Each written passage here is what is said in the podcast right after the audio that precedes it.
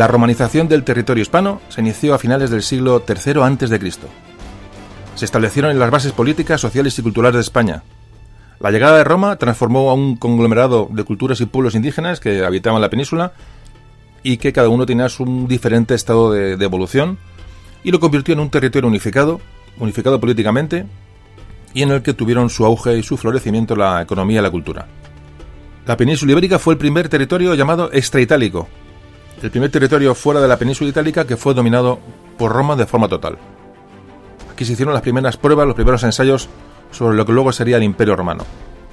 Nos llegó una nueva lengua, el latín, de la cual surgirían en un futuro idiomas peninsulares como el castellano, el gallego, el catalán, el portugués, fue una nueva cultura y un legado político, un legado jurídico y administrativo que se mantiene hoy en día como elemento vertebrador del mundo en que vivimos y el mundo que conocemos. Por su parte, Hispania proporcionó una gran parte de su riqueza, sobre todo la, riqueza de metales y la riqueza agrícola a Roma. Aportó hombres a su ejército y, y administradores y políticos.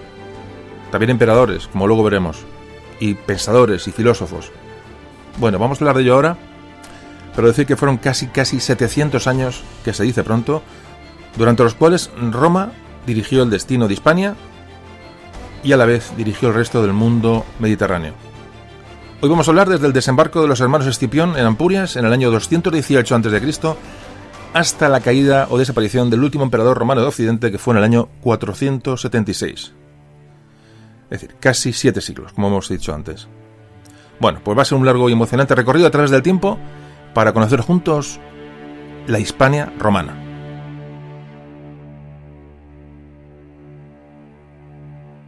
Memorias de un tambor.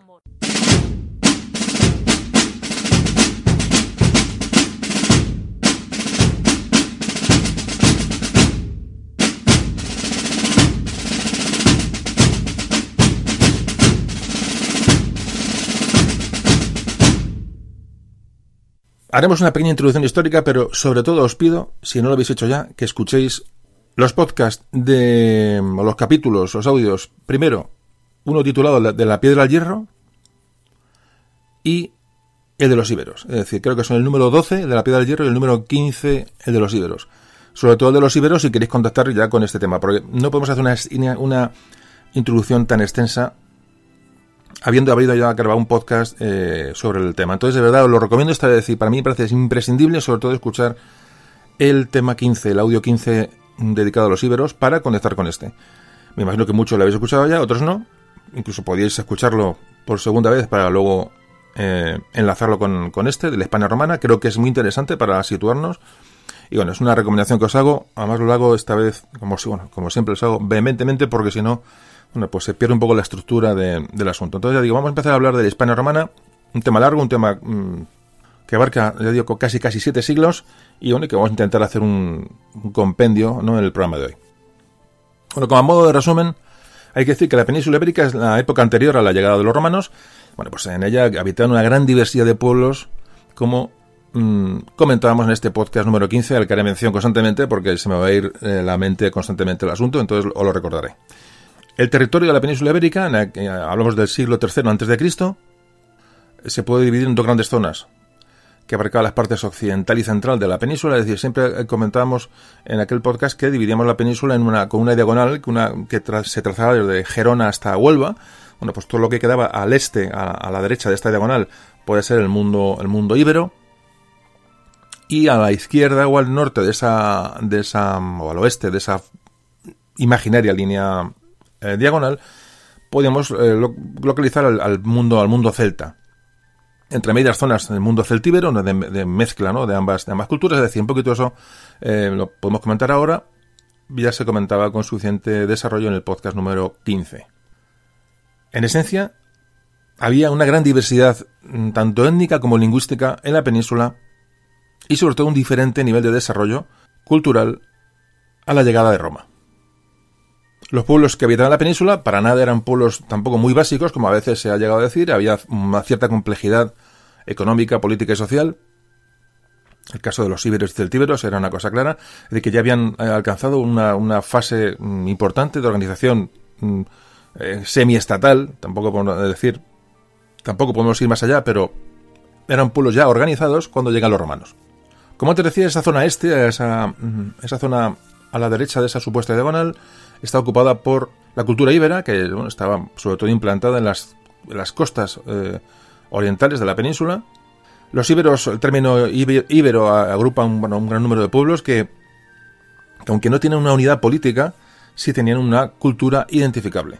¿Cómo podemos hablar de cultura identificable? Mm, bueno, hablando del siglo III, el siglo II antes, antes de Cristo, bueno, siempre hablamos de la, de la arqueología. La arqueología como medio para identificar y datar todas estas, estas culturas es la ciencia que nos aporta información nos aporta datos a, bueno, a, las, a, los, a los que hoy hablamos de, estas, de estos momentos históricos. Los íberos tenían varios dialectos, pero sin embargo, los romanos, cuando llegan a la península, consideran a los íberos eh, como una, un grupo de gentes con entidad propia. Hablamos de la influencia grandísima que tuvieron los íberos de las culturas orientales, sobre todo los, los fenicios, los griegos, Hablábamos también que la, población estaba asentada en, bueno, ya en, semiciudades mm, fortificadas, llamaban Opida. Habían desarrollado una intensa explotación agropecuaria y también minera. Es decir, que ya entraron un poco a comerciar dentro del, de la corriente comercial mediterránea. Por otro lado, los pueblos más del, del oeste, los pueblos de raíz indoeuropea, los llamados celtas, tenían una economía muy basada en la ganadería y la minería, sobre todo. También, bueno, tenían utilizar el marisqueo como medio de subsistencia. No era una zona tan desarrollada o prácticamente nada desarrollada comparada con la zona, con la zona de los íberos, porque tenían una falta de vías y, medios de comunicación realmente que, hicieran posible este comercio. El poder de esta, de esta población celta o celtíbera estaba muy concentrado en manos de una aristocracia militar. Bueno, estas gentes vivían en castros, también lo hablábamos en aquel programa, o eran asentamientos fortificados con un escaso desarrollo urbano comparado con los íberos. Y aquí tenemos, bueno, los lusitanos, los galaicos, los astures, los cántabros, que son los pueblos que habitaban esta zona peninsular. Luego, como te comentaba, en la zona un poco de mezcla, en la zona del sistema ibérico y el este de la meseta, estaban establecidos los celtíberos, que eran, bueno, a la llegada de Roma, pues son unos pueblos con una fuerte jerarquía social, ya tienen un urbanismo también avanzado al nivel íbero, Hablamos que ya tenían también como, mm, como los íberos tenían protociudades, es decir, eh, opidas que controlaban el territorio, un territorio que estaba muy estructurado, poseían moneda, poseían escritura propia, es decir, sociedades con cierta complejidad y relativamente avanzadas. Aquí podemos hablar de los baceos, los betones, es decir, de esto hablábamos en el podcast de los íberos. Y finalmente, como también hablábamos en este capítulo, localizamos en, en terreno peninsular las colonias fundadas por fenicios y griegos que se establecieron fundamentalmente en la costa mediterránea, sobre todo en busca de materias primas de cobre, de estaño, algún producto agrícola, y fundamentaron su presencia en el comercio. Los primeros en llegar, como también comentábamos, fueron los fenicios, que se establecieron, se establecieron en el sur y en el levante peninsular, también en las Islas Baleares, fundaron las ciudades como, mm, como Gadir, Cádiz, Almuñécar, eh, Almería, Ibiza, es decir, las colonias comerciales fenizas empezaron a prosperar en el este peninsular, mientras los griegos ocuparon sobre todo la zona costera norte del Mediterráneo, el actual, el actual norte de Cataluña, con esas dos grandes colonias como fueron eh, Ampurias, llamadas Emporion, o Roda o Rode, que hoy es Rosas en, Gerona.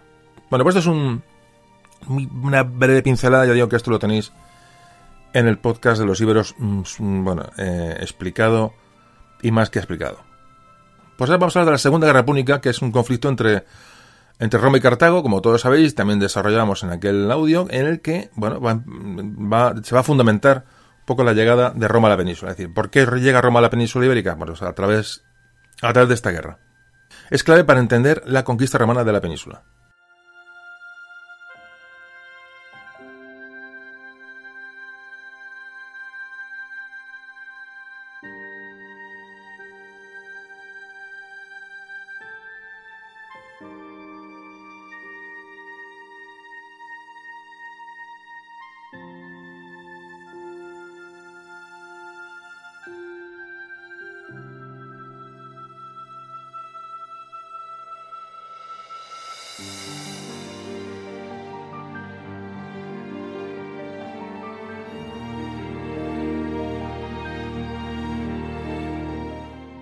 Había una lucha por el control eh, entre cartagineses y romanos por el control político y económico del, Mediterráneo occidental.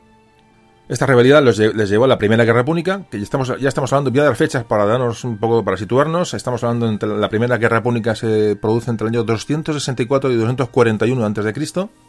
Esta guerra la venció Roma, que estableció unas duras condiciones de paz a los cartagineses, les obligaron a abandonar Sicilia, pagar indemnizaciones. Más tarde dominaron la isla de Córcega, es decir, el dominio del Mediterráneo occidental por Roma es un hecho tras esta Primera Guerra Púnica. ¿Qué hizo Cartago? Pues respondió a esta derrota, a, este pago de indemnizaciones y pérdida de territorio con conquistas en el sur de la península ibérica. Y empezaron a, bueno, a crecer de nuevo, de alguna manera a costa de, las, eh, de los productos, de las riquezas que había en la península ibérica, sobre todo en el sur. El general cartaginés Amílcar Barca desembarcó en el año 237 a.C. en Hispania, en lo que se llamaría después Hispania. Después de su muerte, su yerno Asdrúbal fundó la ciudad de Cartago Nova, hoy Cartagena, y firmó en el año 226 a.C., seguimos avanzando, el, Tratado del Ebro, que hacía ah, de este río frontera entre eh, Roma y Cartago. Es decir, mm, el, Ebro ponía fin a la expansión cartaginesa hacia el norte mediante este pacto. ¿Qué ocurrió? Pues que Aníbal, hijo de Amílcar, sucedió a, Asdrúbal como jefe militar y tomó la ciudad de Sagunto, año 218 a.C. Esto va a provocar un enfrentamiento con Roma, puesto que Sagunto era una, ciudad amiga de, Roma, y parece ser que es la causa, parece ser, siempre digo parece ser porque estamos hablando de hace muchísimo tiempo, las referencias históricas son, son escasas, pero sí parece ser que es la, la mecha que enciende la Segunda Guerra Pública entre Roma y Cartago, la toma de Sagunto. Aníbal pasó el Ebro, sometió a todos los pueblos del norte del Ebro antes de partir con su ejército hacia Italia, la el famoso paso de los Alpes con los elefantes de Aníbal para atacar Roma directamente. Poco después, en el mismo año, el cónsul Publio Cornelio Escipión y su hermano Neo desembarcaron en la ciudad griega de Ampurias, que era aliada de Roma, con, objetivo, con el objetivo de cortar la línea de abastecimientos del ejército de Aníbal que ya había atravesado los Pirineos. Es decir, le cortaban la retaguardia. Con este desembarco, como digo, en el, norte, de, la península. Estos romanos, como los escipiones, como se les conoció, pues iniciaron con mucho éxito las primeras campañas contra los ejércitos cartagineses que habían quedado en la, península, consolidaron su posición en la costa nororiental, es decir, la zona que es lo que es Cataluña, y consiguieron desbaratar o amenazar la línea de aprovisionamiento cartaginesa, ya digo, cortándoles el paso por, eh, por los Pirineos. Roma va a nombrar como nuevo general para dirigir este esfuerzo bélico en la península a Publio Cornelio Escipión, más tarde conocido como el africano, esta designación, este general, va a hacer cambiar el curso de los acontecimientos de una manera radical. Publio Cornelio Escipión llegó a España en el año 211 a.C. Venció a los cartagineses en, tomando Cartagena, Cartago Nova, dos años más tarde. Les vence en, en Baécula, la batalla de Baécula, que es un pueblo de Jaén, Santo Tomé, en el año 208 a.C. Y abrió el paso a las fuerzas romanas hacia el valle del, Guadalquivir, y por supuesto todo esto atrayendo para su fuerza a todos los caudillos, todas las, tribus, los pobladores indígenas de la península, fundamentalmente en este caso íberos, bueno, pues que se iban eh, sumando a esta fuerza romana que avanzaba hacia el sur. La última gran batalla que se produce en, esta guerra, eh, Segunda Guerra Pública, en, hablamos siempre, vamos a siempre hacer referencias al que ocurrió en, el territorio peninsular, es decir, vamos a un poco obviar datos, aunque los daremos, ¿no? De por mm, lo que es Roma en su, imperio mm, de manera general, pero fundamentalmente, como veréis, vamos a dar todo lo que afecta a la península, que es lo, lo que nos afecta. Bueno, como digo, la última batalla que se libró en suelo peninsular se libró cerca de la ciudad de Ilipa, que hoy es Alcalá del Río, en Sevilla, hablamos del año 206 a.C., en la que el ejército romano venció definitivamente a las tropas cartaginesas de Asdrúbal. Con la conquista de, Gadir, de, Cádiz, ciudad de Gades, tiene varios nombres, bueno, pues con esta toma de, Cádiz, digamos que es el último, fortín, el último bastión cartaginés en la península, se culmina la victoria romana en la guerra púnica. De esta forma llegaba a fin la presencia cartaginesa en la península ibérica, al mismo tiempo que comenzaba la fase, la, última fase del conflicto, que acabaría con la, con la, derrota definitiva de Aníbal en el norte de África, ya digo, de una manera definitiva, fin de la guerra contra Cartago.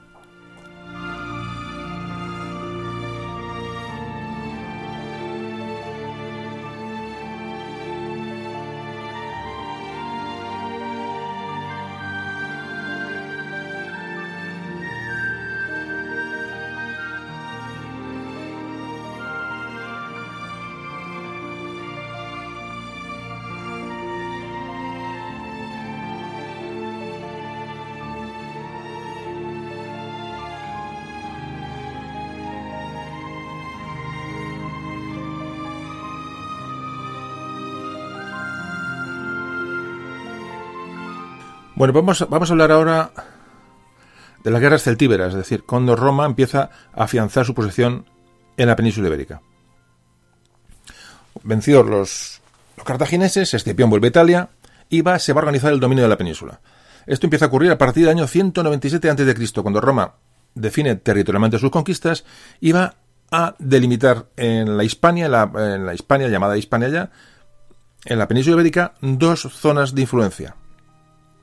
A la primera zona, a la primera región le va a llamar Hispania Citerior y a la segunda Hispania Ulterior, es decir, la Citerior más cercana a las fronteras de Roma, es decir, más cercana a los Pirineos, eh, definida así porque se llegaba antes, pues bueno, por, caminos terrestres, y la Hispania ulterior, la más lejana, que está más al sur en la península. Es decir, la Hispania citerior o más cercana sería lo que hoy es Aragón, Cataluña, Valencia y Murcia, más o menos, y la Hispania ulterior o más lejana es lo que aproximadamente es hoy la región de Andalucía. El resto de la península quedaba fuera del control romano en un principio. Ahora había que pacificar y defender, bueno, pues estas, estas nuevas, estas nuevas, estos nuevos territorios adquiridos por Roma, ya es una potencia mediterránea de, reconocida. Y bueno, todas empiezan, pues por supuesto, como comentamos en el programa de los íberos, empiezan las rebeliones de las, mm, bueno, de las poblaciones autóctonas peninsulares, fundamentalmente íberos y celtíberos, contra este poder romano que les viene del, del Mediterráneo. Estos problemas militares obligan a Roma a enviar al cónsul eh, Marco Porcio Catón, que llega a la península en el año 195 antes, de Cristo. Llega al frente de un gran ejército con el objetivo de pacificar y someter a esas dos provincias que hemos nombrado antes que ya estaban delimitadas por Roma. La Hispania Citerior y la Hispania Ulterior. Bueno, este eh, Marco Porcio Catón somete gran parte, gran parte de la población peninsular de una manera bastante cruenta, quema opidas, quema campamentos, también consigue ayudas de, bueno, de caudillos que le apoyan, es decir, pues como todas las conquistas, ¿no? Eh, pues muy, muy parecido a lo que pudo pasar cuando los españoles llegaron a América. Es decir, cuentan con ayuda de, tribus locales que, bueno, están enemistadas con otras tribus eh, cercanas, con lo cual, bueno, pues buscan alianzas y lo que buscan es la pacificación del territorio. Que yo sepa, ningún español ha llamado asesino ni genocida a, los romanos, ni a este Marco Porcio Catón, yo no iba a nadie llamarle genocida, ni invasor, ni, ni eh, barbaridades, ¿no? A los romanos cuando llegaron a la península que trajeron, que trajeron lo, que trajeron. Esto es historia y punto y final. Pero bueno. Eh, bueno, pues entonces empiezan a consolidar estas dos mm, regiones en el, en el, este de la península y empiezan ya a avanzar hacia el oeste, es decir, hacia las zonas celtíberas y celtas propiamente, y hay contactos con, los, con el pueblo lusitano, con el pueblo celtíbero, como decíamos, a los que sin duda se van a enfrentar más tarde. Uno de los personajes que más se distinguió durante esta época fue Tiberio Sempronio Graco, que fue gobernador de la España Citerior en el año 180 a.C., que consiguió dar estabilidad a las fronteras provinciales romanas, a las primeras fronteras, y consiguió una, bueno, mediante medios políticos eh, de pactos, consiguió un, bueno, pues una mm, relativa pacificación interna eh, las provincias hispanas. Año 180 a.C., veis que seguimos, seguimos avanzando. Bueno, tras la, tras la marcha de este Graco, va a haber una época de tranquilidad en Hispania, que va a ser una tregua previa a los grandes conflictos que se van a mm, desarrollar contra los celtíberos en muy poco tiempo. Los celtíberos conocían de antiguo la política de los romanos, una política expansiva. Habían luchado contra los ejércitos eh, romanos invasores o con, ellos, es decir, en, las guerras, en la guerra púnica con los cartagineses habían combatido, ya digo, a su lado o, contra ellos, es decir, las alianzas de cada pueblo era, era diferente y conocían cuál era la intención de los, de los romanos, evidentemente, pero en Celtiberia, que haya evolucionado grandemente, alcanzando, bueno, como antes comentábamos, una organización casi estatal, va a ver con, muy malos ojos y va, a ver con gran rechazo la entrada de Roma. Cuenta la historia, cuentan los, los, bueno, los autores de la época que la, ampliación de la ciudad y las murallas de, Segeda, que hoy es Mara en la provincia, hoy es Mara en la provincia de, Zaragoza, bueno, pues esta ampliación de murallas, esta, esta ampliación de la ciudad provocó un conflicto entre Roma y los celtíberos. Si se han roto una serie de pactos. Esta mecha que se enciende aquí va a acabar con el asedio a la ciudad de Numancia en Soria, que se convirtió en un símbolo de la resistencia local peninsular contra la dominación romana. Como todos sabéis, Numancia. Bueno, no hace falta que os diga que mm, os lo diré varias veces, me imagino, porque lo que llevo dentro es que visitéis estos sitios, Numancia, Sagunto, eh, museos, eh, acueductos, puentes, eh, villas romanas, que luego hablaremos de todo esto restos romanos que realmente vale la pena. Pero bueno, Roma envía a la península un ejército, un ejército consular en el año 153 a.C. Es el que va a asediar sin éxito Numancia. El general de este ejército es sustituido por Claudio Marcelo, que empezó a hacer operaciones militares en territorio celtíbero y llegó a un pacto de paz con los, con los habitantes de allí. Pero esto, estos pactos se rompen otra vez y se reemprenden las, las hostilidades en el año 143 a.C., es decir, 10 años después. Todo esta, eh, toda esta resistencia celtíbera está asociada a las victorias o la actividad de Viriato, el, este mm, caudillo lusitano, contra los ejércitos romanos también en el oeste. Es decir, hay una revuelta general peninsular ante el, avance romano hacia el oeste. Es decir, ya no se le quedan con la zona, con la zona este, la España exterior y ulterior, sino que intentan, evidentemente, avanzar hacia el oeste. ¿Por qué? Bueno, pues, pues porque realmente la, riqueza eh, minera que había en la península era, era enorme. Pero es probablemente, es probablemente el motivo que hizo que los romanos mm, se decidieran un avance tan pronto, tan temprano, hacia el oeste peninsular. Un poco más tarde, años más tarde, el cónsul Cecilio Metelo Macedónico desembarca en la península conquistando los núcleos indígenas de Centóbriga, que hoy es el, está en el Valle del Jalón, una ciudad que no se ha llegado a identificar a día de hoy, y algunas ciudades eh, lusitanas que fueron cayendo en manos, en manos romanas. Es decir, un avance muy lento y muy costoso de Roma hacia el oeste. Tal es así que la, bueno, la dureza de la guerra en Hispania y la duración y los medios y hombres que estaban cayendo aquí en la, península, pues crea un amplio malestar en el Senado romano llega a ser una, pesadilla, pero que esto cambia cuando se nombra como cónsul a Publio Cornelio Escipión Emiliano. Te estás hablando de Cornelios y diferentes, es decir, los nombres son iguales, pero son diferentes personas. Esto ocurre en el año 134 a.C. Bueno, pues Publio, Publio Cornelio Escipión Emiliano es el general romano que va a venir a la península para desear a poner fin a tanta revuelta.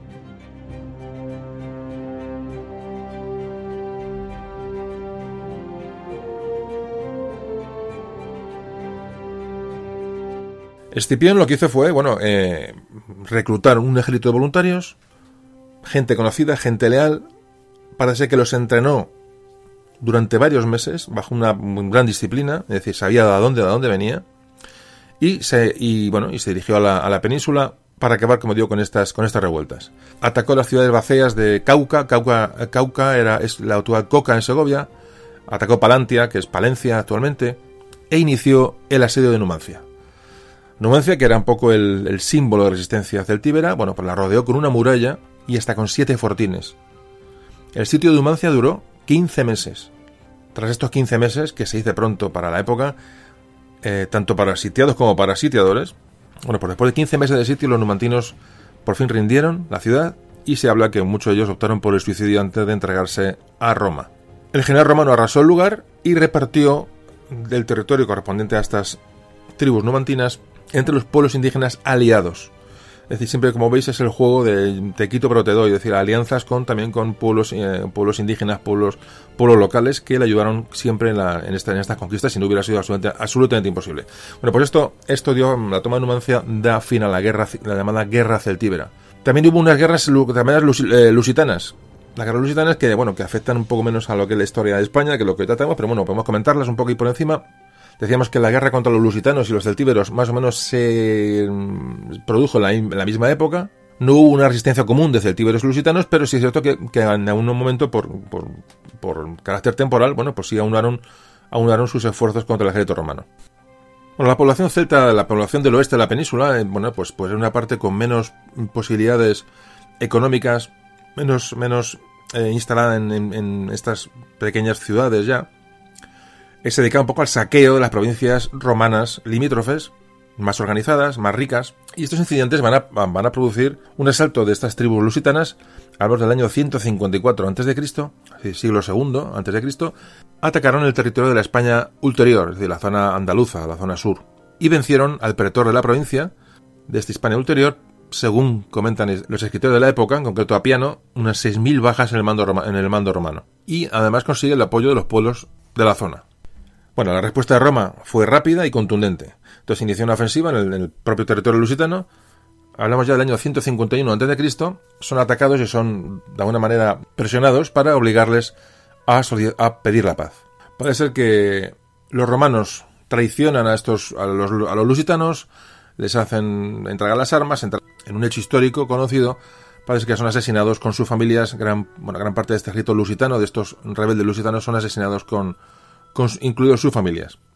Parece que de, esta masacre sobrevivió el famoso líder lusitano Viriato, que se puso al frente de un nuevo ejército lusitano, derrotando en el año 147 a.C. a las tropas romanas y haciendo prisionero al gobernador romano Cayo Betilio, que moriría poco después. Bueno, pues el Senado romano envía contra Viriato al cónsul Fabio Máximo Emiliano, que bueno, que, bueno, que se dirigió a la, península para acabar con estos rebeldes lusitanos. Cuando hablamos de Lusitania, por supuesto, creo que todo el mundo conoce, estamos hablando de lo que es la eh, fundamentalmente la zona oeste de la península, lo que hoy es Portugal. Fundamentalmente digo que eran zonas muy poco definidas, pues, como podéis comprender, pero bueno, más o menos hablamos de esta zona incluso sur de Andalucía, lo que es actual Andalucía hoy, y parte de lo que es Extremadura, es decir, lo que es la, Lusitania no era, no estrictamente Portugal, sino era una zona mucho más indefinida, por decirlo de alguna manera. Las tropas de Viriato parece ser que, ponen en un brete a las, tropas romanas en ese momento, les obligan a negociar y se declara Viriato amigo del pueblo romano, declarando el territorio lusitano como independiente. Roma, forzada, reconoce el tratado, evidentemente, no, no le quedaba otra, pero no tardó mucho tiempo en derogar ese tratado, nombrándose a un nuevo procónsul para dirigir las operaciones militares en Lusitania. Este era Servilio Cepión. Atacó duramente a las tropas de Viriato, a las tropas lusitanas, les hizo retroceder, y muy debilitado Viriato volvió a negociar con el general romano, enviando a tres de sus hombres a negociar a la ciudad de Urso, lo que, a la ciudad de Urso que hoy es Osuna. Y estos tres hombres de confianza, convencidos por este Cepión, por este romano, a la vuelta asesinaron a Viriato en un otro acontecimiento histórico que todo eso sonará, me imagino. Repito, podéis ahora indagar en Viriato, en Lusitania, en ver mapas. Tenéis internet como herramienta increíble, tenéis librerías donde os pueden aconsejar libros, de mapas, eh, de verdad, os, os, mm, es que no podemos hablar. Si nos metemos en Viriato, Viriato sería para un podcast. Entonces, bueno, no descarto hacerlo algún día, pero en principio me gustaría ir recorriendo la historia de España. Empezamos con el podcast. Aunque hacemos podcast, voy a hacer un pequeño inciso. Aunque hacemos podcast de, de audios, me gusta llamarlo más que podcast. Hacemos audios de historia de España más o menos inconexos, pero sí hay una línea argumental que es que empieza con el podcast número 12, creo que era, el, 12 de la, el de la Piedra del Hierro, que empieza en la prehistoria, sigue con los íberos y este sigue con Roma. Es decir, luego seguiremos con un podcast de los visigodos y luego seguiremos con podcast de la Edad Media. Es decir, vamos a hacer, mm, aunque iremos tocando temas más o menos, eh, o personajes más o menos anecdóticos o, temas históricos muy concretos, sí quiero que haya una línea argumental de la historia de España que, que, bueno, que tenga, que tenga un hilo, ¿no? Para de alguna manera luego poder recorrer toda la historia de España cuando este ese trabajo se escuche de una manera global. Por eso digo que, que, no, que no se quede aquí el, el, audio en, en, nada, sino que me gustaría que luego, bueno, pues cada uno indague ¿no? sobre estas, estos temas históricos que son realmente amplios en sí mismos y que hoy, hoy, tocamos de una manera bastante concisa porque ya digo, no hay, no hay demasiado tiempo, por eso si hay tiempo, pero haremos un podcast demasiado largo. Viriato, Viriato es otro, personaje importante, a veces mejor demasiado, demasiado mitificado. Y, en fin, cada uno que, que coge su opinión ¿no? sobre estos. Digo que en esta historia antigua los datos son muy poco precisos y todo hay que ponerlo un poquito entre paréntesis, un poquito en cuarentena. La arqueología sigue trabajando y cada día descubre nuevas cosas y nuevas teorías. Es decir, la historia antigua, a pesar de ser la historia antigua, como su nombre indica, probablemente la historia más, más viva, ¿no? Más viva porque está sujeta a cambios radicales en cuanto hay un descubrimiento arqueológico que cambia la visión de, de, la época, ¿no? Bueno, pues una vez muerto Viriato, el líder, el líder lusitano, ya Roma no le cuesta nada conseguir, o poco, le cuesta conseguir la sumisión definitiva del pueblo lusitano, la, la zona más eh, eh, occidental de la península ibérica, y esta dominación del territorio lusitano, lo que hoy es Portugal, va a permitir a los romanos subir hacia el norte para empezar a mm, entrar por la zona del Valle del Miño e introducirse en la zona, en la zona de Galicia. Bueno, pues aquí, sí queda un poco la cuestión. No sé, caminamos ya hacia el siglo I antes de Cristo. Hemos visto un poquito cómo entra Roma en la, península, de una manera, repito, general. Y ahora, una vez que Roma toma una posición mucho más cierta de lo que es los territorios en la península, van a llegar los conflictos internos en Roma que van a salpicar a Hispania. Es decir, las guerras civiles en Roma,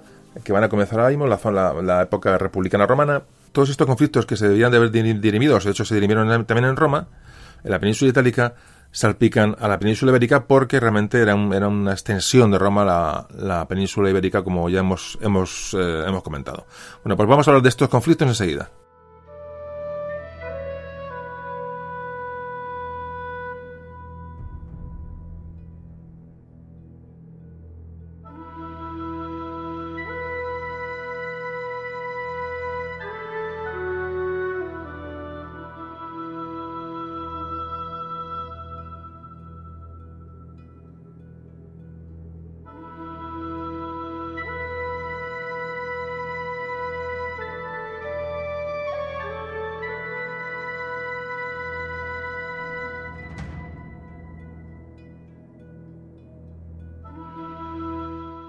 Bueno, el final de las guerras contra los celtíberos y lusitanos no fue para nada la, paz definitiva en la, península.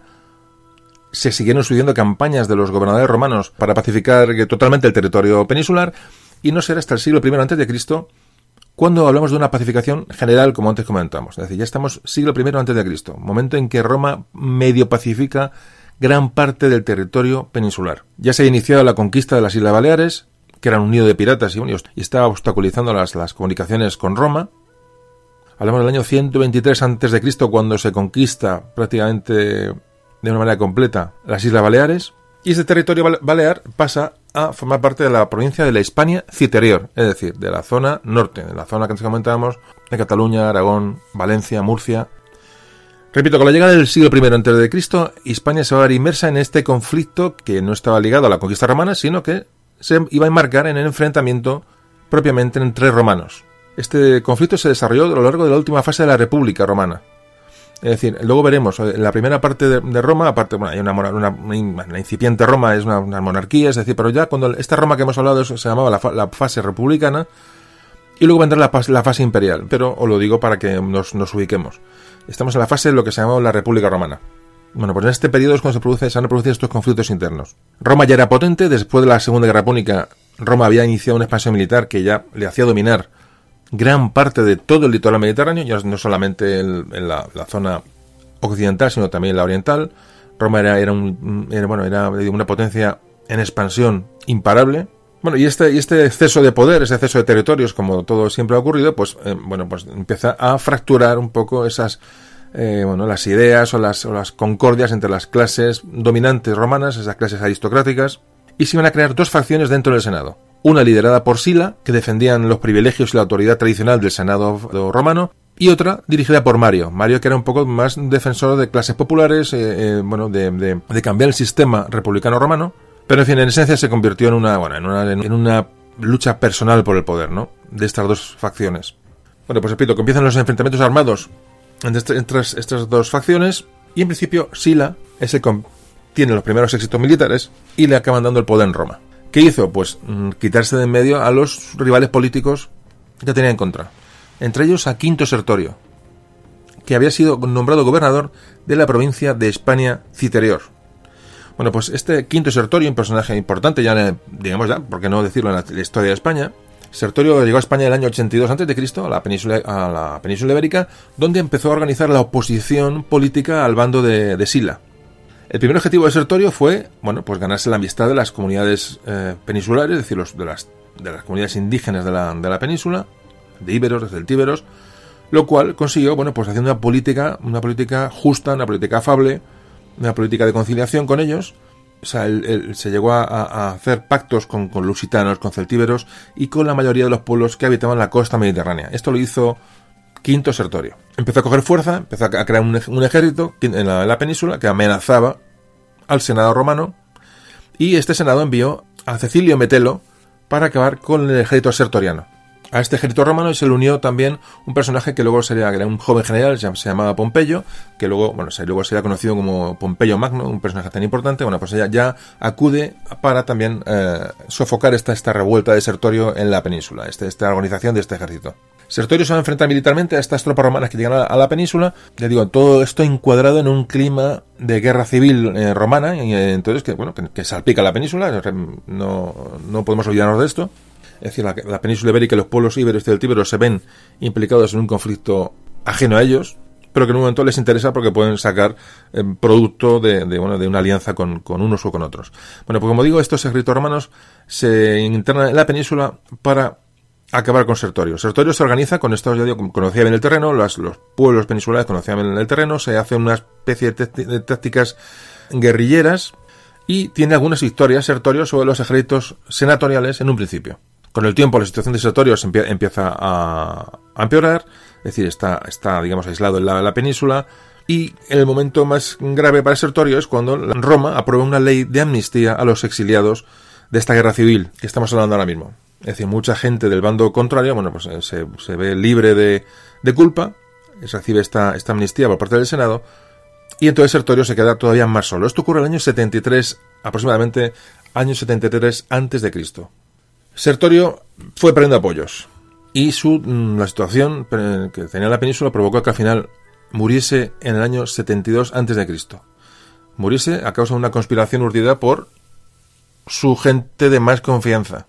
Digamos que esto va a ser muy común en la historia, ¿no? En la historia antigua, la, muerte de, estos grandes personajes a manos de sus propios, sus propias manos derechas, ¿no? Es, es, es curioso, pero esto ya es un, un, hecho continuado.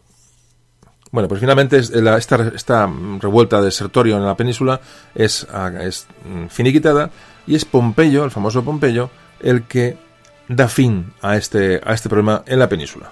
¿Qué hizo Pompeyo? Una vez que derrota a Sertorio, es decir, Pompeyo, repito, venía de parte del Senado romano, bueno, no abandona Hispania, permanece, que digo, aquí en la península hasta el año 71 a.C., acabando de pacificar la zona, es decir, que ahí Sertorio seguía teniendo gente a favor, es decir, en fin, se acaba de, afianzar, ya digo, esta, esta victoria, pacta con las tribus locales, es decir, un poco el proceso se sigue repitiendo, pero Pompeyo tiene un, un proyecto mucho más amplio, mucho más ambicioso. Es decir, Pompeyo tiene un proyecto político en Roma.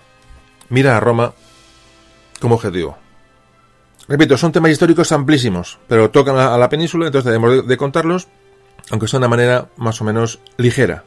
Este Pompeyo va a producir otra guerra civil en Roma, la famosa guerra entre Pompeyo y Julio César, que también por supuesto afectará a la península, como es lógico, repito, como una península que ya la, que, se considera como prácticamente una extensión del territorio romano, es decir, no se considera como un territorio conquistado por que sí, sino que la Hispania romana eh, era prácticamente un. seguía unos, unos, ciertos paralelismos con la propia Roma.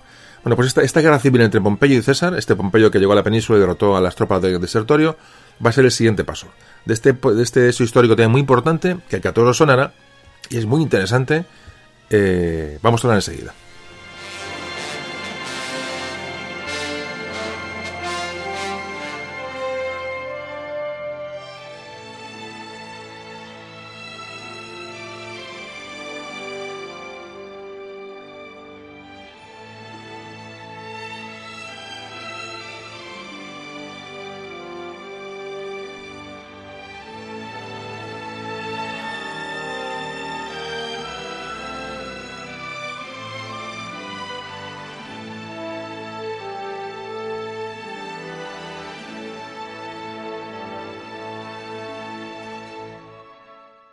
Bueno, hablamos de la guerra civil entre Pompeyo y César.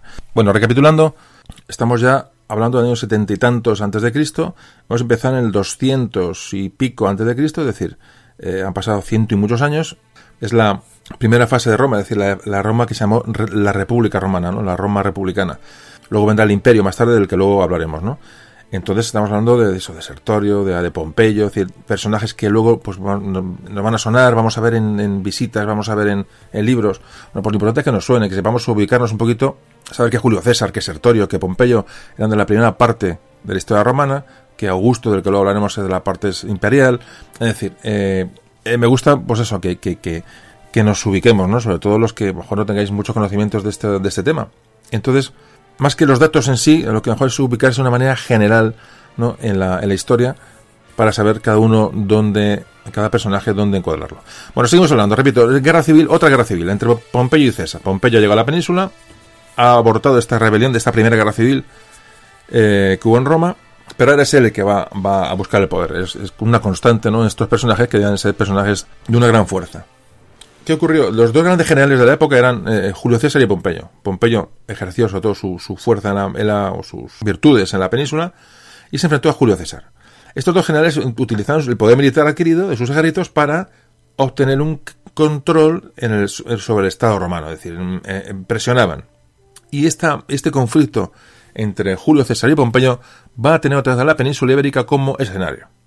Pompeyo había derrotado a las tropas eh, sertorianas, como hemos dicho antes, tenía un gran prestigio a nivel personal en la, en la península, pero César ya había sido gobernador de la provincia de la España ulterior y tenía también conocimientos claros sobre cómo era la península, cómo eran las tribus que la, habitaban, cómo eran las personas que vivían aquí, cuál era el, bueno, el, estado de las cosas. Eh, Julio César tuvo una política también muy eh, apaciguadora con los pueblos de la, de la península, cuando estuvo, digo, de gobernador de la España ulterior, y también se tenía una posición de fuerza aquí.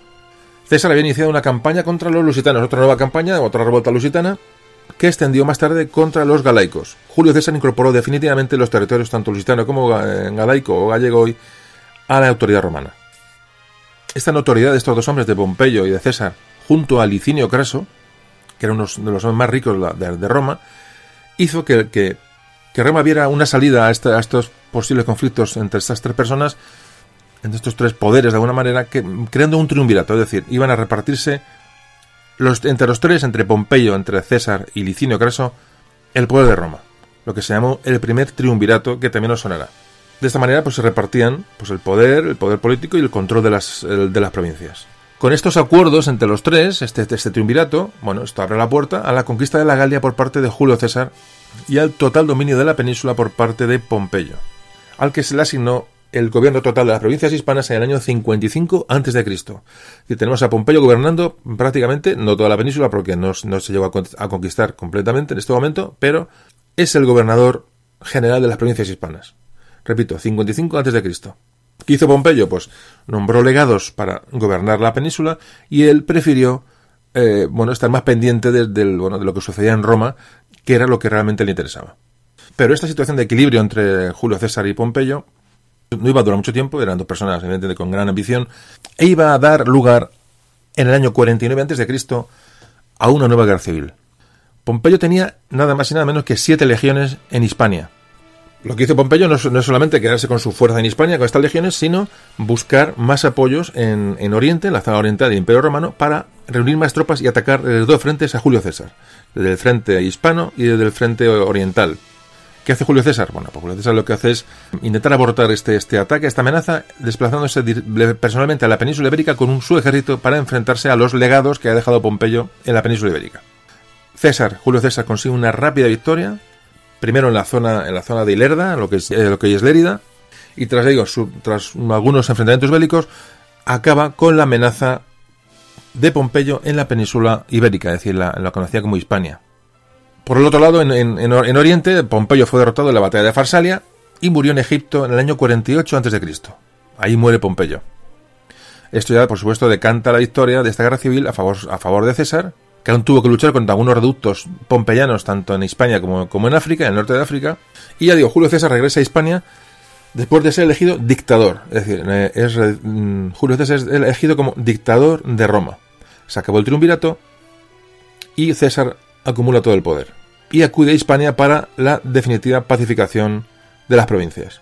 Esta nueva llegada a, Hispania lógicamente tienes que entender cuando hay, falta, cuando falta poder, cuando falta una, referencia, en este caso era Pompeyo, desaparece Pompeyo, bueno, pues estas tribus, eh, eh, tribus, bueno, de alguna manera, estos pueblos eh, hispanos, estos pueblos peninsulares, bueno, pues tienden un poco a, bueno, a cierta anarquía, a cierto aprovechamiento de la falta de poder romano, y se producen revueltas, se producen situaciones complejas que va a abortar Julio César en una campaña que fue bastante mm, brutal y cruenta ya digo, en, en, en, Hispania. Es decir, Julio César pacifica Hispania ya no con pactos y con buenas palabras, sino con la espada.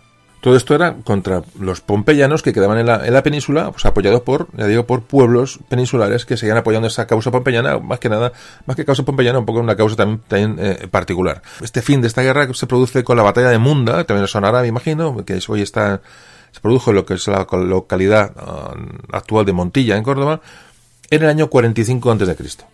En esta batalla de Munda vence César definitivamente a esos reductos pompeyanos apoyados por la población local. Tras esta victoria total de César en la península, lo que hace es reorganizar una vez, otra vez el territorio y va a premiar a los que a esos pueblos, a esas, a esas facciones peninsulares que le habían sido fiel eh, durante esta guerra.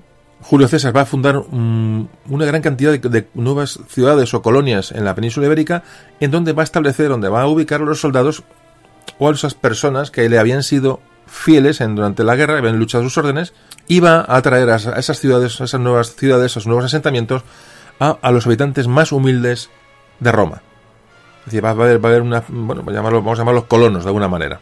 Por ejemplo, estos nuevos emplazamientos que empiezan a coger fuerza, que, que se potencia, que potencia Julio César, después de esta guerra encontramos Tarraco, lo que es Tarragona, eh, Cartagonova, lo que es Cartagena, Hispalis, lo que hoy es Sevilla, Ucubi, Ucubi es un problema hoy espejo en Córdoba, Urso, que es antes hablaba también de él, que es Osuna, en la provincia de Sevilla.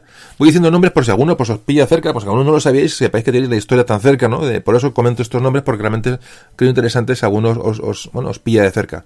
Metelinum, que es Medellín, en, que está en Badajoz. Y todas estas, esta creación de nuevas ciudades, nuevos asentamientos, creados con sus partidarios y con gente, como antes comentaba, que vino, vino, hasta, vino de Roma, de la península itálica, lo que va a hacer es potenciar grandemente el qué? Pues potenciar el proceso romanizador del territorio peninsular, del territorio de la Hispania romana. Esta creación de ciudades, de nuevos núcleos, sobre todo, digo, basados en, población romana o en gente afín a Julio César, va a dar un impulso fuerte a la romanización de la península. Bueno, pues va, a morir Julio César, que eh, muere en el año 44 a.C., y va a dar paso al segundo triunvirato. Es decir, otras tres personas van a volver a gobernar Roma, a la muerte de Julio César. Repito, año 44 antes de Cristo. Bueno, por este otro periodo también muy importante hablamos ahora mismo.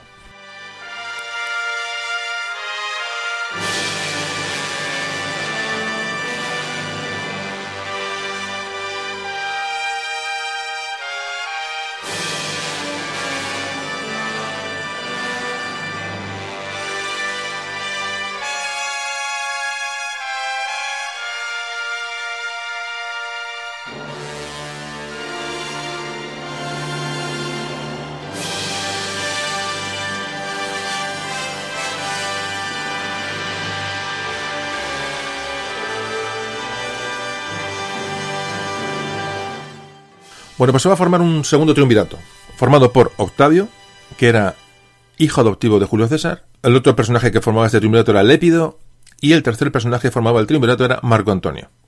Repito, conocido como el segundo triunvirato, y el objetivo de, de, este triunvirato era reorganizar la República, la República Romana. Bueno, esta, esta alianza, este triunvirato va a llevar a una nueva división de los territorios provinciales que tenía Roma, una redistribución de los cargos políticos, es decir, otra vez intereses personales. Y entonces Hispania va a caer en las manos de Lépido, uno de los tres miembros del triunvirato. Lépido es el que va a, bueno, a tener a, la, a Hispania bajo su tutela. Más tarde será Octavio, de lo que ahora hablaremos. Bueno, antes de continuar hay que decir que mm, se me escapaba, la, mm, cosas a la mente. Eh, Julio César eh, fue asesinado, murió asesinado por, por, por una, conspiración contra él la famosa, eh, bueno, ese famoso de eh, cuando le asesina, ¿no? Cuando en la obra de Shakespeare que dice tú bruto, también tú bruto hijo mío. Bueno, si habéis escuchado un poco, me imagino que todos os suena esta historia, cómo es asesinado por. Realmente, lo que eh, Julio César ha pasado la historia como un tirano y que lo, lo, que le asesinan, bueno, son realmente gente de, bueno, que, liberan la Roma de un tirano, nada más lejos de la, de realidad. Shakespeare hizo un poco se pierde, sería muy buen escritor, pero de historia no tenía absolutamente ni idea. Eh, me dio ese halo de, de tirano de, a Julio César que un poco pues ha confundido a la gente durante los tiempos, ¿no? Adiós o todo. Pero bueno, a lo que vamos, que, fijaos cómo al final mueren todos de asesinato. Gran parte de estos personajes son traicionados y asesinados por muchas veces por, por gente muy cercana, ¿no? Bueno, pues las relaciones de estos llamados triunviros, de estas tres personas, entre Octavio, Marco Antonio y, y Lépido, empieza a enfriarse sobre todo cuando muere Lépido. Aquí empieza a crear una desconfianza entre Octavio y Marco Antonio, que va otra vez a llevarnos a nuevos enfrentamientos militares entre ellos por el poder. Le digo, vamos avanzando, pero si os fijáis un poco es una constante, ¿no? Está esta pugna, sobre todo durante esta época de la República Romana, con, los triunviratos que no llegan a buen puerto. Esta vez este, este conflicto entre Octavio y Marco Antonio no afecta prácticamente nada al territorio peninsular, sino porque o sea, se van a desarrollar en Oriente. Marco Antonio y Cleopatra, en fin, ya sabes, ¿no? De, todo esto que os suene, eh, cuando ves, vuelvo a hacer otro inciso, cuando ves, veis, películas, veis Benur, Marco Antonio y Cleopatra, la caída del Imperio Romano, el, yo que sé, Espartaco, todos estos clásicos del cine, esas grandes superproducciones, ¿no? Cuando ves, o, Gladiador, ¿no? Que es una película más, más, más, más próxima. Cuando veáis estas cosas, pues veis quién gobierna, qué, qué época de Roma estamos hablando, si la República, si es el Imperio, eh, todo esto es, es, enriquecernos la vida diaria, es lo que siempre hablo de cuando hablamos de historia, ¿no? No solamente, solamente con Roma, sino con cualquier cosa de la que hablamos. O sea, esta, esta información que tenemos, bueno, a través de estos podcasts, o de libros que leáis, o de otros podcasts que escucháis, o de me da igual qué, o de visitas que ya podéis hacer a cualquier sitio, eh, bueno, pues esto lo que hace es enriquecer la vida normal de las personas, es un poquito, el objetivo de estos, audios. Y aquí cuando hablamos de, de Octavio Marco Antonio, todo nos suena. Marco Antonio y Cleopatra, bueno, la gente, ah, sí, Marco Antonio y Cleopatra, pero que ya lo situamos en la República Romana, como hay un, Marco Antonio tiene un conflicto, una guerra civil con Octavio. Es decir, todo esto que luego podéis ir ampliando por vuestra cuenta, pues creo que es que enriquece mucho y sobre todo, como siempre os digo, que intentéis contagiarlo a la gente alrededor. Es, mm, bueno, es una pretensión que tengo y, ojalá se esté consiguiendo. Eh, ¿Por dónde iba? ¿Por dónde iba Octavio eh, Marco Antonio? Bien, la, el conflicto de Octavio y Marco Antonio estos dos personas que quedan de este, de este triunvirato y se van a enfrentar sobre todo en la zona oriental del imperio. Que no afecta como antes a la zona de Hispania. Estas, eh, estos conflictos van a provocar la muerte, de, la, muerte de Marco Antonio y la definitiva instauración del poder único en Roma por parte de Octavio.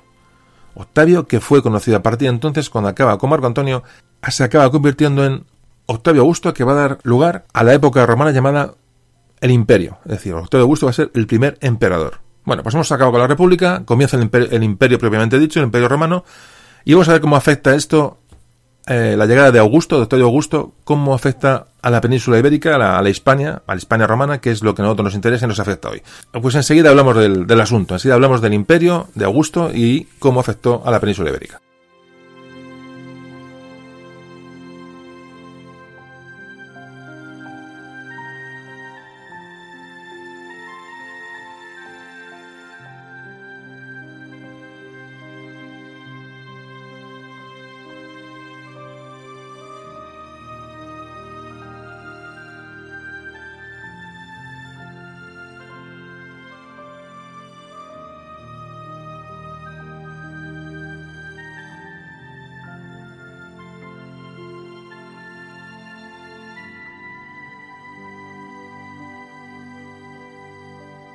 Pues seguimos hablando ahora ya de, Augusto, de Octavio Augusto.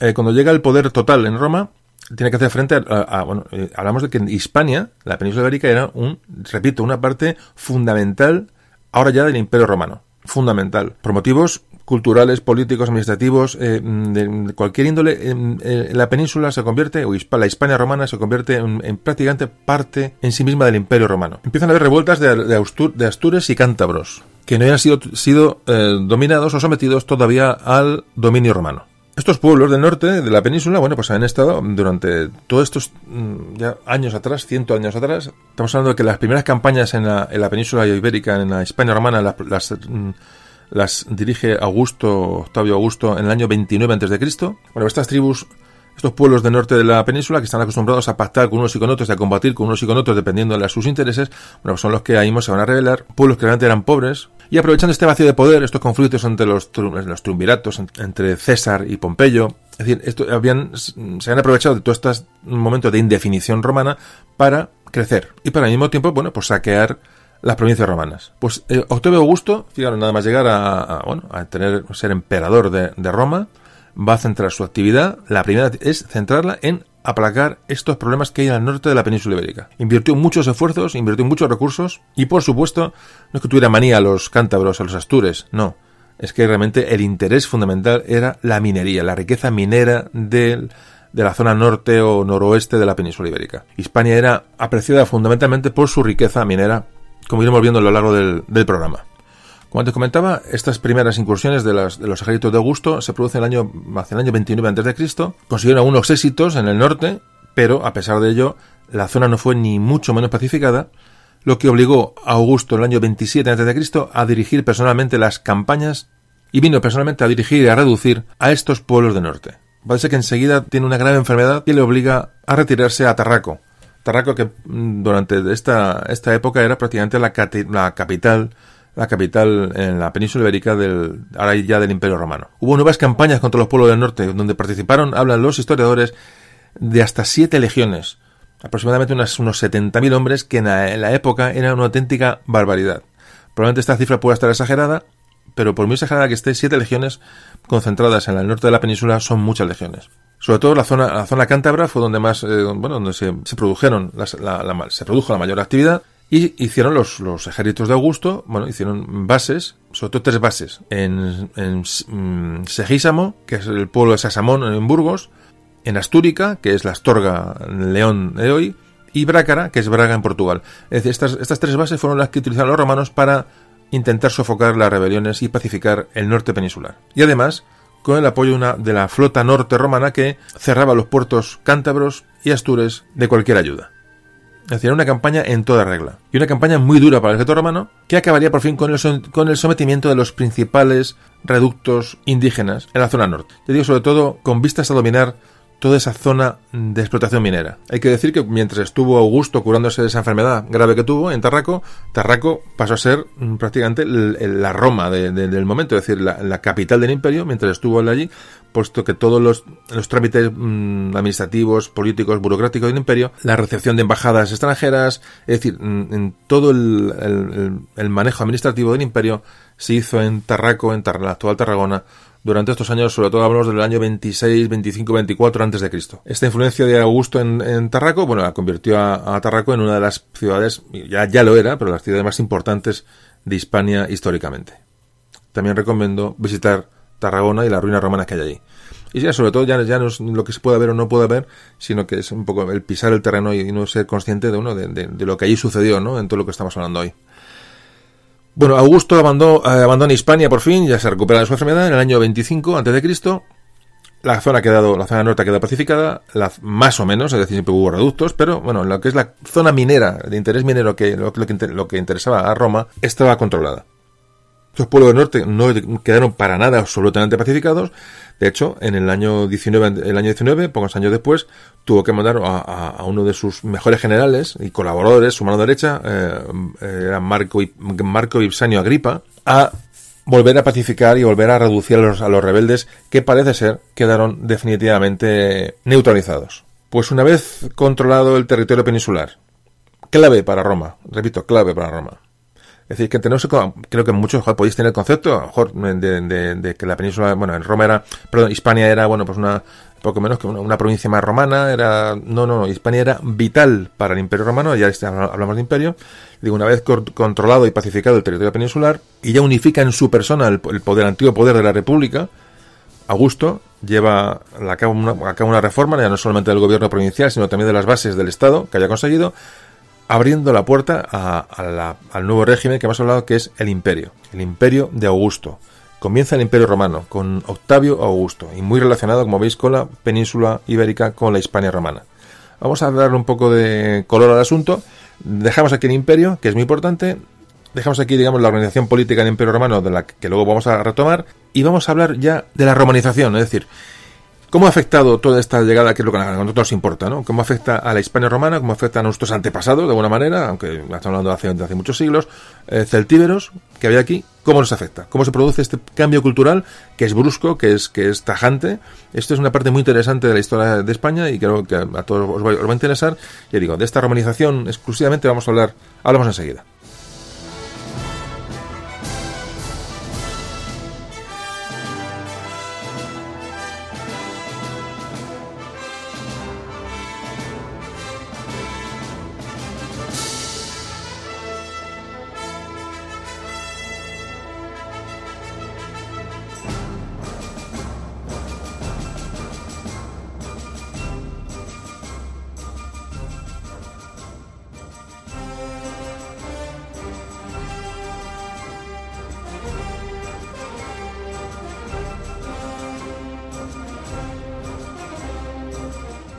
Bueno, hablamos de la romanización, del proceso de romanización, de aculturación de, las, de los pueblos que habitaban la península ante la llegada de esta, de esta cultura superior, evidentemente, que es, que es la romana. Es decir, eh, durante un proceso largo van los pueblos y comunidades indígenas, es decir, los que, los que habitaban la península, van a incorporar o hacer suyas las costumbres y las formas de vida romanas.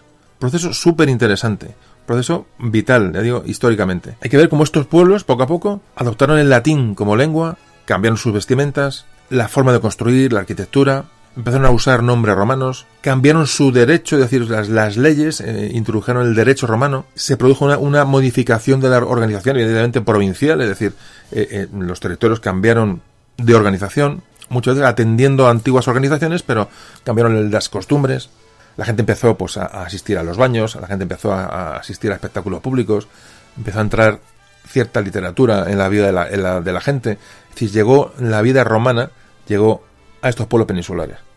Repito, no hay que olvidar que Hispania fue una de las primeras provincias conquistadas por Roma.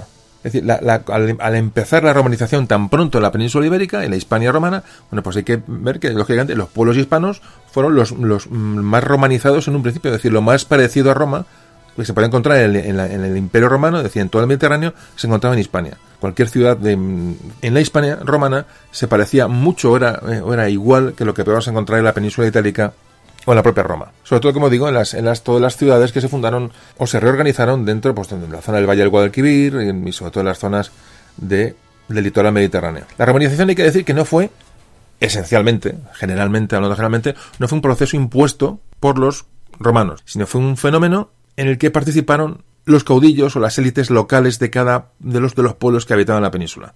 Es decir, ellos viendo lo que les venía, que aquello les ponía a beneficiar, jugaron un papel muy importante en integrarse en el nuevo Estado romano para obtener y conservar su estatus y sus privilegios. Muy importante. Es decir, hubo una, buena condición, ya digo, sobre todo de las clases dirigentes celtíberas de la península.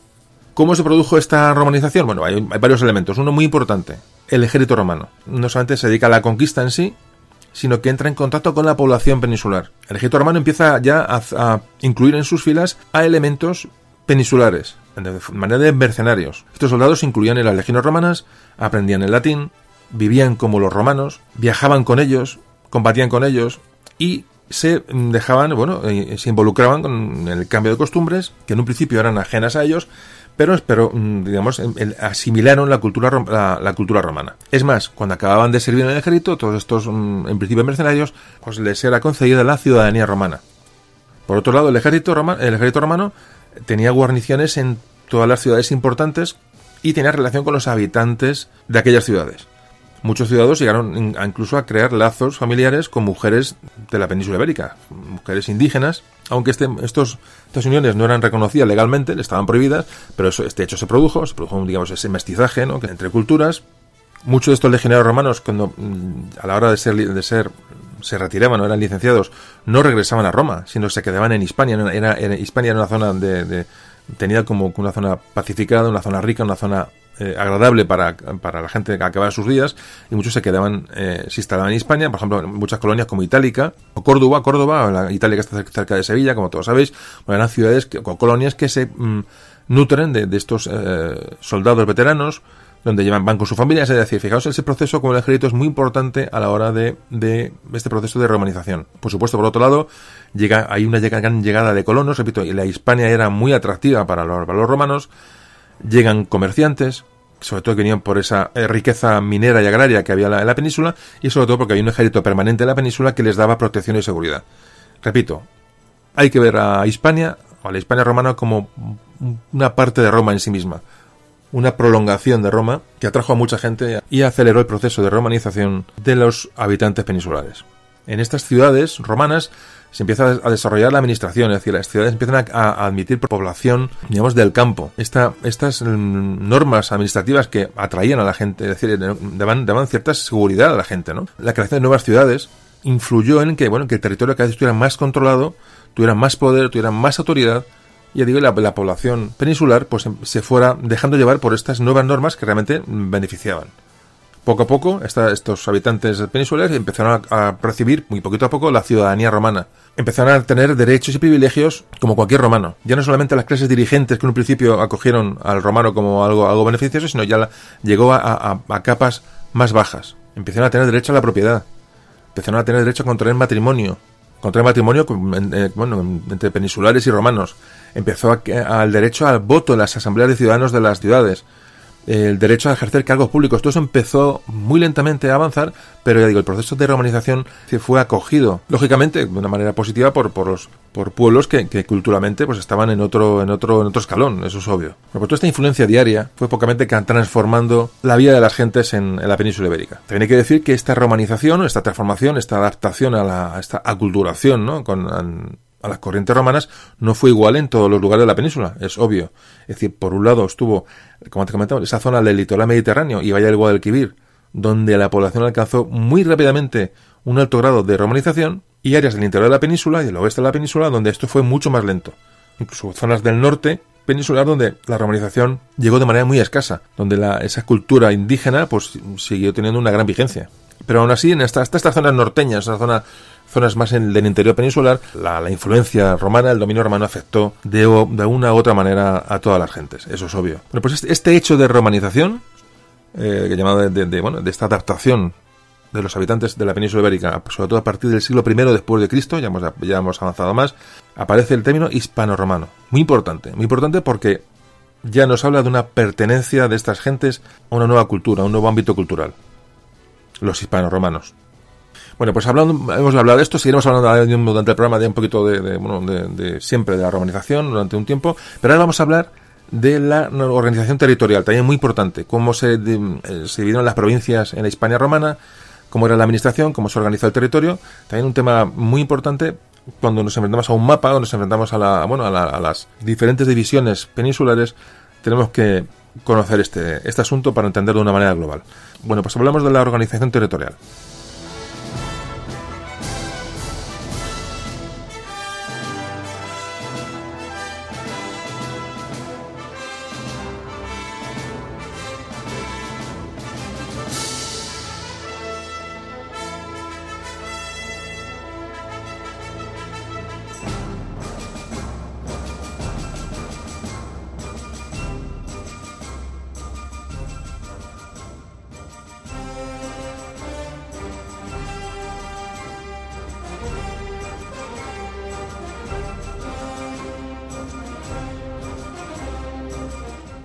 La organización del territorio, muy importante.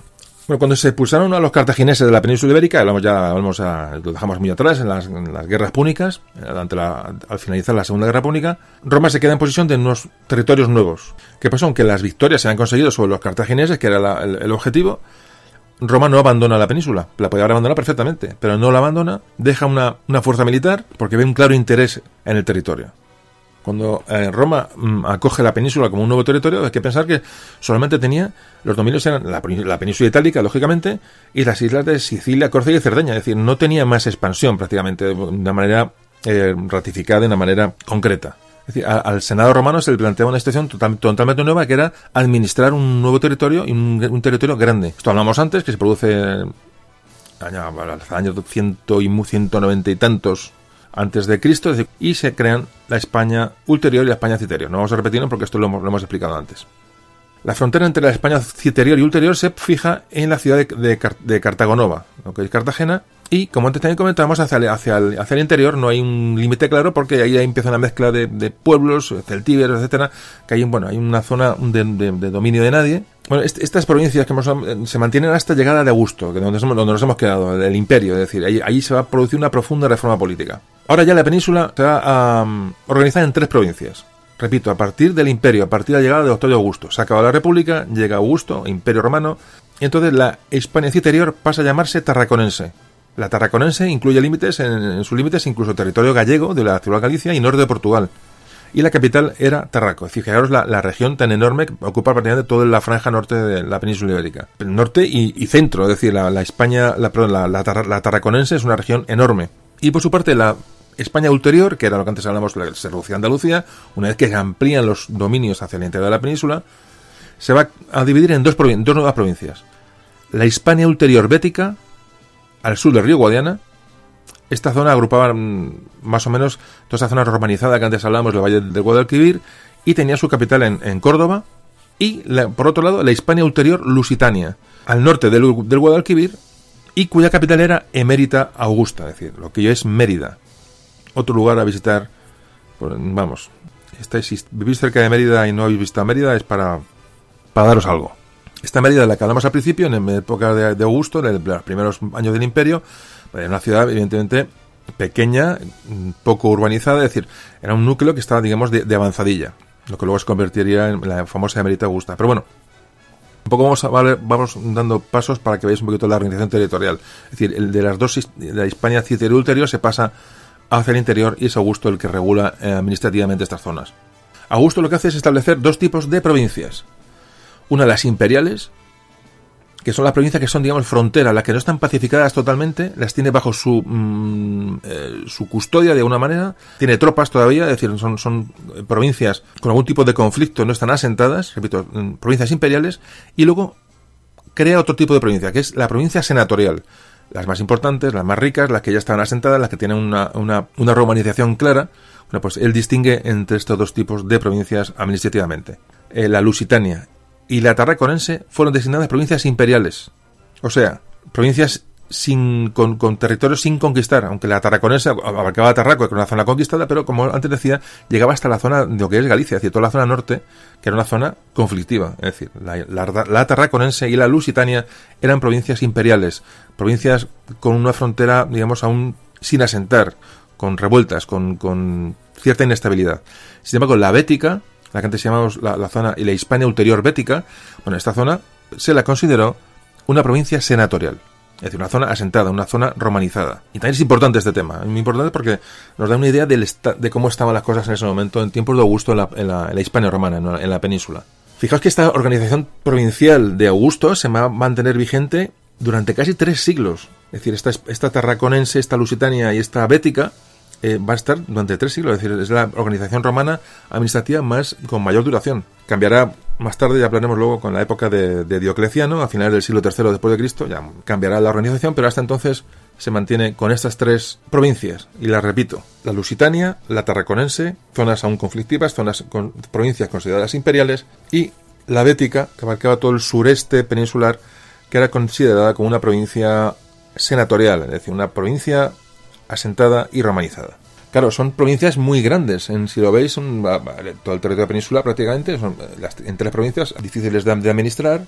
Y en un principio, sobre todo en la administración de justicia, bueno, pues el gobernador tiene que viajar constante, el gobernador de cada provincia viajar constantemente para solucionar problemas eh, ya digo, y, mm, problemas administrativos, judiciales, etcétera, dentro de, su, de su provincia. Y entonces, con el tiempo, esto no era posible y se fueron estructurando distritos judiciales más pequeños, sobre todo asociados a las ciudades más importantes dentro de, eh, de cada provincia romana. Ciudades que abarcaban pues todo el territorio que tenían alrededor. Y se fue un poco mm, desgranando judicialmente, y más lógicamente, para hacerlo mucho más, mucho más eficaz, ya digo, se fue repartiendo este, este poder judicial sobre la, Hispania romana. Entonces se fueron creando los llamados conventos jurídicos, que ya existían a finales del siglo I antes, antes de Cristo. Pues gracias a estas fuentes escritas que nos han dejado historiadores romanos, claro, tenemos muy poca información, pero gracias a, este legado escrito que nos ha quedado, y luego hay información también en, los eh, grabados en las en piedras de las de la vía romana, es decir, tenemos una serie de informaciones que se van, es un puzzle que se, que se va juntando para ver la, la organización administrativa de la, de la Hispania romana, bueno, pues todos sabemos que cómo era, cómo estaba distribuida la, Hispania romana entonces. Fijaros, la Lusitania estaba dividida en tres conventos. Las capitales eran Emerita Augusta, Escalabis y Pas, y Pas Iulia. Estas dos últimas son ciudades portuguesas. Santarén y Beja. La Bética, la provincia bética, en cuatro conventos, con capitales en, en Hispalis, actual Sevilla, en Córdoba, por supuesto Córdoba, Gades, Cádiz y Astigi, que es Écija. Y por último, la, provincia tarraconense, la provincia con más extensión, tenía siete capitales. Repito que la tarraconense abarcaba desde el Mediterráneo prácticamente hasta, Galicia, toda la, toda la franja norte de la península. Tenía capitales en, Tarraco, Tarragona, Cartagonova, Cartagena, César Augusta, que era Zaragoza, Clunia, que es Coruña del Conde en Burgos, Clunia muy importante, y además un, prácticamente no han quedado prácticamente vestigios de, Clunia, Astúrica, Astúrica Augusta, que es Astorga en León, Barácara, Augusta, que es Braga en Portugal, y Lucus Augusti, que es Lugo. Estamos ni idea de esto hay que verlo en mapas. Ya digo, pondré también mapas en la página web y en, Facebook y tal, como siempre. Adornaremos este audio con mapas y todo lo que se. Pero bueno, eh, tenéis la información.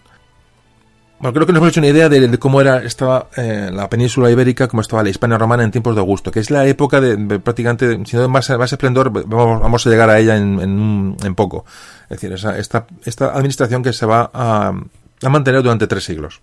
Bueno, cada provincia estaba gobernada por un pretor o legado. Solamente cuando estas provincias tenían un problema grave, sobre todo bélico, con, con rebeliones y con guerras contra celtíberos, contra los gitanos, el Senado romano enviaba a un cónsul, que era, era un grado superior, que llevaba fuerzas militares de envergadura. Las competencias de este pretor o gobernador en estas provincias romanas eran muy diversas. Fijaros que estamos muy lejos del gobierno. Vamos a ver, como siempre digo, poneros las gafas de la época, de siglos antes de Cristo, de años antes de Cristo, de años poco después de Cristo. Es decir, en la relación las noticias que llegaban, las, la manera de administrar desde Roma provincias tan lejanas, como imaginaos uno que estaba, pues uno que estaba en Astorga, ¿no? en Astúrica Augusta, pues llegar al, al, gobernador o al pretor, al pretor de, de, Astorga, era muy complicado. Era muy complicado hasta que llegaban las normas, llegaban, la, llegaban noticias. Es decir, había que. Mm, tenían mucho poder estos, estos pretores y legados dentro de cada, de cada ciudad, porque así lo requería el momento, eso es obvio, ¿no? Entonces, estas, las competencias de estos pretores o, gobernadores eran, eran muy grandes, eran, muy diversas, ya que era la autoridad realmente única en muchos kilómetros a la, a la redonda. Primero poseía el mando militar sobre las tropas que estaban acantonadas en, estos, en estas ciudades.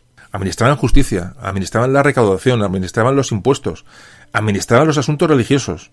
Pero estos legados tenían un pequeño equipo de colaboradores, entre los que se encontraba pues, un cuestor, se llama cuestor, que se encargaba de las, de las finanzas, y que le sustituía cuando el pretor tenía que abandonar la, ciudad.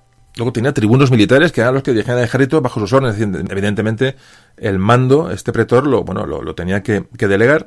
Y fijaos cuál era el poder de, estos gobernadores, que en Roma se tiene que crear para evitar los expolios de esta gente, evidentemente para, acumular riqueza.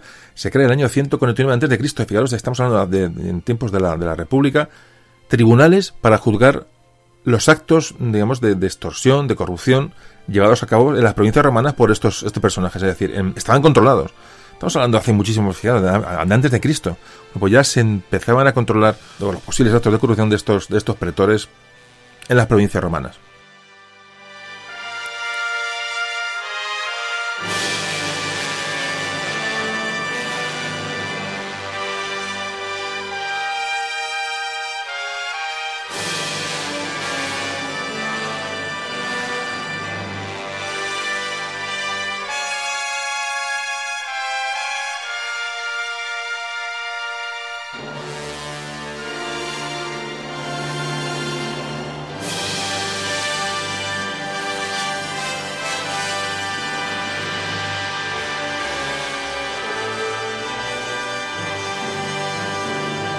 Cuando se consigue la pacificación prácticamente total de la península ibérica, de la Hispania romana, se empiezan a replantear las funciones del ejército en la península. Entonces pasan de ejercer esas tareas puramente militares, de control de fronteras y de sofocar rebeliones, a tareas de control interno y de policía, por llamarlo de alguna manera.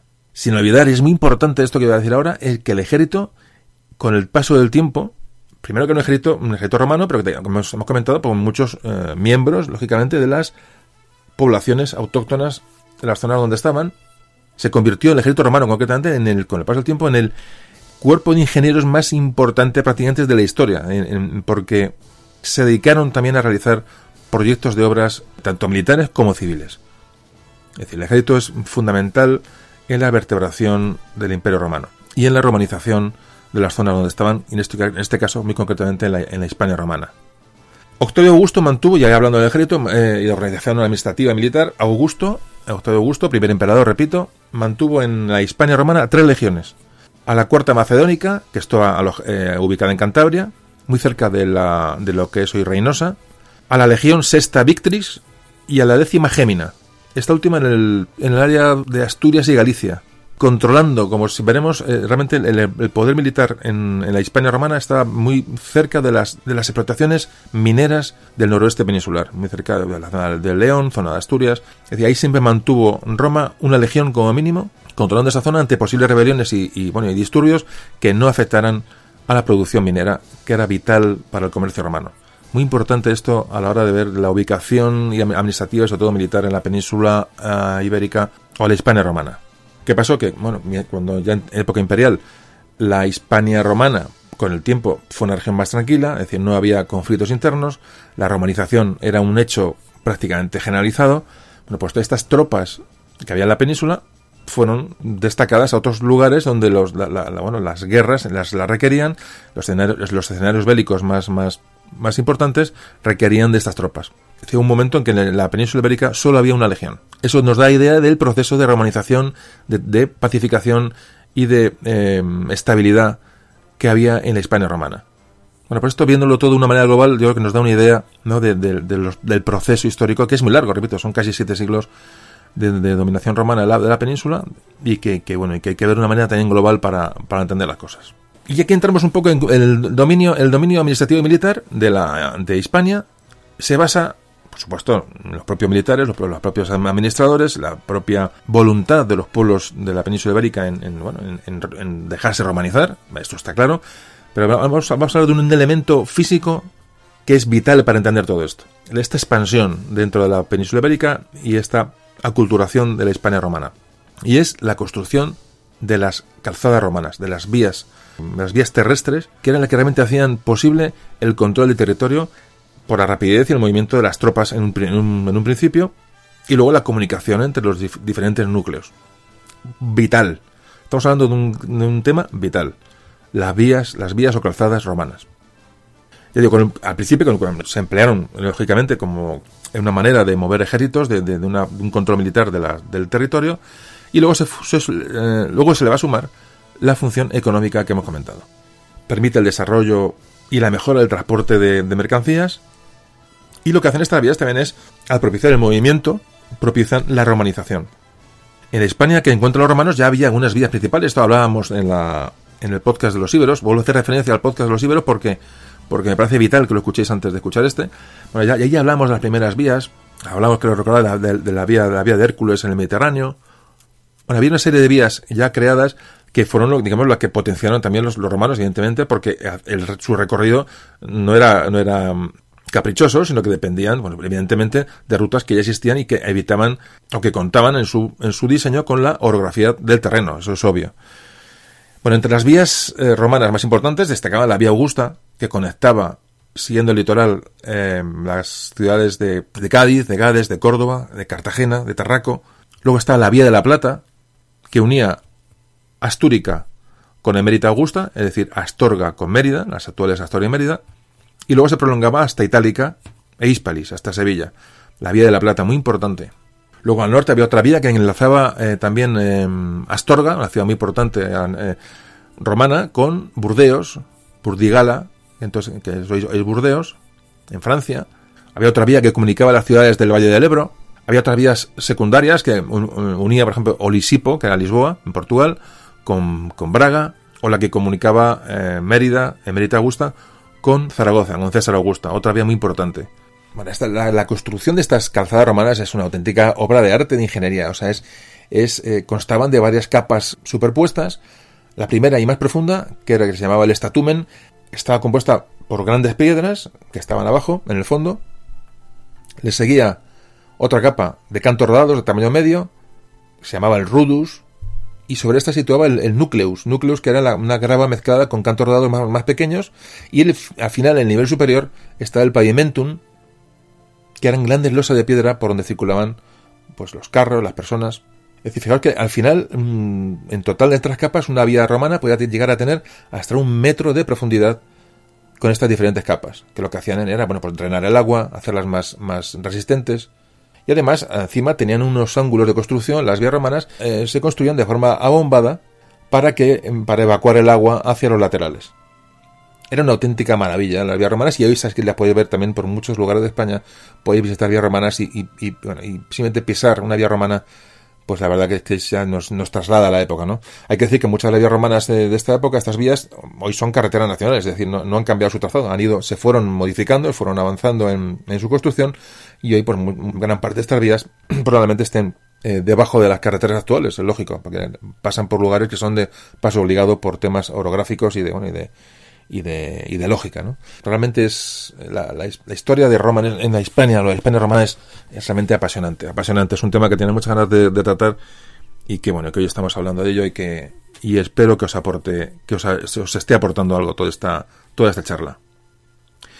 Bueno, pues los romanos colocaban en el recorrido de estas calzadas, pues lo que llamaban unas, unas grandes mojones, unas piedras grandes, se llamaban miliarios, con inscripciones que indicaban, como se hace hoy, pues el punto de la vía donde uno se encontraba, es decir, pues la localidad más cercana, la medida de, distancias, y también se podía encontrar el nombre del emperador o el magistrado, es decir, el cargo local mm, que la había construido, la había reparado, la había, o la había adecentado. Pues como hoy, ¿eh? hoy veis una carretera, carretera construida por la comunidad de no sé dónde. La esta carretera, o sea, firmado, la gente firmaba un poco los avances en, tiene que dejar referencia para que la gente viera quién la había hecho. Es decir, el personalismo no es una cosa exclusiva de, nuestros días.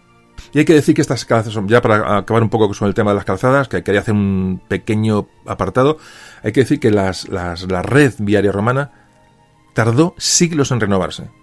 Siglos. Por ejemplo, hay que decir que los, los la, la, época visigoda ni se tocaron las calzadas para nada. La, la época mm, posromana pero vamos, ni los visigodos ni, ni en la Edad Media, es decir, se usaron las calzadas romanas durante siglos. Perduraron, fijaros cómo estaban construidas, que fueron utilizadas, ya digo, siglos después.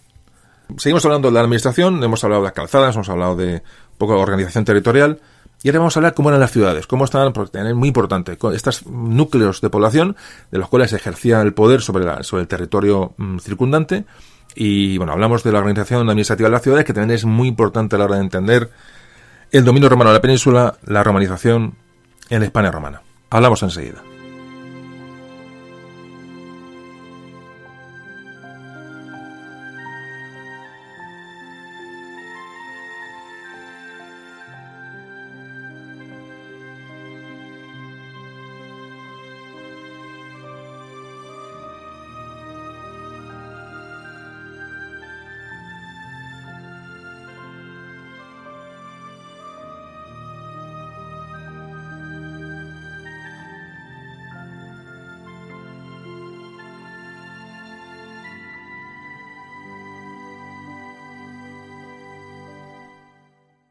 Bueno, hablamos de la administración local, digamos, y las ciudades romanas.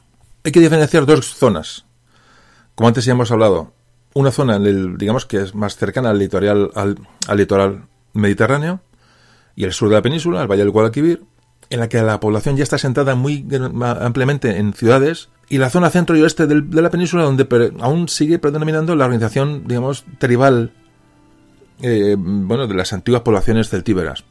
Eh, sobre todo tribus o pueblos ya pequeños, pequeñas aldeas, eh, bueno, con lazos de parentesco entre los, habitantes, es decir, más, más, primitivo, ¿no?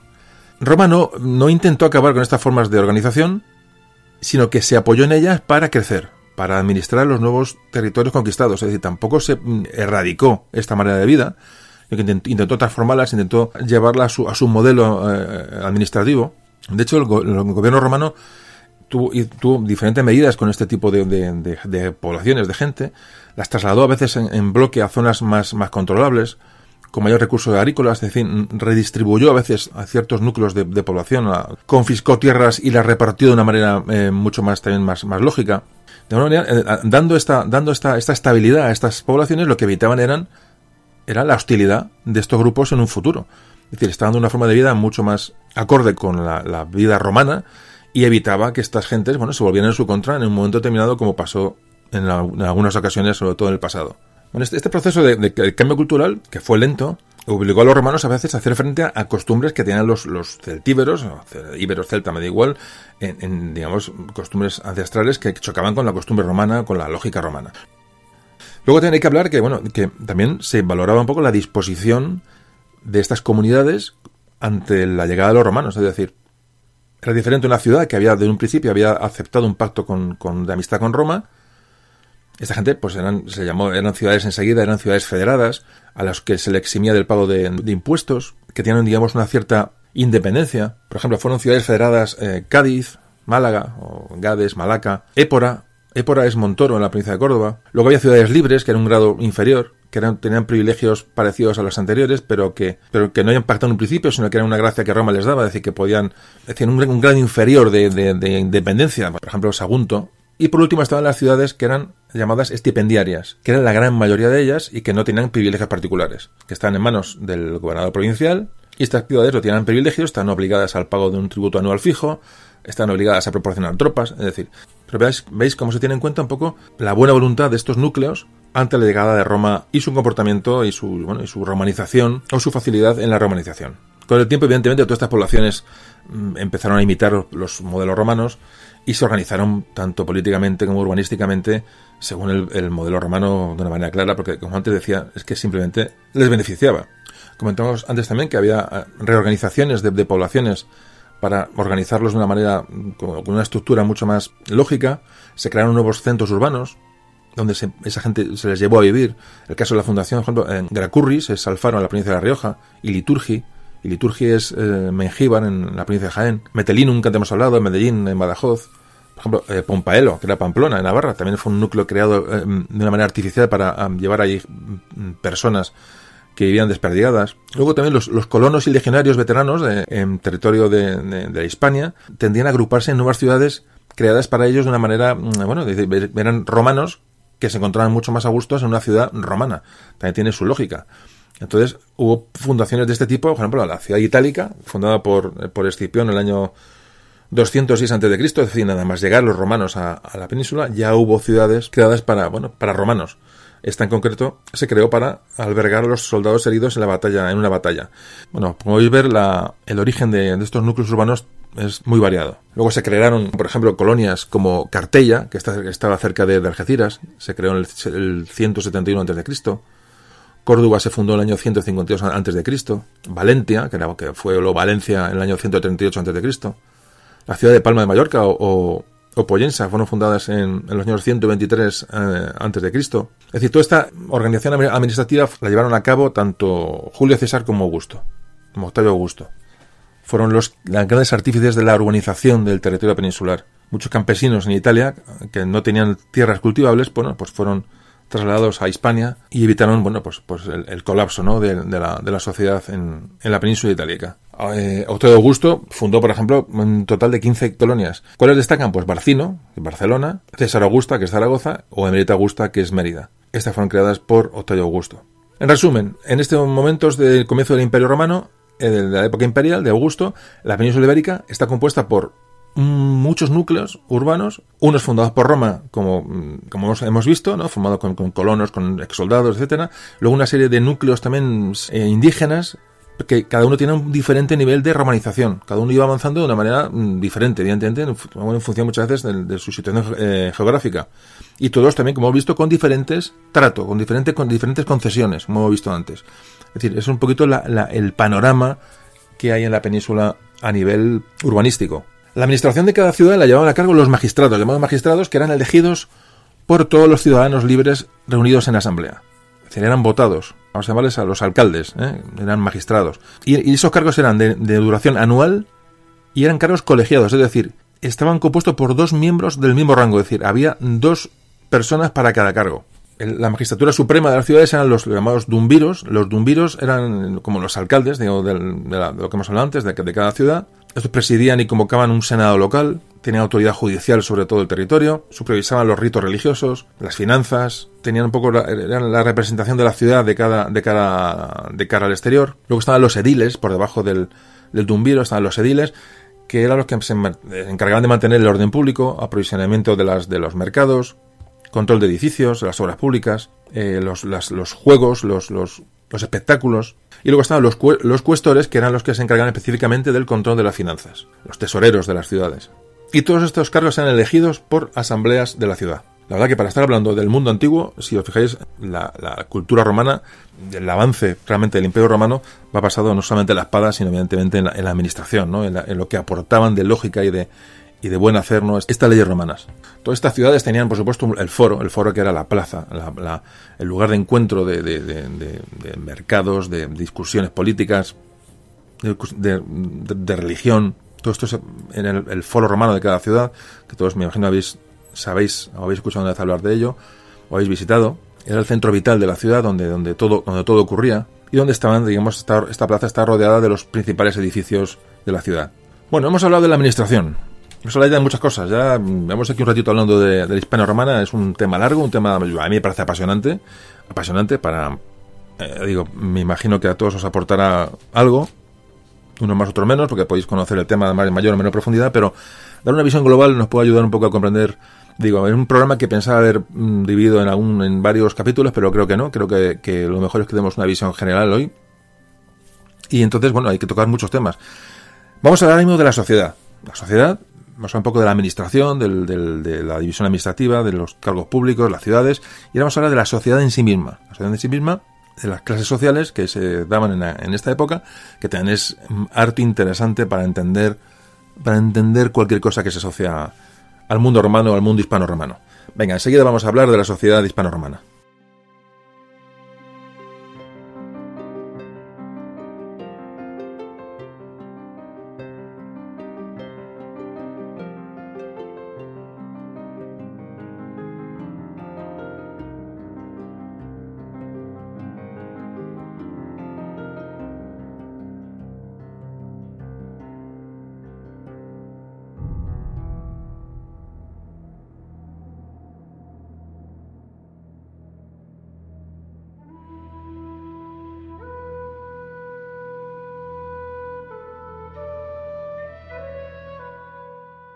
Bueno, de manera general, eh, la sociedad hispano-romana, bueno, pues seguía las pautas de la Roma imperial, de la Roma imperial, de la Roma, de la ciudad romana, y en lo alto de los, del estamento, de los estamentos, estaban las clases sociales superiores, es decir, la- eh, por supuesto, la familia imperial del emperador, evidentemente, senadores, caballeros, y por debajo estaría el resto de la población, ciudadanos libres, sobre todo, empezando por los ciudadanos que eran libres, y luego los habitantes indígenas carentes de derecho de ciudadanía, ya estarían por debajo del ciudadano libre. Y ya por debajo de estos estarían, por supuesto, los esclavos y los libertos, es decir, esclavos y esclavos que hayan sido liberados.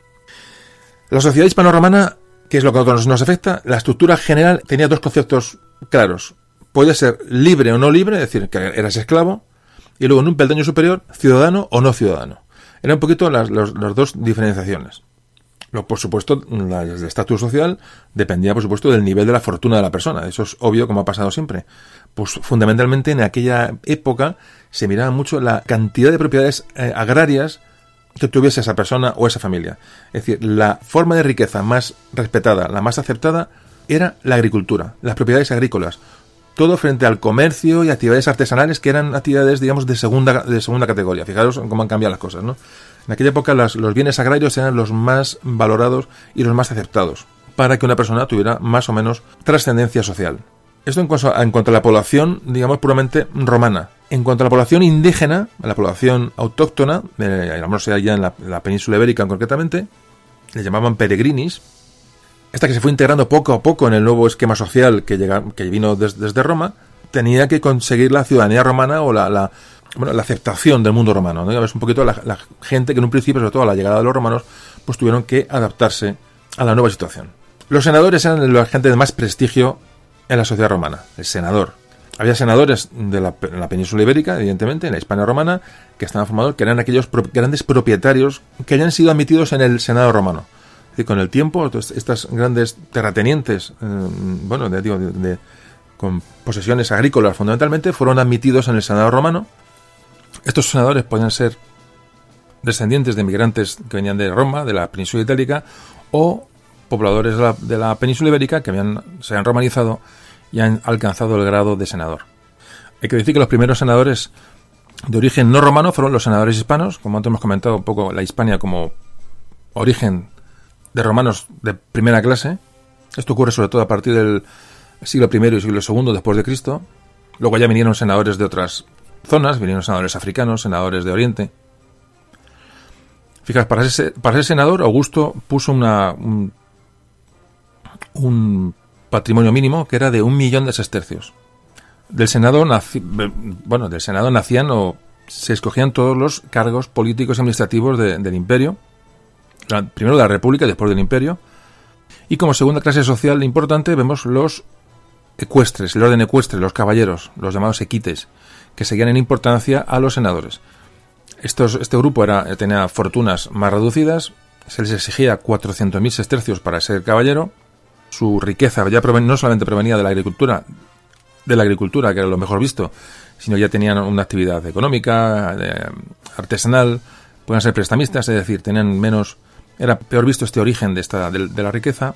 Se calcula que durante el, llegó a haber unos 20.000 caballeros nombrados en durante la época imperial, una clase más numerosa. Entre esta clase de caballeros también había muchos cargos militares. Y por último hablamos de los decuriones. Los decuriones que es el último de los estamentos privilegiados de la sociedad romana, que eran dirigentes, élites dirigentes de las ciudades. No tenían las, la riqueza de senadores o caballeros, se les exigía tener un patrimonio de 10.000 sestercios, nada más, y junto con los magistrados, pues dirigían la vida política en las ciudades de estos magistrados que antes hemos hablado. Y por último nos encontramos con las clases menos privilegiadas, como era la plebe, la llamada plebe, que eran ciudadanos libres y es el sector más numeroso de la población.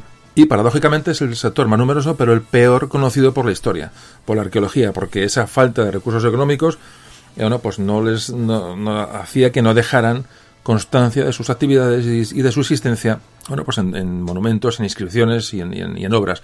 Es decir, eh, tenemos poca información, digamos, de la clase que más mm, representaba a la sociedad romana. Esto es así se dedicaban pues eso, a, las actividades agrícolas, ganaderas, pesca, puede ser artesanos. Algunos, bueno, se alistaban en el, ejército, otros pueden ir a trabajar a las minas. En fin, eh, algunas veces se organizaban en pequeñas organizaciones o colegios o asociaciones de carácter semigremial. Esa parte de la sociedad, bueno, que realmente era la, que daba dinamismo a la, a la, a la Hispania romana y a Roma en sí misma. Y por último tenemos a los esclavos los esclavos, que ya existían antes de la llegada de Roma a la, península, pero que se potencia esta clase durante, durante la, estancia de Roma en la península. Es decir, esas continuas guerras que hubo en la, en la, península pues fueron una fuente de aprovisionamiento de esclavos enorme durante la República sobre todo y luego durante el Imperio. Los esclavos eran mayoría, bueno, ya digo, origen de, de, conquistas, de guerras. Más tarde su número descendió por debido, bueno, hubo cambios económicos y sociales, sobre todo durante el Alto Imperio, y que hicieron que esta, que esta clase social de esclavos fuera disminuyendo. Fueron evidentemente utilizados como mano de obra fundamentalmente en diferentes sectores, sobre todo en las minas, en las villas rurales, en talleres artesanales, hacían el servicio doméstico, a veces participaban en espectáculos, gladiadores, en fin, todo eso que podéis imaginar. Había algunos, esclavos que eran esclavos públicos, decir, que desarrollaban actividades administrativas, sobre todo eso ocurría en, la propia Roma. Y lo que, lo que caracterizaba principalmente al, esclavo era su estatus jurídico, que el cual no le consideraba una persona, sino que era considerado un, instrumento, no poseía derechos, aunque en muchos casos la pertenencia durante mucho tiempo a un mismo dueño, bueno, pues hacía que el, trato fuera relativamente aceptable. Hay que decir que la condición del esclavo no era definitiva, no era de por vida. Existían varios medios a través de los cuales podía uno abandonar la situación de esclavo. Por ejemplo, ah, podía ser liberado por su dueño. Él mismo podía comprar su libertad, lo que le convertía en un esclavo liberto. este abismo que existía entre los grupos sociales altos o privilegiados con el resto de la población, es decir, entre senadores, caballeros y decuriones con el resto, con la plebe, se veían amortiguados, reducidos, porque había una, una tradición de acción, digamos, de eh, benefactora, ¿no? De la, de la clase más alta sobre la clase más baja. Es decir, se financiaban muchas actividades en favor de la, de la comunidad. Todo en bien del, del, ego, en bien del prestigio de la persona, pero era así. Bueno, se daba de comer a la gente, se compraban alimentos, se compraban excedentes de trigo cuando faltaba, se repartía dinero, se repartían ayudas para asegurar el abastecimiento de alimentos en, en las ciudades. Se alimentaba a los niños que no tenían posibilidades.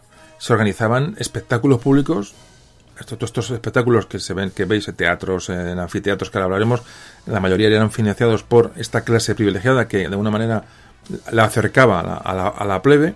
Muchas construcciones públicas de las que se beneficiaba todo el mundo, la, incluida la plebe, pues eran construidas y financiadas por estas clases privilegiadas, es decir, había una, un equilibrio, ¿no? una, una compensación social que se realizaba de esta manera. Bueno, pues hemos visto las clases sociales, muy interesante, la verdad que meterse en aquella época, intentar, eh, intentar intuir cómo entendía la vida de aquella gente es sumamente complicado, sobre todo cuando, como hemos dicho, cuando no tenemos mucha referencia de esa clase, de esa plebe, ¿no? que no nos ha dejado referencias. Tenemos que, bueno, que imaginaros un poco cómo vivía aquella gente. Y ahora vamos a hablar de la economía en la Hispania romana. Otro tema muy importante. Vamos a hablar de la minería, vamos a hablar de la agricultura, Vamos a hablar de la pesca, del comercio, de la, de la artesanía, es decir, todos estos mm, ya parámetros eh, económicos que, también, como siempre os digo, nos va a hacer ver todo de manera global y va a cerrar un poco el círculo de, cómo era la vida en la Hispania romana. Venga, pues hablamos enseguida de los aspectos económicos. ¿Cómo se mantenía esta gente en aquella época?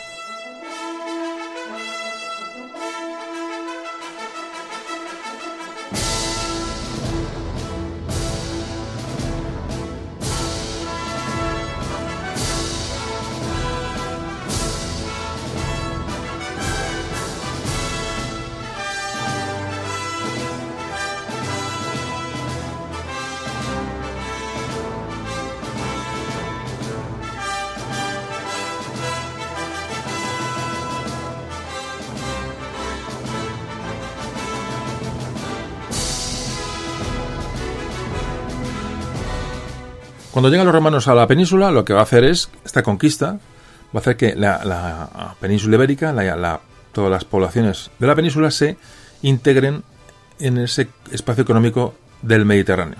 Hay que decir que, como antes comentamos, que Hispania es una de las provincias que más riqueza proporcionó, primero a la República y luego al Imperio, y esta cantidad de riquezas que había en la, península, riquezas agrícolas, sobre todo mineras, como hemos visto antes, eh, en pesqueras, atrajo a gran cantidad de colonos que venían de Italia.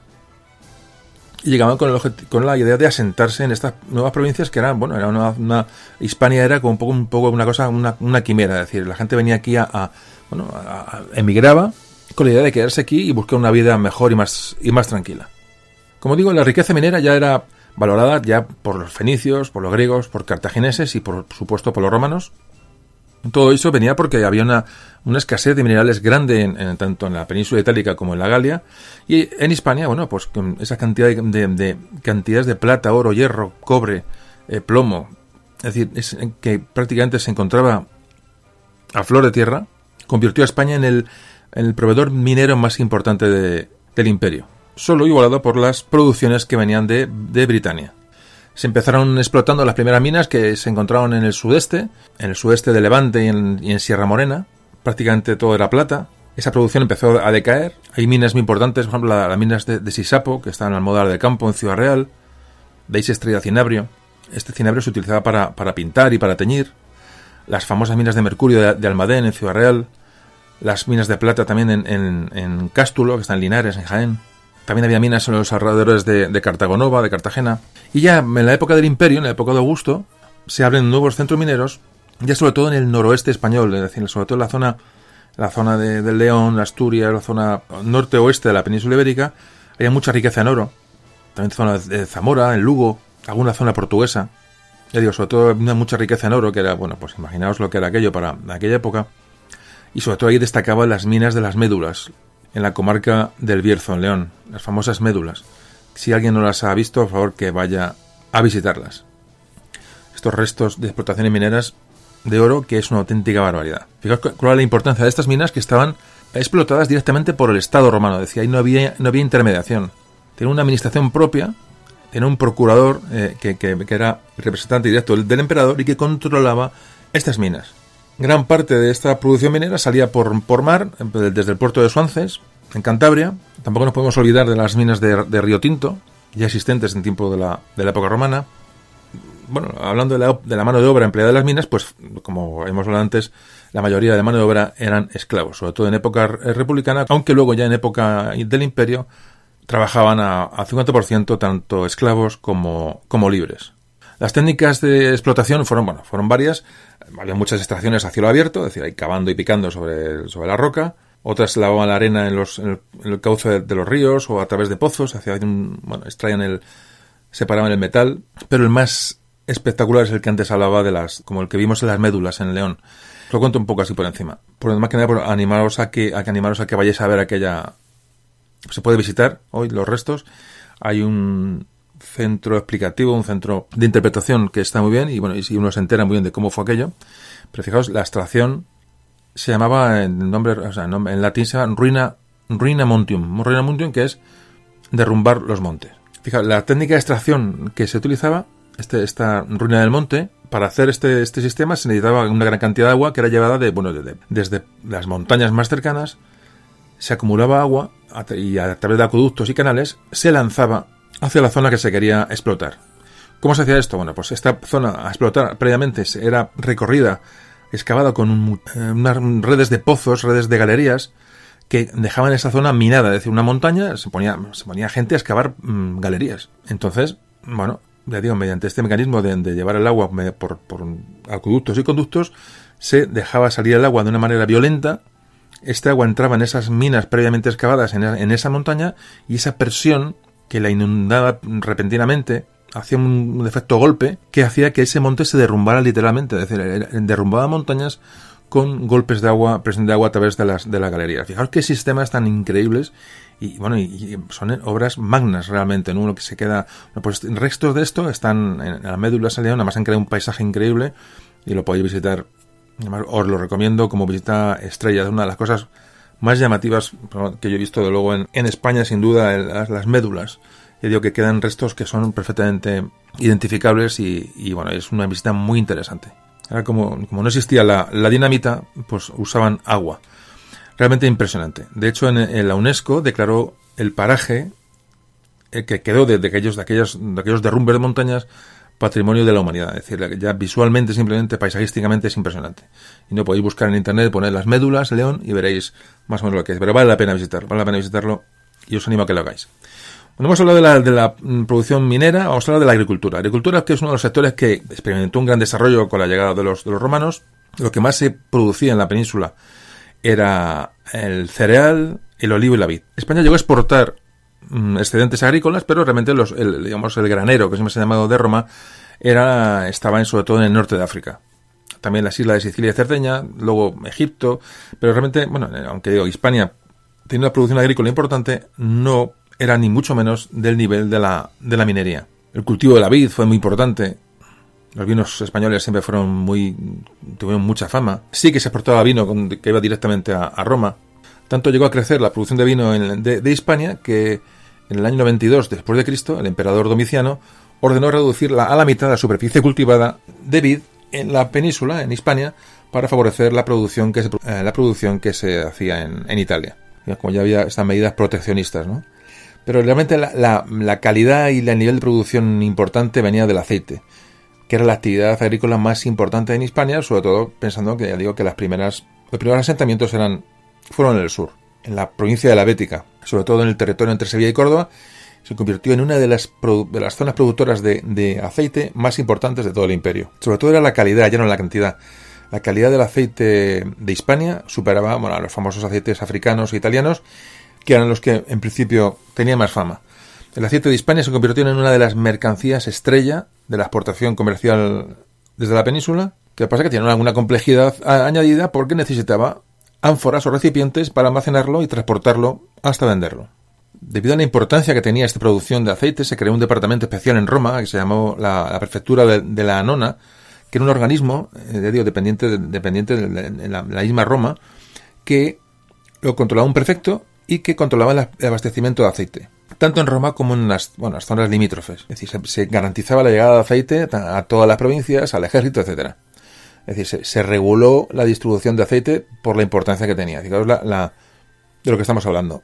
Esta producción increíble de aceite de Hispania se produjo hasta el siglo III después de Cristo, estuvo mm, siglos con esa gran producción, hasta que, por diferentes causas, fue sustituido en importancia por el aceite que provenía de África. ¿Qué, mm, va a producir este comercio de aceite tan, tan alargado en el tiempo y de esa calidad? Pues que mm, va a propiciar una gran construcción, proliferación de talleres cerámicos para la fabricación de las ánforas o contenedores que se utilizaban para su transporte.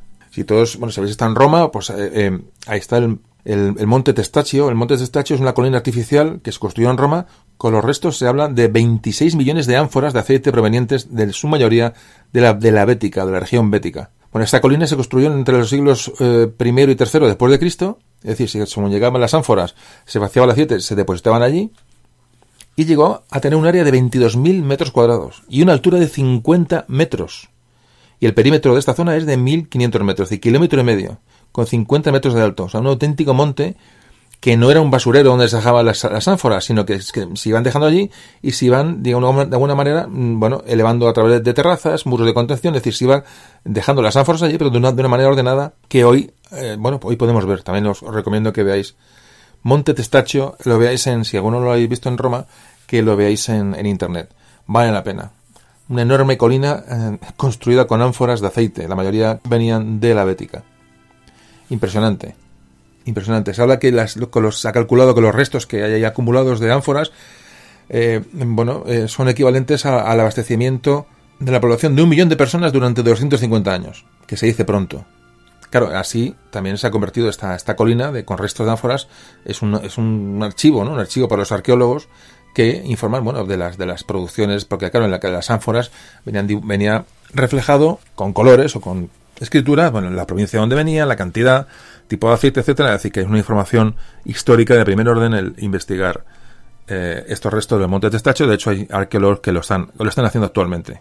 Muy interesante todo lo que estamos hablando, pero fijaos que para sacar datos de, de, de esta época tan antigua hay que acudir ya a referencias pues complicadas, ¿no? Sobre todo arqueología, pero fijaos a qué nivel estamos hablando, ¿no? De, ánforas, de, datos.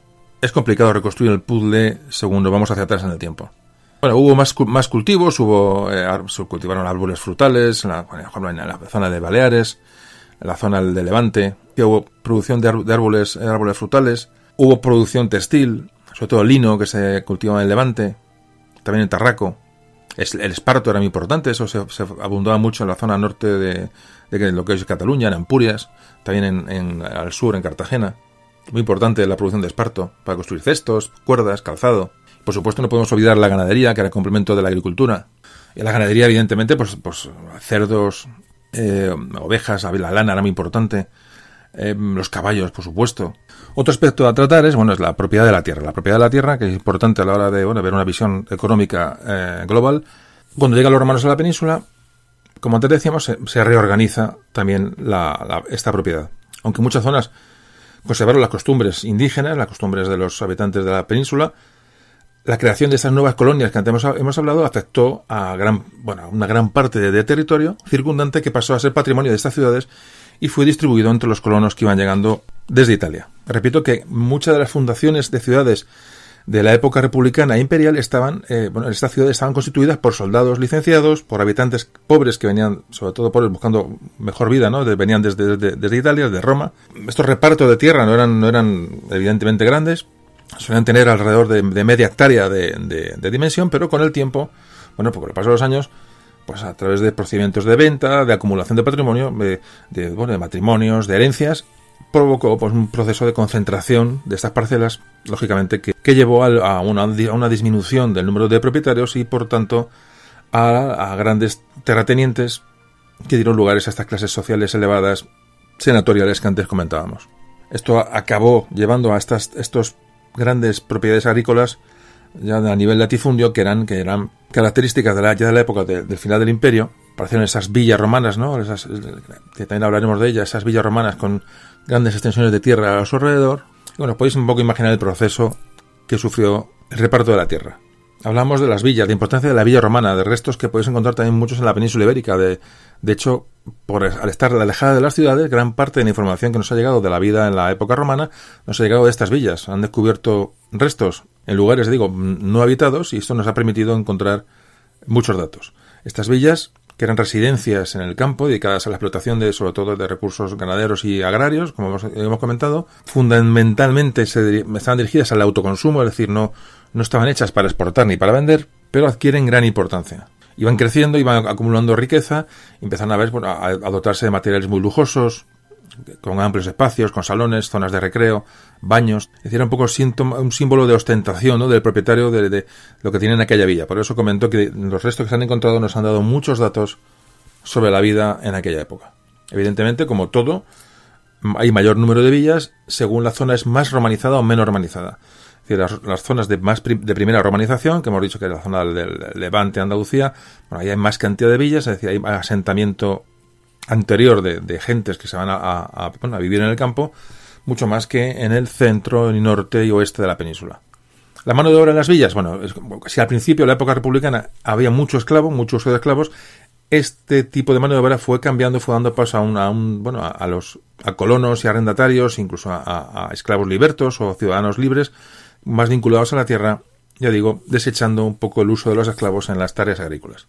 Estamos hablando, fijaos que desde que llegan los primeros romanos hasta que se van los últimos romanos, estamos hablando, te repito, casi siete siglos, con lo cual imaginaos la evolución que se puede producir en tanto tiempo. Pues tenemos que tener una visión un poco global de lo que estamos hablando. Es decir, son evoluciones muy lentas, no podemos olvidarlo. Ejemplos de villas romanas y que podéis visitar, que se han quedado, han quedado muy bien eh, conservadas, pues, por ejemplo, la famosa villa de Carranque, que está en en Toledo, la provincia de Toledo, la de Santa Cruz de Baños, en Burgos, la de Casas de Soria, en Soria, la, Olmeda, en Palencia, Vilaúba, en Gerona, la de Toralla, en Vigo, la de, Bruñel, en, Jaén. Es decir, vamos a ver, eh, podéis mirar en, ya digo, tenemos internet, tenemos mucha información para, para un fin de semana coger y, bueno, ir a ver una villa romana, ir a ver un acueducto, ir a ver un puente, ir a ver un museo. Vale la pena, de verdad, vale la pena. Os he dicho unas pocas así a, abuela pluma, pero hay muchas más. Pasamos a la pesca, que como hablamos en aquel famoso podcast que tanto he comentado, o tanto nombro de los íberos, bueno, ya era conocida desde época prerromana, sobre todo las salazones, las famosas salazones de las que hablábamos eh, de los fenicios, etcétera. Sobre todo en la zona, la zona de Cádiz, en Gades, la industria de salazones potentísima y la llegada de los romanos supuso aún un desarrollo aún mayor de esta actividad, que convierte junto con el aceite al salazón en uno de los productos estrella para Roma que llegaba desde Hispania. Llegaron a haber sociedades privadas que se dedicaban a la producción de, salazones, daban trabajo a, pescadores o a ciudadanos libres o mano de obra asalariada. Vemos que a finales del siglo I antes de Cristo se concentra la producción claramente en el sur, en, desde una zona que va de Alicante hasta Portugal, aunque haya más factorías en el resto de la costa, pero esta zona es la que, la que acumula eh, la industria del, del salazón. Por ejemplo, los centros productores, el centro de Varia, que es el pueblo de Villaricos en Almería, eh, Sexy, que es, era que es hoy es Almuñécar, en San Roque en Cádiz, que se llama Cartella también, Baelo Claudia, que era un pueblo cerca de Tarifa, en Barbate, en, Malaca, en Málaga, en Cartagena, Cartagonova, es decir, estas ciudades eran factorías auténticas de, salazón. Muchas de estas factorías comenzaron una producción eh, muy mecanizada y automatizada a partir de la época imperial, la época de, Augusto, y está documentado el uso de, estas factorías o el funcionamiento del rendimiento de estas factorías durante tres siglos, durante tres siglos. Mucho tiempo. Es decir, la industria salazón muy importante si hablamos de, de una economía global en la Hispania romana. El aceite, y los salazones, como ya digo, como productos estrella eh, para, para exportar. Bueno, el salazón, ¿qué es? Bueno, pues un, es un, se limpia el pescado, se despieza, se hacía con unos cuchillos grandes. Las piezas de pescado ya cortadas estaban, eran, eran saladas, se metían en depósitos de en cubetas de, de, sal de gran, de, gran, tamaño. Y una vez que estaba salado el, el pescado, pues se envasaba en ánforas que eran transportadas normalmente por vía marítima hasta Roma o hasta la península itálica. Igual que en el caso del aceite, la producción de salazones implicaba una, una coordinación con otros sectores. Por ejemplo, en este caso hablamos de las salinas. Es decir, hacía falta un aprovisionamiento de sal importante para la industria del salazón, como es lógico. O los talleres de cerámica, al igual que hablábamos antes de la producción de aceite. Es decir, la producción de salazón exigía salinas y exigía también talleres eh, de alfarería para fabricación de las ánforas y su posterior exportación. Dentro de esta exportación de productos estrella que estamos hablando estaba el famoso garum.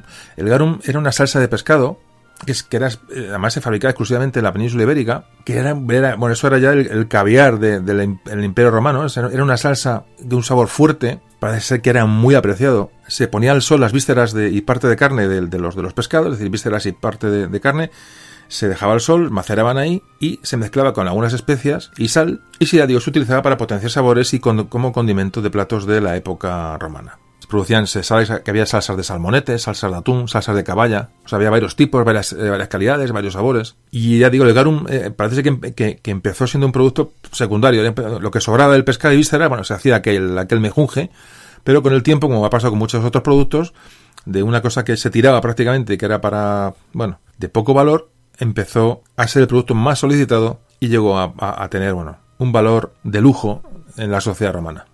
Bueno, para, ya para finalizar con el comercio y acabar este, este punto, hay que decir que todos los excedentes, tanto de aceite como de salazones, de grano, de todo lo que se exportaba, normalmente salía por los puertos marítimos y fluviales que había en la península.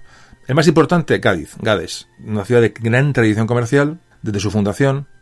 Luego estaban eh, Cartella, Cartagonova, Tarraco, Córdoba, César Augusta por el Ebro, Sevilla por el, por el Guadalquivir, Lisboa también, Málaga. Es decir, hay un, estos, estos puertos eran los de donde, de donde se repartía, donde salían todos los excedentes de estas producciones. Repito la importancia de que gran cantidad de ríos eran navegables en la época, en el caso del Guadalquivir hasta Córdoba, llegaba navegable hasta Córdoba, el Tajo también se, adentraba muchos kilómetros hacia adentro, el Duero, el Miño, el Ebro. El Ebro llegaba hasta, hasta Varella, hasta Barea, en la, Rioja. Es decir, no, no perdamos de vista la, navegabilidad de los ríos para entender un poco también el, bueno, todo este flujo comercial de estos excedentes. Bueno, como hemos dicho, con esto terminamos un poco este punto de la parte, de la parte comercial. Y ahora vamos a hablar seguidamente de una parte también muy interesante. Creo que todas las partes son interesantes para, digo, para ver esto de una manera, de una manera completa hablar un poco de la cultura, de la religión, de, esas ideas, ¿no? ¿Qué, pensaba? Qué, ¿En qué dioses creían? En, ¿Cuál era la, parte espiritual, ¿no? De, estas, de estos hispano-romanos que hoy no se nos hace difícil eh, eh, entender, digo, después de tantos siglos, pero que vamos a intentar desentrañar en un minuto.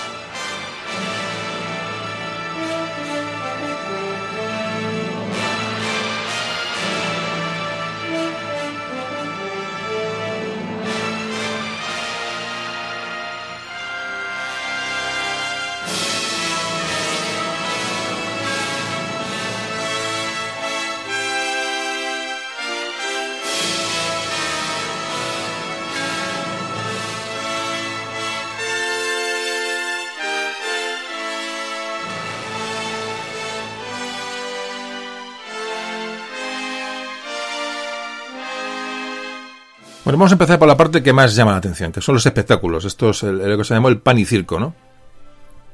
Los espectáculos del mundo romano. Esa imagen que tenemos de la antigüedad romana, ¿no? Que hay de esos espectáculos públicos que hemos visto a través de imágenes, de películas, de, libros, de, cuadros, es decir, los, esos juegos, ¿no? Bueno, pues vamos a hablar, hablar de ello un poco porque es un tema muy interesante y aparte, una parte interesante es muy importante. Para empezar, nos han quedado muchos vestigios de, restos de obras públicas dedicadas a los espectáculos públicos. Eran juegos y actividades populares, hay ruinas de teatros, de anfiteatros, de circos, y eran, eran digamos, el símbolo principal de, Roma, de la romanidad, era esto, este, estos espectáculos que estaban abiertos a todas las clases sociales, a todas, incluso a los esclavos. Pues todos sabéis, carreras de cuadrigas, carreras de caballos, carreras, gladiadores, obras de teatro. Como antes comentaba, la construcción de estos recintos en gran parte y la financiación de esos espectáculos estaban costeados por los miembros de estas clases superiores, ya digo, con ese ánimo de, de, bueno, de compensar a esas clases, a esa plebe y así, de alguna manera, consolidar su imagen personal, un poco de manera egoísta, su imagen personal y su posición política, su posición social. Es decir, eran financiados por estas personas. El teatro, vamos a hablar del teatro. El teatro que es el lugar donde se representaban estas obras eh, dramáticas, la época en la que se construyen más teatros en, la Hispania romana es en el siglo I después de Cristo, es decir, ya metidos en el, imperio. Fue un fenómeno que fue puramente romanizador al 100%, que ese proceso que antes hemos, hablado, formaba parte de, esa urbanización, ¿no? de, ese crecimiento de las urbes, de las ciudades en la, en la península. Podemos hablar de, bueno, de teatros conservados, pues podéis visitar, por ejemplo, el de Mérita Augusta, el de Itálica, el de Clunia, el de Sagunto, impresionante, el de Cartagena, el que sea Cartagonova, en Segóbriga, cerca de Saélices, en, en, en Cuenca, eh, por la carretera de Madrid-Valencia, el teatro de Zaragoza, el de César Augusta. Es decir, varios teatros romanos que yo digo que son, vale la pena visitar, sentarse en el, en el graderío y, y, uno imaginarse lo que, bueno, aquellos actores representando obras eh, clásicas, es decir, bueno, tiene que ser una auténtica maravilla, ¿no? Eh, porque estamos hablando del mundo antiguo, es decir, que, el, avance que en lo cultural que trae Roma es, algo, algo fuera de lo común. Las obras que se presentaban, pues eran, eran comedias, eran tragedias, sobre todo digo muy todo muy heredado del mundo helenístico de, Grecia muy importante la, la cómo Roma tras, es eh, nos transmite lo que lo que Grecia creó en su momento muy importante ese mundo greco-romano no que hemos hablado muchas veces es muy importante no perder tampoco de vista la, influencia griega. Y bueno, pues había pues asuntos, se trataban todo tipo de, asuntos de, ese momento de, bueno, de, vigentes, pues, pues asuntos de amor, de vida cotidiana. Pues bueno, pues esas las obras que la gente iba a ver a estos teatros no diferían en mucho de lo que hoy vemos, puesto que son temáticas que a todos nos afectan. Es decir, que, en, ese, momento afectaban a la gente. Y ese era, y ahí radicaba su, su interés. Había actores conocidos, han encontrado inscripciones con, con actores que eran los mismos en, en distintas eh, ciudades, es decir, había, había gente famosa que se, que se pagaba por, por, por, ver, es decir, no, había auténticos profesionales del, del teatro. Una actriz, se llama Cornelia Notis.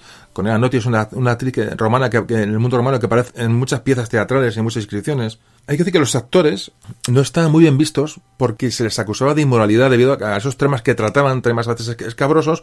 Bueno, pues el actor representaba un papel de, de un X eh, modelo de vida.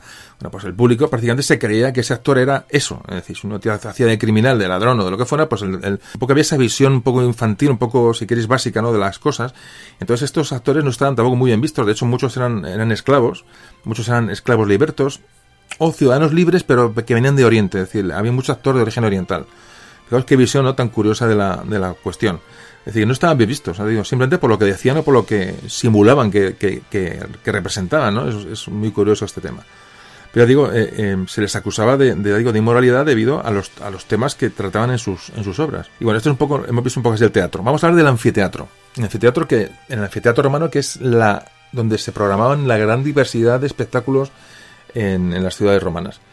Iban desde luchas de gladiadores a la caza de animales salvajes, había luchas entre fieras, eh, había una veces simulaciones de combates navales, esto había, requería bueno, un, anfiteatro mucho más preparado. A veces se, ejecutaban prisioneros en los, en los anfiteatros, bueno, pues lo que más o menos nos ha transmitido pues la, cinematografía y bueno lo que todos sabéis en los teatros romanos que realmente pues era imagina que esto trajeron los romanos como algo innovador. Que no harían con qué se divertirían me imagino pues un, un celtíbero de la meseta norte pues no sé a saber no es decir que, que a pesar del avance cultural fijaos los espectáculos que, que se barajaban en la época. Bueno este anfiteatro romano es una de las construcciones más características de la arquitectura romana era una planta oval, alargado. Estaba dividido en dos partes. Digo, la arena, que era donde se realizaban las, todas las acciones, y el graderío, que era bueno, la parte elevada donde, que, bueno, que donde se ponía el público y quedaba protegido por de cualquier fiera que pudiera saltar, de cualquier, eh, cualquier espadazo que alguno pudiera soltar. Hay que decir que bajo la arena de los, de los anfiteatros, eh, los más grandes, estaba la, la, que se llamaba la fosa, la fosa bestiaria, que era que estaba cubierta por un techo de vigas de madera, sobre la cual se suponía, se ponía una capa de arena que le hacía invisible al público. Es decir, que el, de por debajo estaba hueco, y este foso servía para la circulación de los animales y permitía, gracias a unos mecanismos de cuerdas y ascensores, de poleas, sacar animales a las superficies, es decir, para dar bueno, un poco de, espectacularidad a los, a los eventos, ¿no? O sea, por debajo, como habéis visto en muchos, en las ruinas de, por ejemplo, en el, teatro, en el Coliseo Romano, sabéis que debajo, veis que está, que hay un, que hay columnas y hay una, una infraestructura creada debajo del teatro. Bueno, pues todo esto obedece a esta a estas mm, eh, obras que había debajo hechas para hacer mucho más dinámicos los espectáculos. Los primeros anfiteatros en, eh, en Hispania se construyen hacia entre el siglo I antes de Cristo y el siglo I después de Cristo, más o menos, por, por centrarnos.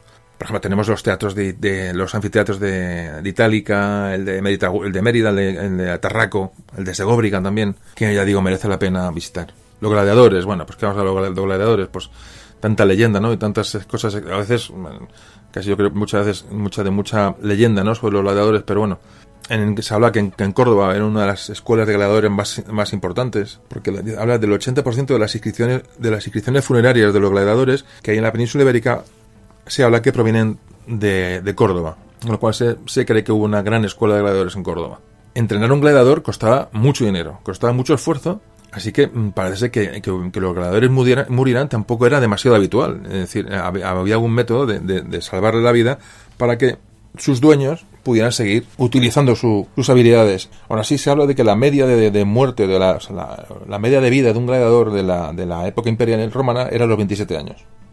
Bueno, de un gladiador y de no un gladiador. Es decir, de, prácticamente de muchas personas. En esa época la edad de vida, la, la esperanza de vida puede estar rondando los 40 años habló de las capas normales ¿eh? de, la, plebe. O sea que, que 27 años un gladiador tampoco es una vida muy corta. Muchos se retiraban después de éxitos, pues se retiraban y bueno, ya eran, ya eran realmente aclamados. Es decir, eran, eran auténticamente héroes eh, sociales, los, los gladiadores, eso sí es cierto. La mayoría eran esclavos o libertos, la mayoría también eran de origen oriental, había, había algunos ciudadanos libres. Y bueno, pues luego los detalles de los gladiadores, pues nada, pues, pues, pues llevan un escudo más grande, un escudo más pequeño, llevan tridentes, llevan las famosas redes, otro... realmente digo, eso podéis eh, verlo en, multitud de películas, multitud de, estudios, reportajes y documentales que hablan de esto. Y sobre todo, nos ha llegado a nuestros días pues, por grabados, por escritos, es decir, está bastante, bastante documentado. Bueno, y aparte de, los gladiadores, que lo más llamativo, existían, eh, eh, bueno, pues otros tipos de espectáculos que antes hemos visto. O a veces exhibían animales exóticos que traían de, de, fuera, eh, tipo zoológico, pero, pero bueno, de una manera más reducida. A veces hacían cacerías con perros dentro del, del, anfiteatro. Había enfrentamientos de un cazador contra, contra una fiera. En fin, eh, combates entre animales, había ejecución de condenados, se les condenaba pues, a morir devorado por, por, por fieras, es decir, esto es, esto es, real. Tampoco creo que fuera muy, muy extendido, pero esto ocurría, de hecho, de hecho está, está documentado. Aquí en España los animales más habituales que había en los, los anfiteatros eran, eran leopardos, leones, osos, eh, panteras, eh, toros, había mucho, se usaba mucho el toro, ciervos, vamos, aquello tenía que ser una auténtica maravilla. Bueno, hoy tenemos, hoy tenemos los programas de, de la cadena, esa televisión que todos, que todos sabéis. Es muy parecido a esto, ¿no? O sea, tampoco... Ahí no, había arena, pero más o menos el nivel era, era parecido. tampoco, tampoco nos podemos asustar. Luego había, como antes comentaba, las, las eh, se llamaban naumaquias, que eran representaciones de combates navales, que eran unos espectáculos muy, muy valorados, pero claro, eso requería, requería unas instalaciones dentro del anfiteatro o fuera, en, en, lagos artificiales o piscinas artificiales, para, para, bueno, para emular batallas navales. Aquello tenía que ser un auténtico espectáculo. El ver una simulación de una batalla naval eh, en la época de Romana tiene que ser increíble. Además, no, lo sé, eso ya es de mi cosecha. No descarto que hubiera algún muerto de verdad en, las, los combates navales. Ya que más ya puestos para darle al tema veracidad, seguro que algún a uno le daban un porrazo y, solo, y se lo cargaban en, en a uno de aquellos de aquellas galeras ¿no? que, utilizarían. La verdad que mm, tuvo que tuvo que ser aquello era era para poder eh, meterse una máquina del tiempo y, y, meterse en un anfiteatro a ver a ver aquello. Madre mía eso pero bueno nos, como no se puede hacer nos tenemos que quedar con la con la imaginación y lo que nos cuentan los los hombres de la época no Luego tenemos el circo. El circo era el otro gran edificio de espectáculos. En el circo romano sobre todo se efectuaban carreras de caballos. Eran dos grandes rectas que acababan en, una parte semicircular en cada, en cada extremo y en el medio tenía lo que llamaba la espina, una plataforma rectangular que dividía la pista en dos. Es decir, como todos habéis visto, os imagináis las carreras de cuadrigas, sobre todo la película de Ben-Hur, que merece la pena ver Ben-Hur, ¿eh? no, aunque es antigua, una superproducción que es impresionante. A mí Ben-Hur me apasiona. De hecho, mucha de la música que estáis escuchando hoy durante el podcast eh, procede de la película de Ben-Hur. Eh, además, me parece increíble la película, con sus exageraciones, con sus estereotipos ¿no? del emperador romano. Decir, vamos a ver, evidentemente hay que verla también con... Pero me parece una barbaridad de película, de la, cómo está ambientada y además Charlton Heston ahí es, eh, en esos momentos es, eh, es digerible, o sea que hasta en esa película está bien, que luego ya se le pone la cara de cartón y ya no hay, no hay quien la aguante, pero en, en Ben Hur me parece una de las grandes películas que se pueden ver, sobre todo si hablamos del mundo romano, pues se lo recomiendo, pues si quiere ver a un, a un niño, a una gente joven, pues que que vea esa película realmente ya no solamente para disfrutar de la película, sino para, para conocer un poco en profundidad el, mundo romano. Benur, ya no sé en qué estaba comentando. Así está uno de los, de los circos, de las carreras de cuadrigas, que bueno, en la famosa carrera de cuadrigas de Benur, pues me ha venido un poco a la memoria. Bueno, pues ahí había carrera de carros tirados por caballos, las cuadrigas, eh, que eran, que llevaban cuatro caballos, que eran las más solicitadas por el público. Las carreras de cuadrigas eran, pues, pues el fútbol de hoy. Una carrera era, daban siete vueltas al circo, solía durar una carrera unos 10 minutos. Había muchísimos accidentes, sobre todo en las, en las curvas, eh, los aurigas se llamaban los, los que llevan a estos carros, pues era también, claro, era cuestión de prestigio, es decir, era, su profesión. Muchos de ellos morían en accidentes de cuadrigas en sobre todo en aquellas curvas. También los aurigas eran, esclavos o, libertos, aunque también hayan ciudadanos libres, pero estos, los protagonistas de los espectáculos, no penséis que eran clases mm, respetables, sino que era todo lo contrario. Sin embargo, tienen grandes seguidores. Había diferentes equipos de, de, de aurigas, de cuadrigas. Por ejemplo, había una famosa escuela de aurigas en Tarraco, en Tarragona, y otra en, Calahorra, se llamaba Calagurris. La ciudad de Calahorra se llama entonces Calagurris. había, había sus piques entre unos y otros. Tenían sus colores, es decir, eh, eh, estaba la, por ejemplo, estaban los aurigas de los blancos, estaban los rojos, los verdes, los azules y la gente pues bueno aplaudía a sus favoritos que eran pues el, color de su bueno igual que el fútbol hoy es decir era una salida de pasiones ¿no? de, la, de aquella gente pues igual que la podemos tener hoy en el fútbol el baloncesto en lo que cada uno quiera. Entonces la gente pues se decantaba por un color u otro decía, había sus, aficionados había sus digamos que cada cada auriga o cada cada grupo de aurigas cada cada color pues tenía sus aficionados sus, sus ultras no por decir de una manera coloquial hay que decir que en estos espectáculos, si en un principio no había una gran diferenciación en los espacios, con el tiempo, sobre todo con la llegada del imperio, empiezan a mm, ubicarse las clases sociales, dentro de, los, dentro de los teatros, se colocan en mm, lugares propios en, dentro de los graderíos. Por ejemplo, sabemos que en los teatros romanos, los senadores, los decuriones, los magistrados, los caballeros se, sentaban en, las sillas, en sillas individuales en la, en la zona más próxima al, al, escenario. Había zona reservada para soldados que habían tenido un tipo de, de condecoración. Detrás estaba la plebe. Las mujeres también se les permitía acudir a los espectáculos, pero se tenía que ir a la parte más alta de la, del graderío en las zonas de galería porticadas o cubiertas de la parte más eh, la parte superior. Ya digo esta, esta organización se empieza a producir sobre todo en los teatros aunque parece que luego se extendió a, circos y anfiteatros pero sobre todo es en el teatro donde empieza esta diferenciación social en la ubicación de los espectadores. Eh, vamos a seguir vamos a seguir avanzando. Hemos visto esto y ahora vamos a hablar de el agua el agua en Roma la cultura del agua. Sobre todo hablamos de los baños y las termas, es decir, cómo esa cultura de la, de la higiene, del relax, cómo estamos hablando de con medios prácticamente imposibles, cómo llegan a, bueno a producir estos, estos edificios, estas, estas construcciones de obras civiles que realmente son, son espectaculares. Vamos a hablar de ello enseguida.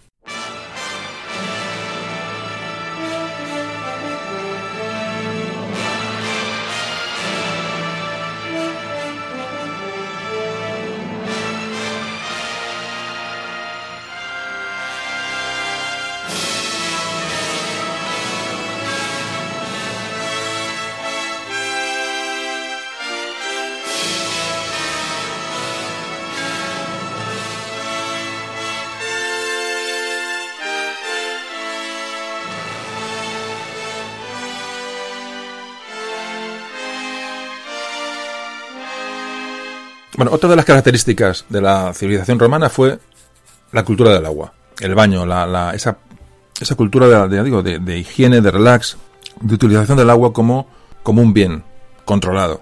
Como en otros casos, esta cultura del agua es heredada del mundo griego, que en aquella sociedad formaba parte de esas actividades deportivas, eh, de gimnasio. Y esas, esas eh, procedencia deportiva, bueno, pues va, a trascender a, a, esas termas públicas, te digo, más basadas ya en, una higiene personal y en, una, y en un relax ¿no? del, del, personal, que fueran romanos, griegos o, el hombre actual, se necesita. Es decir, esa, esa usa, ese uso del agua de las termas, de los baños, que se consolidó como, una actividad de uso diario, era un alto signo de romanización. Claro, imaginaos vos un, celta de, de, donde sea, eh, que viera un romano, ya una ciudad romana y viera aquellos baños, esas termas con vapores, con eh, buenos olores, con perfumes, aquella gente olería a jabalí, pues imaginaos el, contraste, ¿no? O sea, tuvo que ser auténticamente... Pues yo digo que, la romanización eh, tiene su tiene su dificultad en cuanto a que es una cultura que entra de golpe, pero claro, cuando la, cultura que la, que la tiene que, aceptar ve que son eh, actividades beneficiosas y que mejoran su calidad de vida, pues evidentemente es mucho más fácil de asimilar y de aceptar. Es un poco el concepto. Bueno, pues la, las termas romanas tienen muchas, muchas formas, eh, de formas muy diversas. Siempre lleva, tenía un, itinerario muy parecido. Empezaba la entrada por el llamado, llamado, al entrar en una terma, está el vestuario, donde la persona, bueno, se, quitaba la ropa. Parece que siempre hay un esclavo que vigilaba la ropa, porque los robos en, los, en, las termas eran bastante, bastante frecuentes. Somos los mismos, romanos o no romanos. Y luego, la primera entrada a la que se entraba era, era una sala de agua, de agua tibia, se llamaba Tepidarium, que tenía una, una, temperatura agradable del agua, entre 25 y 30 grados. Ahí el cuerpo se aclimataba.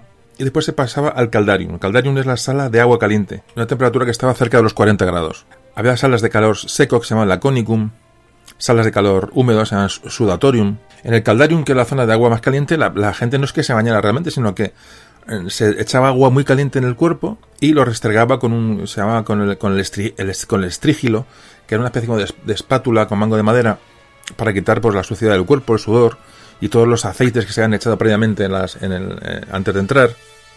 Y al final acababa en el frigidarium. El frigidarium era una sala de agua fría. Ahí la persona podía, podía nadar, refrescarse en la, piscina. La piscina se llamaba piscina o natatio. Bueno, ahí acababa un poco el, recorrido por la terma. Las termas ya no solamente se referían a, ese, esa relación de ocio con el con espacio de ocio relacionado con el agua. También había en las termas había lugares para jugar, para hacer deporte, había salas de masaje, se practicaban deportes, había incluso bibliotecas. Es decir, la terma estaba asociada a otras actividades. Se podía comer también, había pues recitales de poesía, es decir, eh, podemos imaginar las termas como un espacio de encuentro también, ¿no? Es un poco lo que, lo que eran estos lugares. En las termas se reunían todo tipo de ciudadanos, sin distinción. Y las termas de, las termas de una ciudad, digamos, daban un poco la riqueza de, esa ciudad. Era el lugar donde, bueno, se ponían los mejores mármoles, los mejores mosaicos, las mejores columnas. Y como antes decía, estas termas normalmente están siempre subvencionadas por el, por el dinero de las clases dominantes de la ciudad en cuestión. El resto de termas, pues tenemos en, en Segóbriga, tenemos en, en en Itálica, tenemos en Zaragoza, en César Augusta, es decir, también tenemos resto de termas, aunque son más, es más complejo, pero hay restos también por toda la península. Hemos acabado con el agua y ahora vamos a hablar de la formación de los hispanoromanos, es decir, la cultura, la educación, las letras. Esta gente, ¿qué tipo de formación tenía?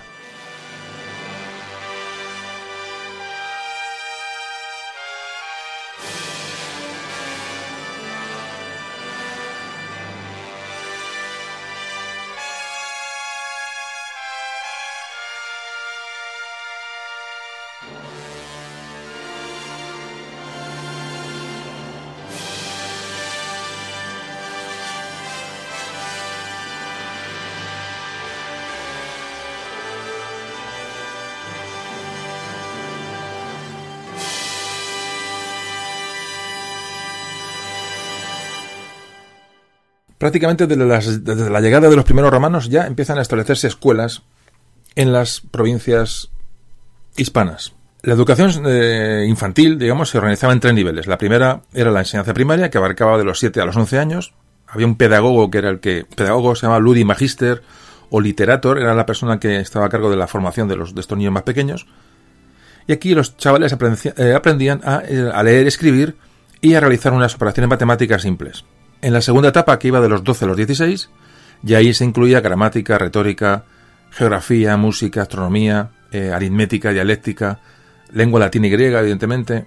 Y estos profesores de esta, de esta segunda, de este segundo peldaño se llamaban grammaticus. Y la tercera fase de formación, que era de los 17 a los 20 años, ahí se estudiaba sobre todo oratoria y elocuencia, que era, digamos, lo, más importante para preparar a una persona para una carrera política. Los profesores se llamaban retores eh, u oradores y realmente eran los socialmente estaban muy bien considerados. Lo normal era que los profesores fueran, según fue avanzando la, digo, bueno, toda la época romana, decir, de República, Imperio hacia adelante, los profesores tuvieran, fueran adquiriendo peso social e importancia dentro del contexto social, era cada vez personas más valoradas, y en cuanto al acceso de las personas a la enseñanza, lo habitual era que los más pequeños tuvieran esta educación primaria de una manera obligatoria o estuviera subvencionada o fuera gratuita. Sin embargo, la enseñanza secundaria y la superior, al tercer grado, tenían que pagarlas si eran de carácter privado. Pasa como en la actualidad, las familias más con más recursos mandaban a estudiar a sus hijos a los mejores colegios, incluso los mandaban a Roma, ya que allí estaban, estaban los, los, bueno, los profesores mejores y más famosos. También se conoce por los restos arqueológicos eh, qué material escolar tenían los chavales que iban a las escuelas en la Hispania romana.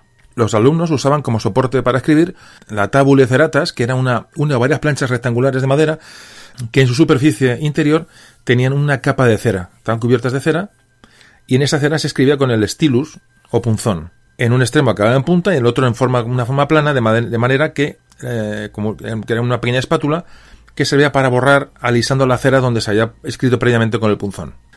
Desde el siglo I a.C., Hispania dio grandes escritores intelectuales a Roma el que despuntaba en estas, en estas artes, pues realmente viajaba a Roma, es decir, la, mayoría de las de la élite intelectual y artística estaba en Roma. Por ejemplo, hispanos famosos a nivel cultural, pues el famoso Lucio Aneo Séneca, llamado el retórico, que era padre de Séneca el filósofo, que este se distinguió como eso, como orador, como escritor.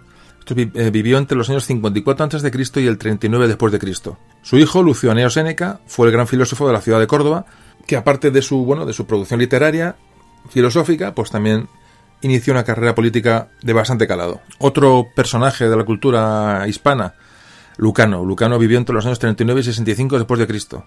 Perteneció a la, familia de los, de los Aneos. Los Aneos es una, familia hispana de mucha, de mucha importancia que, que dio grandes hombres de senadores, artistas. Por ejemplo, de Séneca tenemos la, una obra llamada Farsalia, que es una epopeya sobre la guerra civil entre Pompeyo y César que antes, que antes comentábamos. Murió ejecutado tras a los 26 años, eh, cuando se descubrió una, que estaba implicado en una conjura contra el emperador Nerón. Por ejemplo, de, la, de, Gades, la ciudad de la, de la, de la provincia bética, de Cádiz, Gades, era originario el agrónomo Lucio Junio Moderato Columela. De este personaje nos han, nos han llegado dos obras escritas, una llamada Los trabajos del campo y el libro de los árboles, donde nos habla de la actividad agrícola y los cultivos eh, que había en la época. Todo esto es fundamental para hacer, digo, para completar ese puzzle de, bueno, de la época pues tan antigua y con tan pocos datos.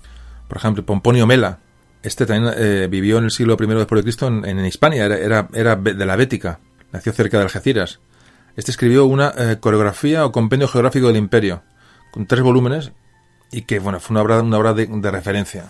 Otro, Marco Valerio Marcial, este nació en Calatayud, en la llamada Bilbilis en Zaragoza, un poeta famosísimo que se dedicó un poco también su, obra a, la sátira. De este mm, Marcial, Marco Valerio Marcial, nos han llegado a cerca de 1500 poemas. O sea que es una obra, y fijaros lo que estamos hablando. Y por último, para hablar el tema cultural, nos vamos a hablar de, de Marco Fabio Quintiliano, que es, que es un, un profesor en Roma, de origen hispano, estos famosos profesores de, digamos, las, lo que serían las universidades ¿no? de hoy en Roma, es decir, ese nació en Calahorra, en Calagurris, sobre el 39 después de Cristo. Fue abogado, profesor en Roma, parece que fue el, educador de los sobrinos del emperador Domiciano, y este escribió el, la Institutio Oratoria, una obra enciclopédica que era, que digamos que orientaba a formarse a una persona como un buen orador. Bueno, pues estos son eh, por encima un poco los, los grandes hispanos eh, que trascendieron a, la historia cultural romana que los hemos visto así, digo, de una manera, de una manera rápida, pero conviene nombrarlos porque aparecen en muchos escritos, en muchas obras, y bueno, por lo menos que, nos suenen. Bueno, pues vamos a hablar de la religión. La religión en Hispania.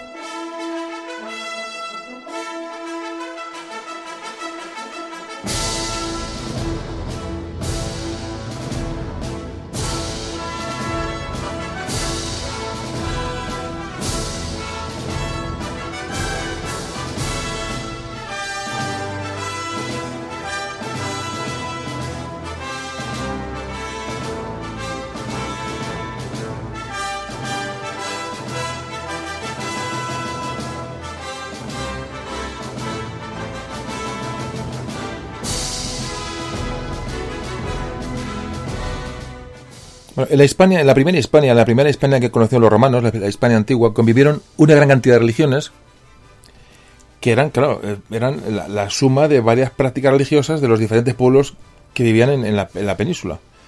Hay que decir que a esos cultos indígenas, o los cultos de los primeros habitantes de la, de la península ibérica, se sumaron primero los, los como hablábamos en el audio, en el audio, vuelvo a hacer referencia a él, el audio de los, de los íberos.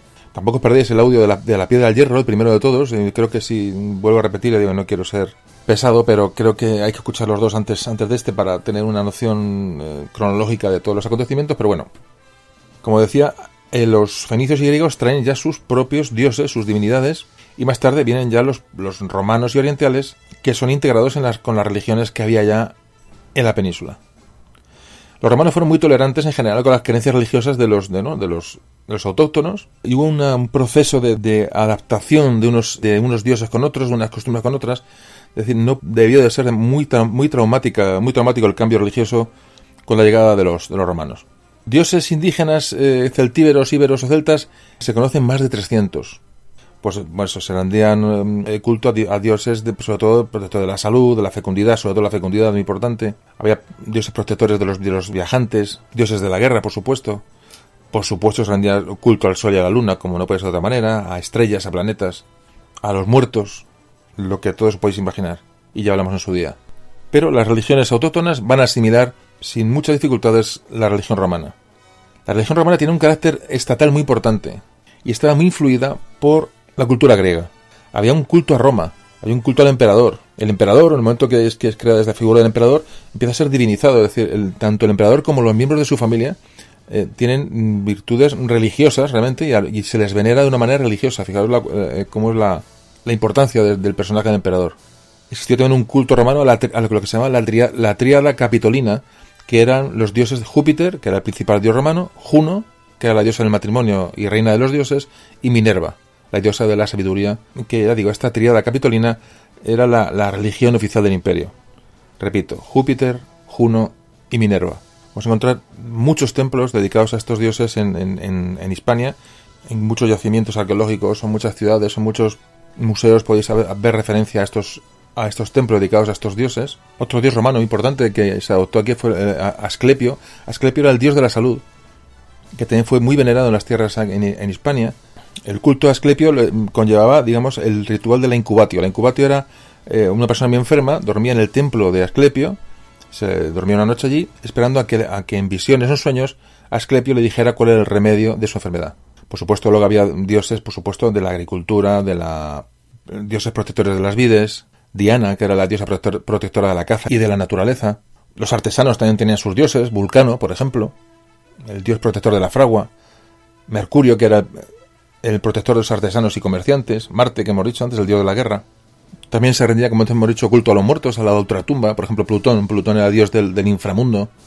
Proserpina era la diosa de la vida y de la, de la muerte y de la resurrección.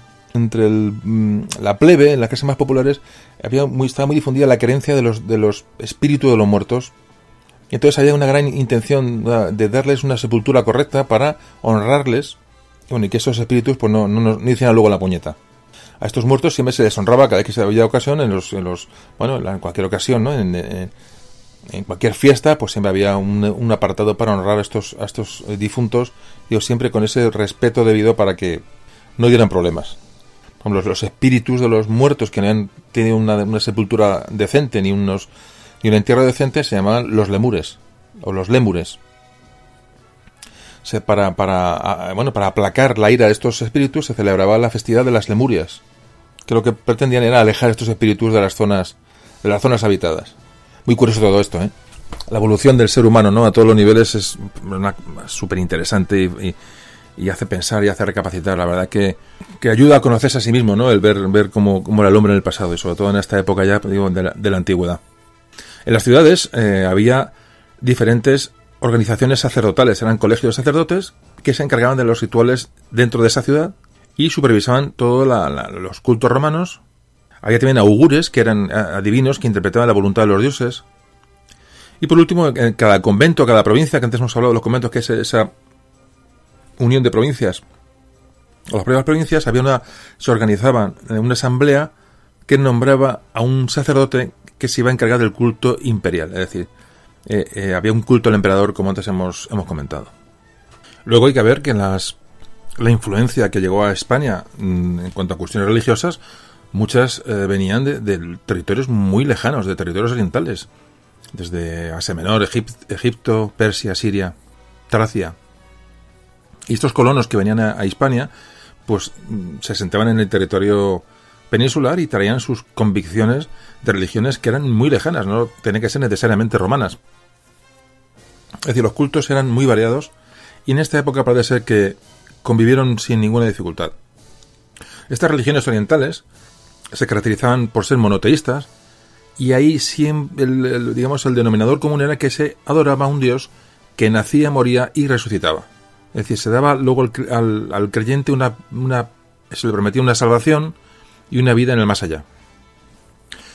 Todo este tipo de cultos van a dar con el tiempo unas condiciones a, las, a los habitantes de Hispania para que acojan de una manera muy positiva el culto cristiano.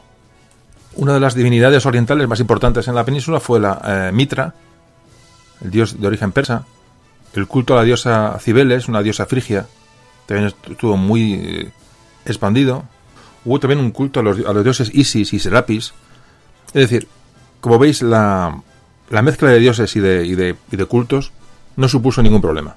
Pero como es lógico, entre todas las, religiones y cultos hay que hablar del cristianismo, el cristianismo en, la Hispania romana. Hay que decir que la, cómo se, cuando se consolida el cristianismo en la península ibérica es en el siglo III después de Cristo, es decir, 300 años después de la muerte de, Jesucristo es cuando empieza a sentarse la religión cristiana en la península. Entra en la península esta religión por varias vías. Una es la gran influencia que sufrió el cristianismo africano, que contagió a las gentes peninsulares el peso que tuvieron las comunidades judías, los inmigrantes que venían de Oriente, y fundamentalmente tuvo su expansión en las ciudades. En las ciudades y entre las clases más humildes. Y poco a poco fue afectando a las altas esferas sociales. Al igual que hemos dicho antes que no, hubo problemas de convivencia, aquí tampoco decir las comunidades cristianas, estas nuevas comunidades cristianas, eh, tenían gran relación con, los paganos, con las religiones paganas, no había ningún problema. Es decir, convivían con absoluta normalidad. Es decir, cambiar de religión no era nada traumático, es decir, era de lo más normal del mundo. Y adiós, es un hecho sobre todo que se da en la, península ibérica, en la Hispania romana. De hecho, las primeras persecuciones que hubo de los cristianos en los siglos eh, primero y segundo después de Cristo casi no tuvieron incidencia, o tuvieron una incidencia mucho menor en la península ibérica. Por el contrario, ya en el siglo III sí que hubo una persecución del emperador Decio al, contra los cristianos que sí que tuvo y que se afectó al culto cristiano en, en la Hispania romana. El emperador Decio había obligado a todos los habitantes del imperio a participar en los cultos religiosos paganos. A los que cumplían estos rituales, pues se les da una especie de, bueno, un certificado de, de, de, pureza religiosa. Y aquí en la península ibérica, en la Hispania romana, pues esta, esta medida pues creó una gran polémica. La siguiente persecución ya fue iniciada por el emperador Valeriano en el año 257. Ahí murieron varios obispos, el, el, el obispo de Tarraco, Fructuoso, y dos de sus diáconos fueron quemados vivos en el anfiteatro de, Tarragona, pero la gran persecución fue la llevada a cabo por el emperador Diocleciano a inicio del siglo IV después de Cristo. Fue la más dura y la que más, eh, bueno, más con más dureza golpeó a los creyentes cristianos de la península ibérica de la España, de, esa Hispania romana. Aquí hubo muchos mártires. Ahí murieron eh, Emeterio y Celedonio en Calahorra, Juste Rufina en Sevilla, Eulalia en, en Mérida, Vicente en Zaragoza, Justi Pastor en Alcalá, Alcalá de Henares, Cucufate murió en, Barcelona, eh, Félix en, en, Gerona, y todos estos ya eh, los conocemos como todos como santos. Es decir, hubo una persecución realmente implacable de la religión cristiana, repito, en inicios del siglo IV con el emperador Diocleciano. Vamos a cerrar un poco ya esta, esta descripción social de cultura, de, de ocio, de administración, de, eh, bueno, de todo esto que hemos hecho este pequeño inciso o gran inciso, para continuar con la política, es decir, con el Imperio Romano, es decir, cómo, cómo, avanzamos, lo dejamos con Octavio Augusto, recuerdo, con el inicio del, del Imperio, a principios de, de la era, es decir, ya hablamos, hablamos de años ya después de Cristo, y en esta línea vamos a seguir ya, digamos, dejando un poco esta, toda esta parte de, de descripción de la vida de los, de los hispanos romanos para continuar con un avance cronológico durante el imperio, lo que se conoció como la Pax Romana. Hablamos de ello enseguida.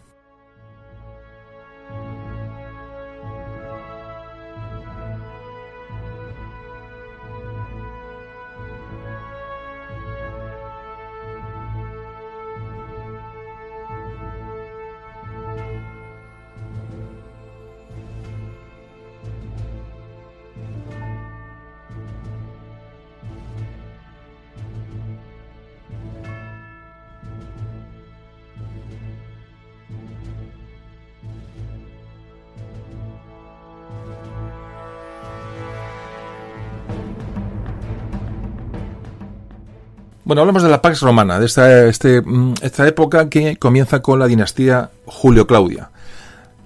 ¿Qué es esto de, la dinastía Julio-Claudia? Eh, que se produce entre el 14 después de Cristo y 68 después de Cristo. Augusto, Octavio Augusto, muere en el año 14 después de Cristo, el, primer emperador. Cuando muere el primer emperador, bueno, podría haberse vuelto al sistema de gobierno republicano, pero no porque el poder recayó en miembros de su familia. La familia conocida como Julio Claudia. Es decir, mm, esa es la dinastía descendiente de, Octavio Augusto, va a ser la que continúe este periodo imperial para Roma. De esta dinastía Julio-Claudia podemos hablar de sus cuatro emperadores, y a todos os sonarán los cuatro. Tiberio, Calígula, Claudio y Nerón. Los cuatro son nombres conocidos seguramente para la mayoría de vosotros. Y esta época, repito, en vez de una vuelta a la, época republicana, lo que, lo que pone es una consolidación del imperio, es decir, de, las formas de gobierno de Octavio Augusto.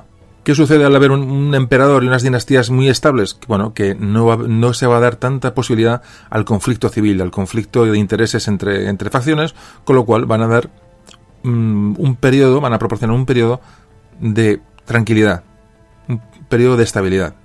Es decir, se consolida el imperio. Esta es la clave. Con la dinastía Julio-Claudia, después de, Octavio Augusto, se consolida el imperio romano, la época imperial. Los Julio-Claudios prosiguieron la política urbanizadora de la península ibérica, siempre como un lugar muy importante para Roma.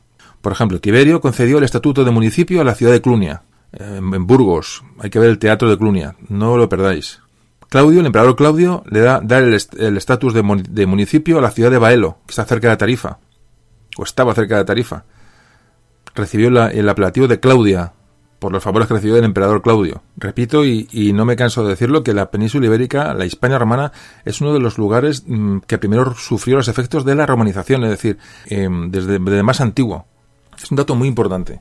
Fue durante la dinastía de los Julio Claudios cuando se potencia la figura del emperador como figura de culto. Como si os acordáis en el programa de los íberos, hablamos del culto que tenía el jefe, el jefe en la época perromana, en la época, de la época íbera. Es decir, que no costó tampoco esto. Han pasado años, han pasado muchos años, pero en la tradición de estas, de estas comunidades mm, ya existía esa, esa fidelidad ah, que llegaba hasta el culto prácticamente religioso al caudillo. Es decir, que no, costó tampoco mucho a la población peninsular adaptarse este, a este, culto al emperador. En la ciudad de Tarragona, en Tarraco, se erigió el primer altar a Augusto. Durante cuando estuvo en aquella época, estuvo enfermo, ya se, se, puso un altar a Augusto más tarde, en el año 15 después de Cristo, Tiberio accedió a que se construyera un templo también dedicado a Augusto en la, misma ciudad. Y bueno, repito, el culto al emperador se va a ir forjando y se va a ir, o se va a ir asentando con esta, con esta dinastía. Muy pronto empezaron a, bueno, a proliferar templos dedicados sobre todo a Augusto, que era el primer emperador, en, por ejemplo, en, en, en, en Mérida, en Emerita Augusta, en Cartagena. Y todo esto, ¿cómo se sabe? Pues realmente por, la importancia de la arqueología y, y, así de paso meto la cuña de con lo importante que es la conservación del patrimonio que nos encontremos como hablábamos en el podcast famoso que antes hemos que, aludido, que aludimos constantemente. Todas estas inscripciones de culto a los emperadores, de todo eso, ese puzzle se, se, se, junta y nos da una idea global de lo que tuvo que ser aquella época. Durante esta época, Julio Claudia, fueron muchos gobernadores los que fueron juzgados, juzgados por malas, mala gestión. Eh, hablamos de, concretamente de la zona, la zona de Hispania. Durante esta época de los Julio Claudios, el noroeste español seguía siendo importante, por, repito, por, la, por las explotaciones mineras, esto no, no decayó, y también es una zona donde se empiezan a reclutar soldados para las legiones y para atender necesidades, bélicas lejos de la península. También durante esta época de los Julio Claudios, de los descendientes de Augusto, repito, Calígula, Tiberio, Nerón, es cuando aparece el clan hispano, lo que se llama clan hispano, que agrupaba muchos eh, senadores y personas de peso que eran originarios de las provincias hispanas y destacaron tanto en la política como en la, literatura. Es decir, todo esto redundando en la importancia de Hispania en la propia Roma. Bueno, pues esta dinastía Julio-Claudia se mantuvo en el poder durante 54 años y pasó, dio el relevo a la dinastía Flavia. Vamos a ver qué pasó con la dinastía Flavia.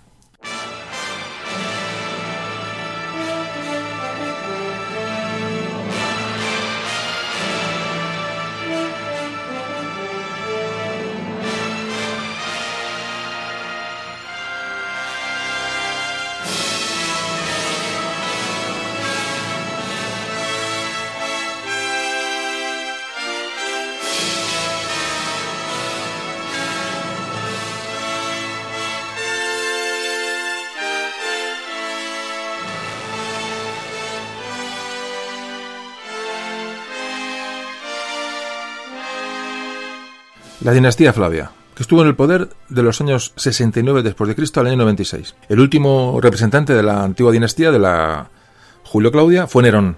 Todos sabéis hablar, de Nerón, una, una, política bastante errática, autoritaria, excéntrica. Se ganó la, oposición de amplios sectores de la población y del, Senado, también del ejército, y una rebelión en la Galia que provocó su caída. En esta caída de Nerón tuvo mucho que ver un gobernador provincial, el gobernador de, de la Tarraconense, que era Sulpicio Galba, y que tuvo gran parte del peso de la caída de, o la culpa de la caída de Nerón.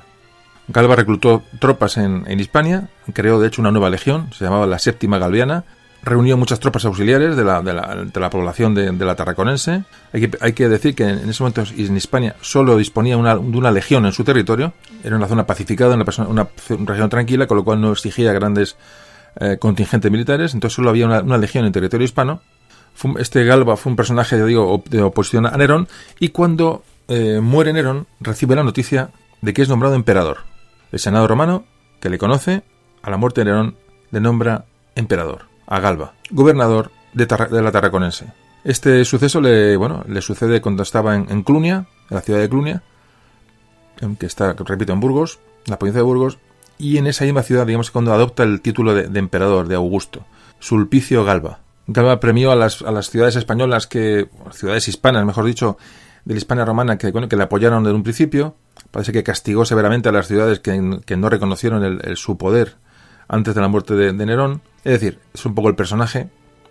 Y Galba se dirige a Roma.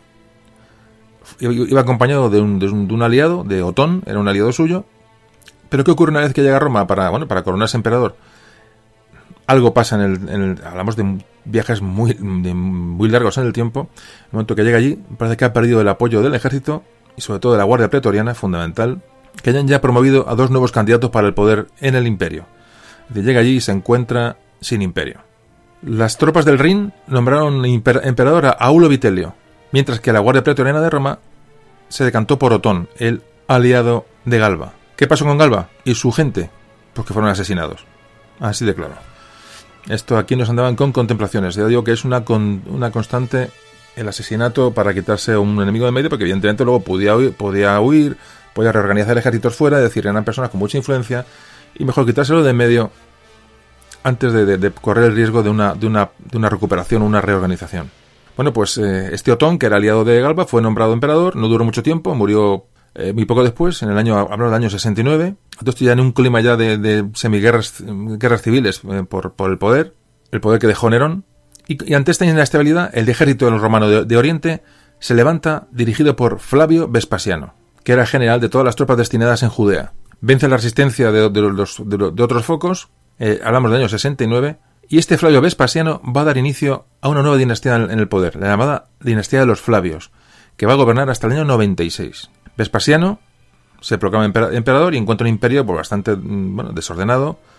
Haya habido durante el gobierno de Nerón bueno, dispendios y desatinos.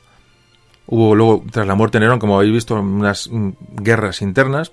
Así que cuando llega Vespasiano, va a iniciar una serie de reformas en el, imperio que, como no, va a afectar a lo que a nosotros interesa, que es Hispania. Vespasiano lo que va a hacer es, mm, después de este mare magnum de, movimiento de tropas de guerras internas que se produjo tras la muerte de Nerón, lo que va a hacer es reorganizar el ejército y reubicar tropas en las fronteras del imperio.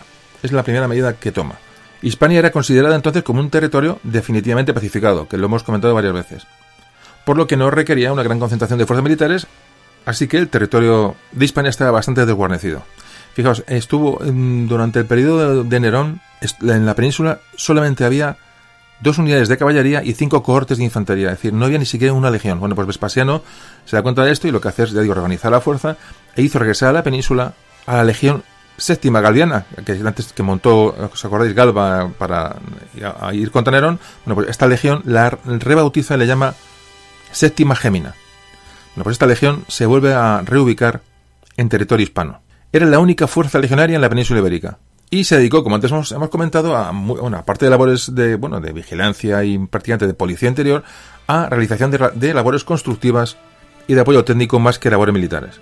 Repito que Hispania era una, una zona pacificada. Siguió esa tendencia de, reclutamiento de soldados en la zona noroeste española, es decir, esa zona minera, porque era una zona, la era la zona menos, menos romanizada y fue una zona de, bueno, de adquisición de, soldados, de mercenarios constantemente. Vespasiano reconoció esa calidad de las gentes de la península, la gente de Hispania, y fijaos cómo quiso recompensar ¿no? este, este comportamiento, este estatus de esta, de esta población, y concedió el año 74 la ciudadanía latina a todos los habitantes libres de la península. Un hecho muy importante. Esto ocurre con Vespasiano. Reconoce como latinos a todos los habitantes libres de la península. Esto incluía a, a estas poblaciones que aún bueno, que no estaban excesivamente romanizadas, pero se les abre la puerta para que pudieran organizar municipios de derecho latino. Es decir, eran ciudadanos latinos tenían, eso implicaba el reconocimiento de ciertos derechos reservados a los, ciudadanos. Derecho de matrimonio, derecho de comercio, derecho de propiedad. Esta medida, el ser ciudadanos latinos, eh, bueno, ya facilitaba el acceso a las legiones a esa población hispana. Esta medida de, Vespasiano de, dar la ciudadanía latina a todos los habitantes peninsulares, bueno, pues lo que fue es un paso definitivo en la integración de la propia España en la vida política, social y económica romana. Ya si antes estaba, eh, eh, bueno, integrada, ahora ya esto es un paso final. Entonces, concretando, esta época de gobierno de esta dinastía Flavia, que inició Fabio Vespasiano, fue un avance definitivo en la importancia y la influencia de los hispanos en la ciudad de Roma, y sobre todo en el gobierno del imperio. Vespasiano reestructuró el Senado y dio acceso al, Senado, a este Senado, a nuevas familias, tanto italianas como provinciales. Así que los hispanos adquirieron más presencia en el poder de Roma. De hecho, llegaría la ascensión de Trajano, un emperador de origen hispano. Ahora hablaremos de ello. O sea, la influencia hispana en Roma es absoluta. Ya no, ya no hablamos solamente de la influencia romana en Hispania, sino la influencia de los hispanos, de estos, o descendientes de, bueno, de, romanos en Hispania, que fueron muy influyentes en Roma, como ahora vamos a ver, con esta dinastía Flavia sobre todo. Eh, hubo muchas familias hispanas que llegaron a, las cimas de poder imperial, por ejemplo los Ulpio, que eran originarios de la ciudad de Itálica, la familia Helio, que también procedía de la ciudad de, Itálica. Bueno, es, hay muchos personajes que no vamos ahora a nombrar, pero que hablan muy a, las claras de la influencia de Hispania en Roma. Bueno, como digo, toda esta, influencia de estas familias hispanas, ahora durante esta dinastía Flavia, darán en la siguiente dinastía, que ahora hablaremos, lugar a estos dos emperadores de origen hispano, Trajano y Adriano, de los que vamos a hablar ahora. No hay que decir que después de Vespasiano les, sucedieron el poder sus hijos Tito y Domiciano. Y es en los últimos años de Domiciano, de, esta, de esa dinastía Flavia, cuando se va a dar paso a la dinastía Antonina, con Domiciano, bueno, era un emperador muy déspota, provocó la reacción de muchos miembros del Senado, muy poco, un poco con lo que pasó con Nerón, último, último emperador de la dinastía Julio, eh, Julio Claudia. Bueno, entonces con Domiciano, y repito, último, último emperador de la dinastía Flavia, se iniciaron pues, conspiraciones, rebeliones, es decir, el hay un ambiente de, de, de, de decadencia generado por el terror causado por este emperador. Y al final, ¿cómo acabó Domiciano? Pues asesinado en una conspiración, no hay duda. ¿Y quién, quién tramó esa conspiración? Parece que su esposa y su gente de más confianza. Entonces fue nombrado emperador el senador Marco Cocello Nerva. Hablamos del año 96, entre el 96 y el 98 después de Cristo. Tiene 70 años de edad y tiene mucho prestigio en el Senado. Es decir, se cargan a Domiciano y nombran un senador, un senador al, al, mando del imperio. ¿Qué fue lo que hizo este Marco Cocello Nerva?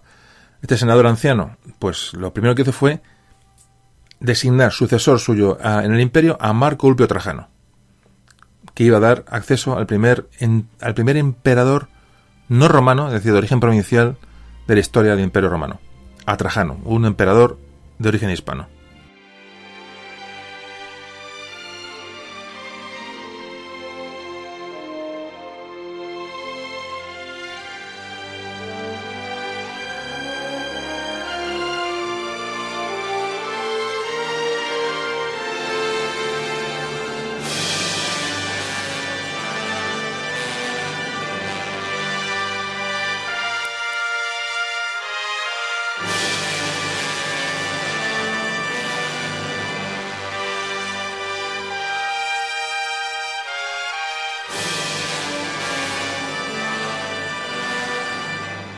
Sigo insistiendo, este hecho deja bien a las claras el grado de romanización y de integración que tenía, eh, tenían las provincias hispanas en Roma.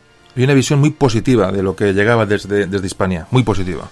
Bueno, pues murió este senador Nerva pronto y pasó todo el poder imperial a Trajano, dando inicio a la dinastía llamada de los Antoninos. Se prolongó hasta el año 192 y esta, durante esta eh, dinastía, en la, que hubo cinco emperadores, hubo dos de origen hispano, el propio Trajano y posteriormente Adriano.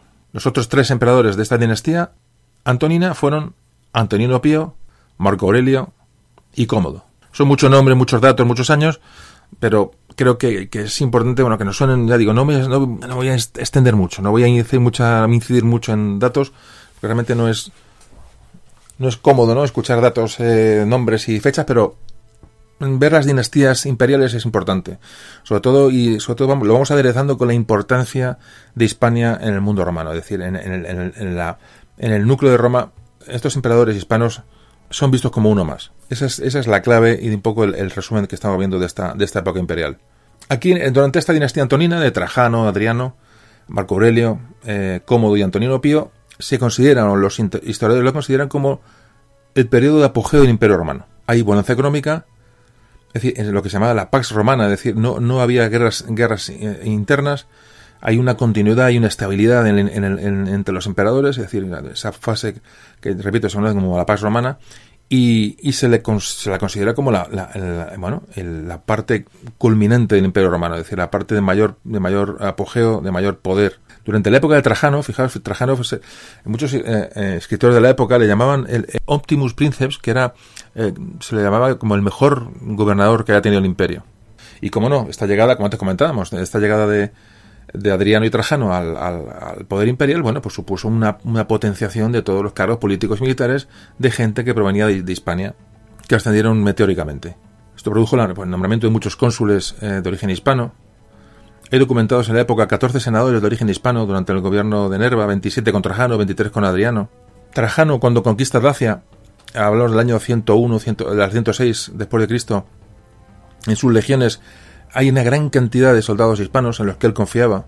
Y en esta misma fecha, a comienzo del siglo II, también se ve un aumento de la, de, la, de la construcción civil en las ciudades hispanas. En el año 117 muere Trajano. Murió en Asia, en unas campañas en Asia, y no había redactado testamento y la gracias bueno a la intervención de, la emperatriz se propone para sucederle a Adriano, sobrino e hijo adoptivo de Trajano. Este nuevo emperador, este nuevo Augusto, llamado Adriano, era también originario de la ciudad itálica y estaba casado con una sobrina nieta de Trajano. Eh, pertenecía a la familia de los Helio, es decir, una familia de la ciudad itálica muy, bueno, muy influyente, bueno, que empezó a extender sus tentáculos hacia Roma y propició la llegada de Adriano como emperador. Adriano fue conocido como el emperador viajero, recorrió todo el imperio. Mm, quiso conocer de primera mano cómo estaban las tierras que, gobernaba y por supuesto uno de los viajes lo hizo a Hispania y pasó aquí prácticamente, bueno, pues, casi un invierno, seis meses en la ciudad de Tarraco. En Tarraco reunió a una asamblea de todos los hispanos, reunió a todos los gobernadores de la Hispania y le solicitó soldados para llevar a cabo pues su nueva política militar. Parece que esta, esto no gustó mucho a los a los asamblearios, sobre todo a la gente del sur, de, la, de, esa, de esa Hispania más, eh, más romanizada, que veían con malos ojos bueno, la recluta de, de, de, ¿no? de, de jóvenes para el ejército. Y aún así Adriano parece que llegó a un tipo de acuerdo porque nos encontramos un gran número de tropas hispanas en la provincia de, Britania al poco tiempo, tanto en Britania como en África.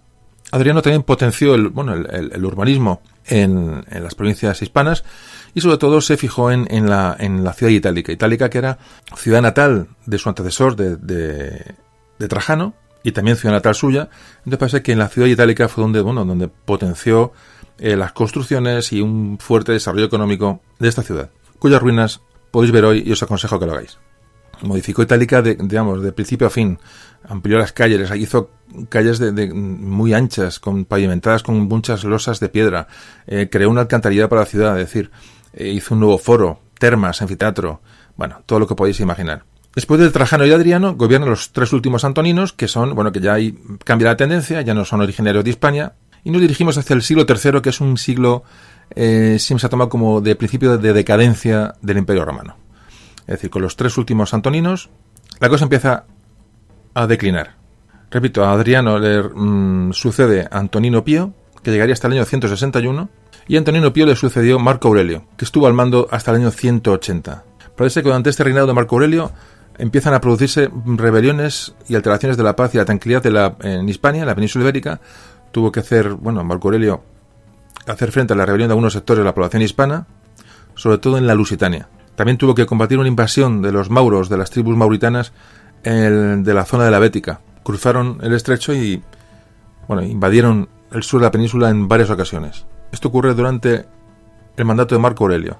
Tal, tal fue el, peligro de estas invasiones que la legión, la, única legión que había en la Hispania, la séptima Gémina, tuvo que establecerse temporalmente en la ciudad itálica para rechazar estas, estas invasiones prolongadas que venían desde, desde el norte de África.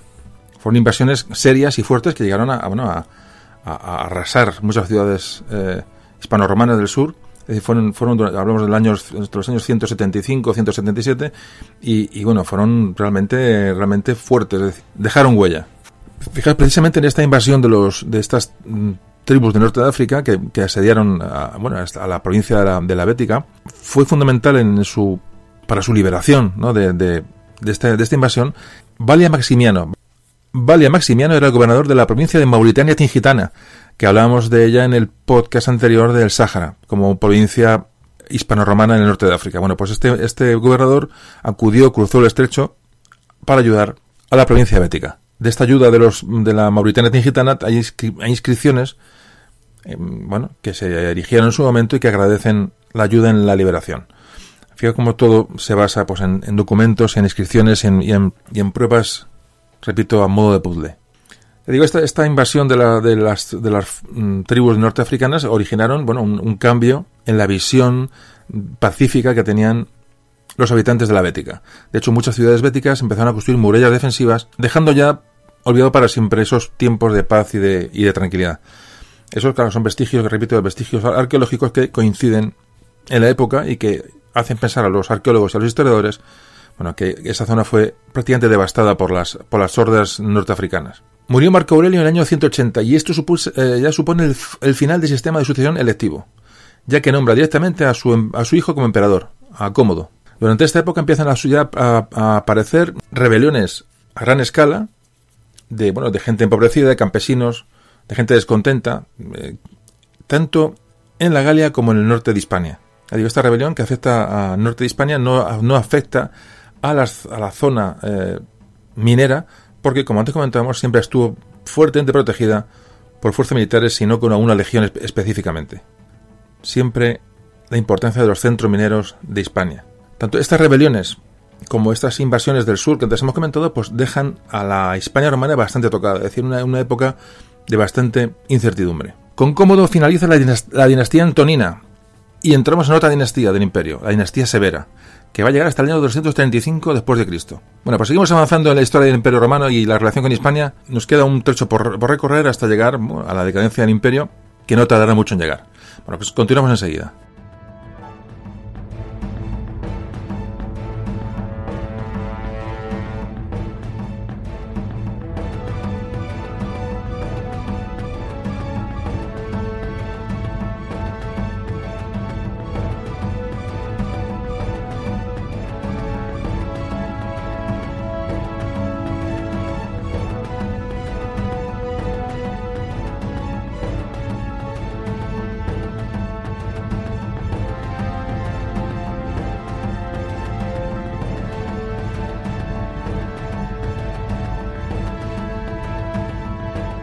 El último emperador cómodo de la dinastía antonina murió en el año 192. Este, este fue estrangulado por un atleta. Bueno, aquí el que moría de muerte natural era un auténtico milagro. La muerte de Cómodo va a dar lugar otra vez a un periodo de luchas internas por el poder. Al final, después de, bueno, de estas, este, bueno, de esta indecisión sobre el, nuevo emperador, parece que va a recaer la responsabilidad en Septimio Severo, que con su reinado dio inicio a la dinastía severa. Severo tuvo que deshacerse de varios rivales antes de consolidar su, bueno, su posición de emperador en Roma. Para ser, se tuvo que, oponer, que tuvo que vencer y oponerse a los, a los líderes de las fuerzas legionarias en Siria y en, Britania. Uno de los opositores a Severo parece que tuvo muchos apoyos en, en, Hispania, con lo cual mandó a hombres de confianza bueno, para acabar con esa resistencia que pudiera quedar en, Hispania. Hay que decir que Severo también en estos, estos semiconflictos que hubo también tuvo ayuda de, y colaboraciones también dentro de Hispania. Es decir, vemos a Hispania como apoya o no apoya al mismo tiempo. Es decir, es una, es, una parte más de, Roma. Es lo que mm, repito cada vez que puedo durante el audio de hoy. Hay que decir que Severo había sido pretor de la provincia tarraconense en el año 177. Es decir, Severo no es ajeno a Hispania, es decir, fue pretor de la, de la provincia de, de Tarraconense y se cree que había tenido un cargo en la zona noroeste de la, Hispania romana. Parece que Severo también fue apoyado por las, la Legión Séptima Gémina, la única legión que había en, territorio hispano. Y una medida importante que se produce durante eh, la época de, Severo fue la abolición del sistema de reclutamiento forzoso de soldados que se llevaba a, cabo tanto en Italia como en, como en Hispania, lo que va a mm, reducir de una manera drástica la presencia de hispanos en el ejército. Es decir, no va a reclutar ni en Italia ni en Hispania, eh, repito otra vez, fijaos cómo se, prácticamente se equipara la importancia de, de, Hispania a Italia. Pero bueno, a, Septimio, a Severo le sucedió en el año 211 su hijo Geta, que reinó hasta el 212, y después Caracalla, o Caracalla, que reinó hasta el 217. Hay que decir que Geta fue asesinado por orden de Caracalla al año. Geta estuvo un año prácticamente emperador. Caracalla ordenó su asesinato y obtuvo el puesto. Cualquiera se fiaba de nadie aquí. Caracalla es muy importante. Muy importante porque tuvo influencia en la, bueno, en la, en la, Hispania romana. Sobre todo tuvo dos, eh, dos, actuaciones importantes. La más importante fue la proclamación en el año 212 de la Constitutio Antoniana. O sea, concede la ciudadanía, la ciudadanía romana a todos los habitantes libres del imperio. No, no, es una medida eh, exclusivamente en Hispania, pero afecta a Hispania grandemente. Concede ciudadanía romana a todos los habitantes del imperio, todos los habitantes libres. Esta medida, fundamentalmente, lo que buscaba es un pago de impuestos, una, una, igualación de tributos y la facilidad de reclutamiento de soldados para el servicio militar. Aparte, vemos humanitaria de esta, de esta decisión se ve relegada cuando nos damos cuenta de que la, auténtica, del espíritu de la, de la ley, que es la recaudación y el reclutamiento. En Hispania realmente bueno, afecta, pero afecta relativamente porque, como hemos dicho antes, durante, durante el mandato de Vespasiano, la mayoría de la población libre de la península ya, ya tenía la ciudadanía romana o latina, que al final iba a ser prácticamente lo mismo. La segunda medida que tomó, que ahora sí que afecta solamente al territorio hispano, fue la creación de una nueva, de una nueva provincia, muy importante, la llamada Hispania Nova Citerior Antoniniana, que aparcaba el actual territorio de Galicia, una parte de Portugal al norte del Duero y lo que hoy es la comunidad autónoma del Principado de Asturias, más las provincias del actual León, Zamora y Valladolid. Bueno, pues esta eh, fue una nueva región llamada Hispania Nova Citerior Antoniniana. Esta división eh, iba a desaparecer muy poquitos años después, en el 238, pero luego con Diocleciano volverá a rescatar esta, esta subdivisión, sobre todo diferenciando la provincia de, Galicia, de Galicia, que es la que, bueno, la que necesitaba tener un poco un régimen de control diferente. Bueno, pues esto es un poquito, hemos llegado hasta aquí, a la final del siglo II y principio del siglo del siglo III donde va a haber ya cambios y transformaciones importantísimas en el Imperio Romano. Eh, hemos visto cómo ha afectado a la Hispania romana, hemos visto todas las, dinastías. Y ahora nos vamos a meter ya de lleno en la, crisis que supuso, ahora hablaremos de ello, la supuesta crisis o la crisis que supuso el siglo III, y una época de anarquía, una época de, bueno, de indefinición bastante fuerte que por supuesto afectó a la Hispania romana y que va a comenzar o va a desencadenar pues el final del imperio y unos años después el final de la Hispania romana como la conocemos. Pues hablamos enseguida de estos cambios y transformaciones porque es muy interesante.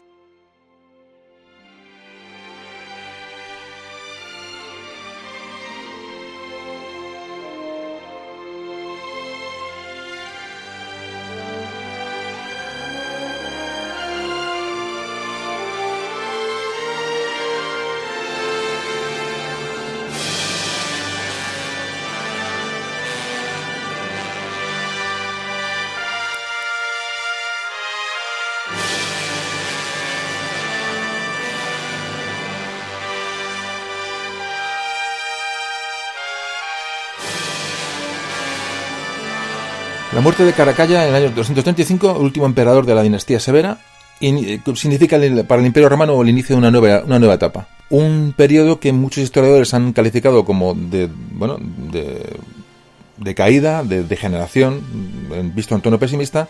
En la actualidad, muchos historiadores lo consideran como una fase, digamos, más de transformaciones más que de, más que de decadencia. Pero bueno, eh, vamos a ir hablando un poco de esta, de esta época que afecta claramente a la, a Hispania romana. Y es una época que se ha conocido como también como de anarquía militar. Es decir, hay una cantidad de, de personajes que intentan acceder al poder máximo a través de, presiones militares y de rebeliones en, las provincias más cercanas y más lejanas del imperio, que realmente es, bueno, la, la desestabilización es, constante y es, y es grave. En este periodo se van a, a reconocer más de 20 emperadores. La mayoría gobernaron, pues nada, nada, muy pocos años, incluso meses. Y la mayoría tuvo, por supuesto, una muerte violenta, como podéis imaginar. A este panorama se sumó como antes comentaba, la continua proclamación de lo que se llamaban usurpadores, que eran militares eh, con mando en, las, en, las, legiones, que nombraban a sus propios emperadores. El, el, imperio romano estaba ya muy fragmentado, había ya una gran presión militar en las fronteras, sobre todo del norte, en las fronteras del Rin y del Danubio, de los pueblos germanos.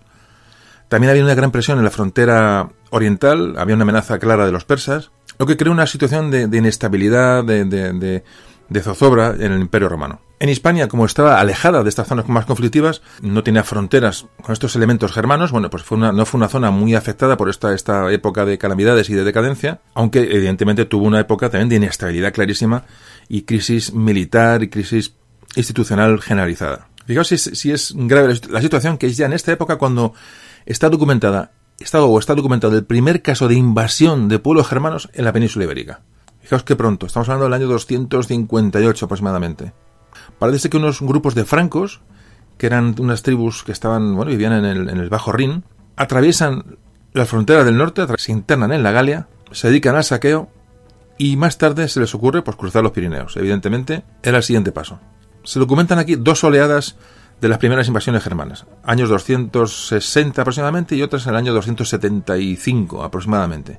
Los historiadores eh, bueno, tradicionales han, dado a estas invasiones bueno, que como una importancia grande. Parece que, que arrasaron ciudades como Ampurias, como eh, Lérida, como eh, vamos allá el nombre, el nombre nuestro de hoy en vez del nombre latino, Lérida, Badalona, Barcelona, Zaragoza, Denia, Pamplona, Clunia, eh, Palencia, Burgo de Osma, eh, Astorga, eh, Mérida, llegaron hasta Mérida, es decir, estas ciudades van a sufrir ya el empuje de, estos, de estas primeras invasiones francas. Es una invasión en toda regla, aunque las investigaciones últimas de, de bueno, de, de historiadores y arqueólogos de los últimos años parece que ha, ha reducido los daños de estas, de estas invasiones francas de pueblos francos y pueblos germanos, y las han reducido un poco esos efectos a la parte del litoral catalán y litoral, y litoral levantino. Pero yo os digo, son datos, bueno, que son, están ahí que pueden variar en cualquier momento. Es decir, depende de un estudio o un, hallazgo, puede variar una cosa u otra. Parece que sí está confirmada la destrucción de la ciudad parcial de la ciudad de Tarraco y se pone en duda un poco que llegaran tan al, tan al sur estos primeros invasores del norte. Pero bueno, hay que dar el dato, ya digo, pendiente bueno, pues de, de nuevas confirmaciones. Otro de los fenómenos que va a afectar a la Hispania romana, a la península ibérica, es la fragmentación y descentralización del poder que tuvo Roma. Es la época de mayor inestabilidad política, vamos, que llega en el, con el siglo III, que va a llegar a la creación de diversas áreas autónomas pero ya desgajadas de la autoridad de Roma, tanto en Occidente como en Oriente. Fijaos, en el año 260 había una inseguridad tan grande ya en el frontera del Rin por la entrada de germanos por el norte que se proclama un emperador propio en la Galia, creando lo que, lo que se llamó el Imperio Galo. Este imperio se mantuvo durante 13 años. Fijaos ya lo que es la, pérdida de, centralidad ¿no? de lo que es lo que es Roma. Ya estamos en la época de, bueno, comienzo de la decadencia, como podéis ver. Parece ser que la proclamación de este emperador de, en la Galia parece que fue secundada por Hispania y por, y por Britania. Hay historiadores que dicen que sí, que apoyaron esta, a este emperador de la Galia, e historiadores que dicen que no, que siguieron dependiendo del poder romano, tanto británicos como hispanos. Bueno, eh, sea, sea una cosa u otra, estamos hablando de una, época muy inestable. Comienza la decadencia.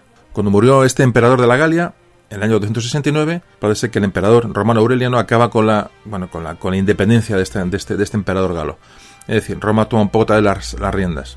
¿Cómo será ya la, la, la, la decadencia? Que hablando de, de, hablamos del año 200, a partir del año 268, hasta que llegó Diocleciano al poder en el 284, durante este, este periodo de años, eh, se nombran una serie de emperadores que eran originarios de, Iliria, una zona, una zona de los Balcanes, y eran nombrados porque tenían una amplia experiencia militar y una voluntad, eran gente luchadora y se esforzaron por, bueno, por retomar o redirigir el caos en que se estaba convirtiendo el Imperio Romano. Fijaos, ya se, se acude a emperadores, ya mm, más que a emperadores, a hombres concretos que tengan, que tengan eh, una mano firme. Se cree que fue durante, durante el, el mandato de Tácito, en el año 275-276, cuando esa amenaza de las entradas de los, pueblos del norte en, Hispania se reduce, se controla, y se inicia un pequeño periodo de, mm, bueno, de, recuperación que nos va a llevar a las reformas, muy importante también este dato, a las reformas de Diocleciano y Constantino. Bueno, pues de estas reformas de Diocleciano y Constantino, que ya digamos son los últimos, bueno, mm, puntos un poco positivos ya del, del imperio, hablamos enseguida.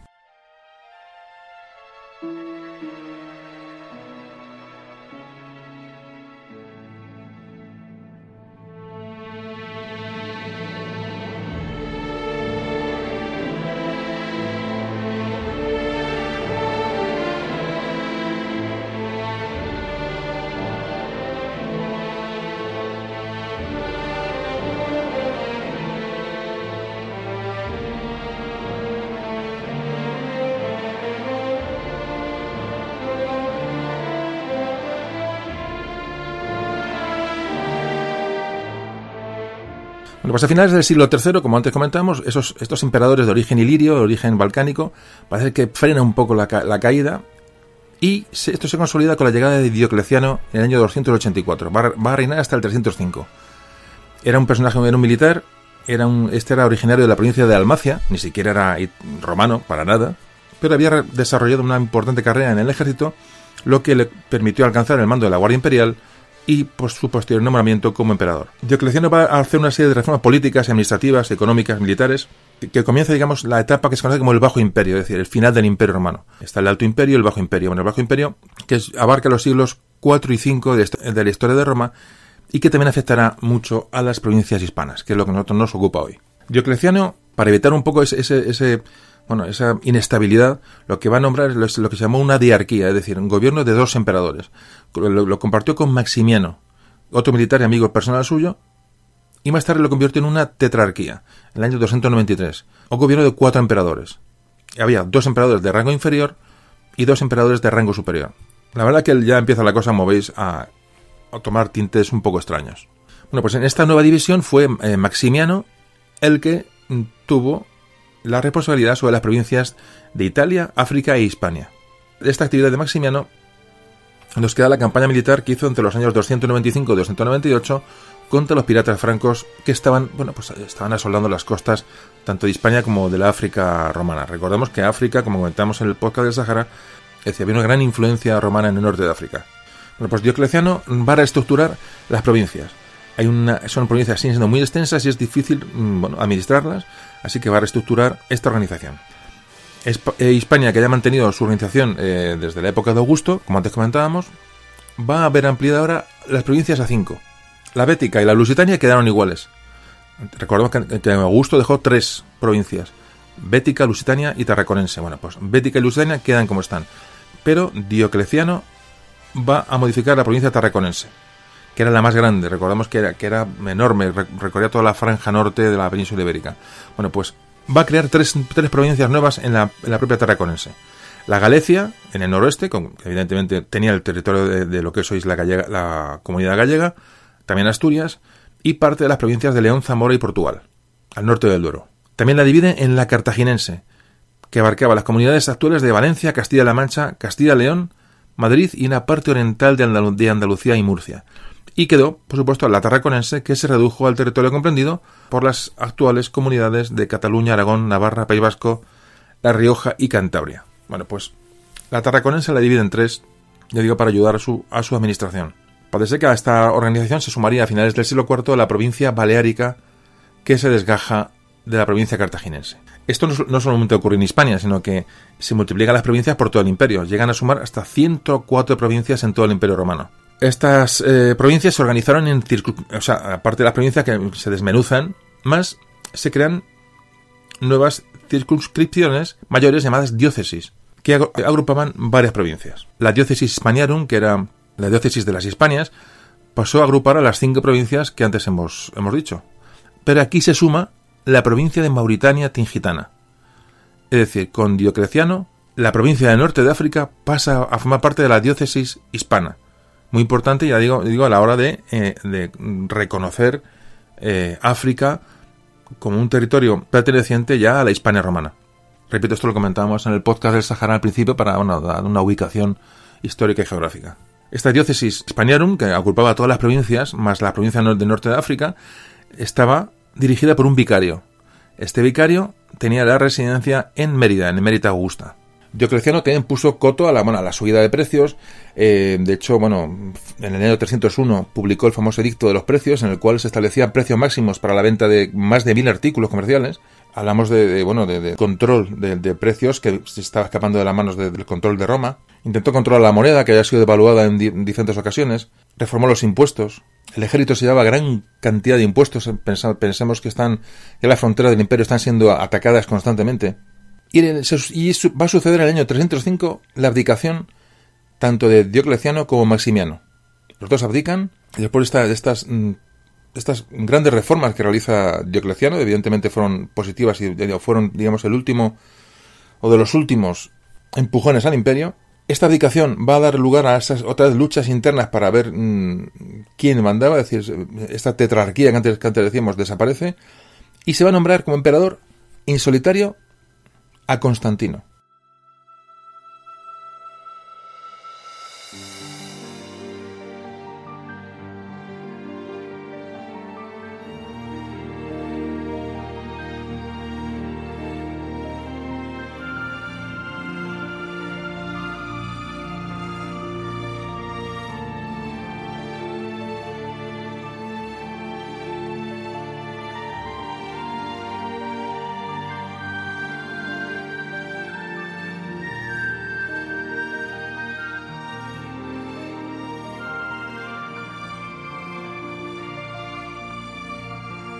Constantino, tanto Diocleciano como Constantino, muy importante. Constantino es un personaje muy importante porque va a marcar, bueno, prácticamente ya el, enlace con la, con la Edad Media. Es, es, así. Entonces, bueno, estamos hablando de una época histórica a nivel ya no solamente de Hispania, sino a nivel universal muy importante. Pero pues Constantino eh, eh, va a tomar una de las, las primeras medidas que toma, Constantino, es, en el año 313, la promulgación del Edicto de Milán ¿Qué era esto? ¿Qué suponía esto? Pues suponía el reconocimiento oficial y la tolerancia del cristianismo. Y representa el final de la persecución iniciada por Diocleciano de la que no, de la que no hemos hablado antes. Muy importante. De cara, bueno, para la cultura hispana, evidentemente, el dejar la, abandonar la persecución del, del culto cristiano es muy importante. Esto ocurrió con Constantino. Constantino siguió intentando reorganizar provincialmente el imperio, creó las, las prefecturas, que era un, bueno, una organización territorial que englobaba diversas diócesis. Es decir, dijimos que las provincias, por ejemplo, las provincias en la Hispania, que eran seis, bueno, se agrupaban en una diócesis que tenía su sede en Emerita Augusta. Bien, pues ahora quería agrupar diócesis, es decir, volver a agrupar a, un, a, mayor, a mayor nivel. Entonces, creó la prefectura de las Galias, en la cual estaba incluida Hispania. Es decir, una organización de nivel superior tanto, tanto Diocleciano como Constantino lo que hacen es separar ya los mandos del ejército ya no dependen tanto de, estos gobernadores provinciales sino que tiene mandos propios. En Hispania hablando del ejército en Hispania seguía eh, simplemente manteniéndose la legión séptima gémina que estaba sentada en, la ciudad de Legio lo que luego fue León. Y luego tenía otras cinco, cinco cohortes de apoyo. Una de ellas estaba en la provincia de Galicia otra estaba en, la provincia de, de Álava y sumaban un contingente aproximado de unos 12.000 hombres. Es decir, la fuerza militar en, Hispania no era para nada importante. Y murió, eh, y murió Constantino. Y aquí se, aquí se empieza a acabar la fiesta. Tras la muerte de Constantino, divide el imperio entre sus tres hijos. Constantino II, Constante y Constancio II. No se rompió la cabeza en poner los nombres a los chavales. Y, pero sí, así que no la rompan nosotros, porque diferenciarlos es complicado. Constantino II, Constante y Constancio II. Bueno, la parte occidental del imperio quedó en manos del primero, de Constantino II. Murió Constantino II y quedó, en el año 340, Constante quedó como único emperador de Occidente. O sea, que nos quedamos con que el hijo de Constantino, Constante, queda como emperador del Imperio Romano de Occidente. Es decir, ya hay un Imperio Romano de Occidente y un Imperio Romano de Oriente. Esto lo hemos hablado en varios podcasts, ya eh, no recuerdo en cuáles, pero lo hemos hablado. Creo que en el de Ruiz González de Clavijo, no recuerdo en cuál, pero lo hemos, lo hemos hablado ya. Em, bueno, pues Constante es a todos los efectos el emperador del Imperio Romano de Occidente y que nos afecta el año 350, muy poquito después, tuvo que hacer frente a una usurpación, que hablamos de usurpaciones, eso es de golpe de Estado, ¿no? De rebeliones, de sobre todo provenientes de militares que nombran a un emperador a su gusto. Eh, tuvo que hacer frente a la usurpación de eh, Magnencio en la Galia. Bueno, pues esta, esta, esta rebelión va a acabar con la muerte del emperador Constante cuando se dirigía precisamente hacia España. De esta forma, Magnencio se erige como emperador de Occidente.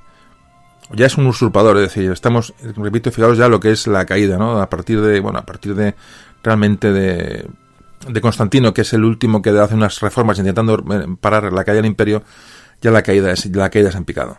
Bueno, pues repito, este hijo de Constantino es muerto por este usurpador que toma el control del imperio en Occidente, llamado Magnencio. Las provincias galas se, pusieron rápidamente en favor de este usurpador, pero parece que en Hispania los apoyos no fueron unánimes.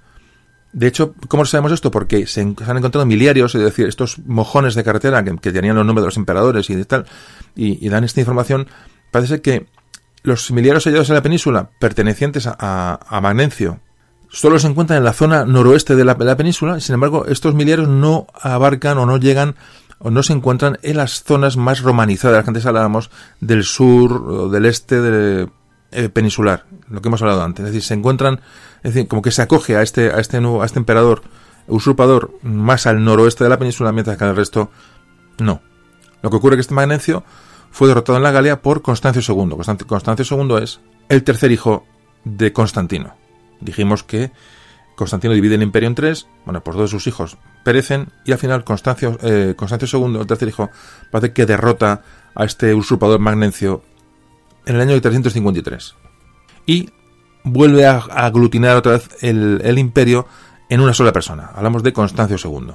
Es un lío de nombres y de, situaciones, como veis, pero bueno, eh, vamos a ir rápido, no me quiero enrollar mucho en cada tema porque puede, ser un nombre de, un rollo de nombre de Constancio, Constantino, etcétera, pero un poco quedaros con la idea, ¿no? Cómo es la desmembración del imperio, cómo aparecen gente que usurpa mm, eh, eh, emperadores, cómo, bueno, hay una división ya clara entre los entre Occidente y Oriente y cómo la presión de los de los germanos por el norte, bueno, pues empieza a hacer a hacer mella, hay una, un enorme gasto de impuestos es decir, el imperio romano empieza a, bueno, a, decaer, evidentemente, como todos los imperios. Bueno, vamos a hablar ya de qué, pasó en Hispania concretamente en, esta época, que es la que nos, nos afecta más de cerca. ¿Qué pasa en Hispania durante esta época del Bajo Imperio? Y estamos, bueno, ya enfilando por la parte final del podcast, que es la caída del Imperio Romano, que llegará, que llegará en breve. Pero bueno, vamos a hablar, repito, de lo que pasa en Hispania en estos años.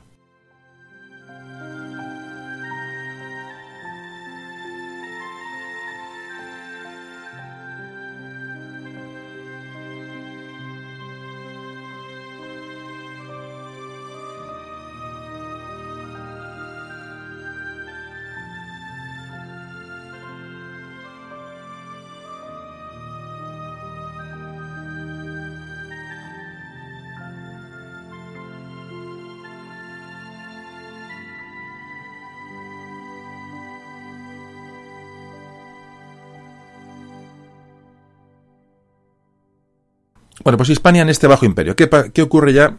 Bajo Imperio que hablamos del año 285 al 476, fecha en de, de la que se considera como la caída del Imperio Romano. Estamos hablando de la mitad del siglo avanzado del siglo V, se considera el fin del Imperio Romano. Ya vamos a hablar ya de esta última, de esta última fase. Bueno, esta época de Bajo Imperio se ha considerado tradicionalmente como un periodo de decadencia y retroceso del mundo romano.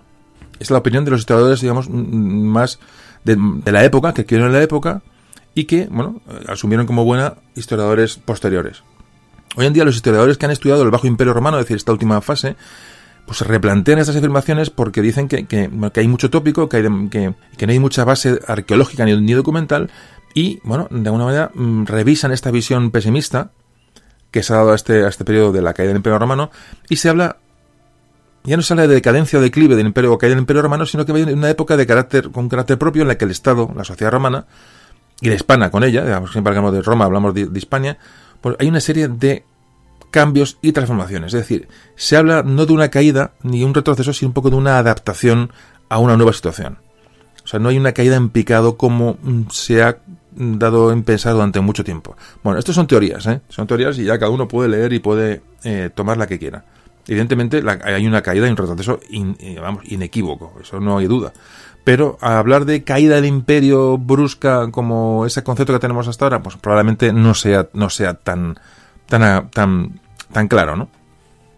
Bueno, repito que cada uno tome este dato y bueno, pues lea ese informe y pueda leer más sobre esto.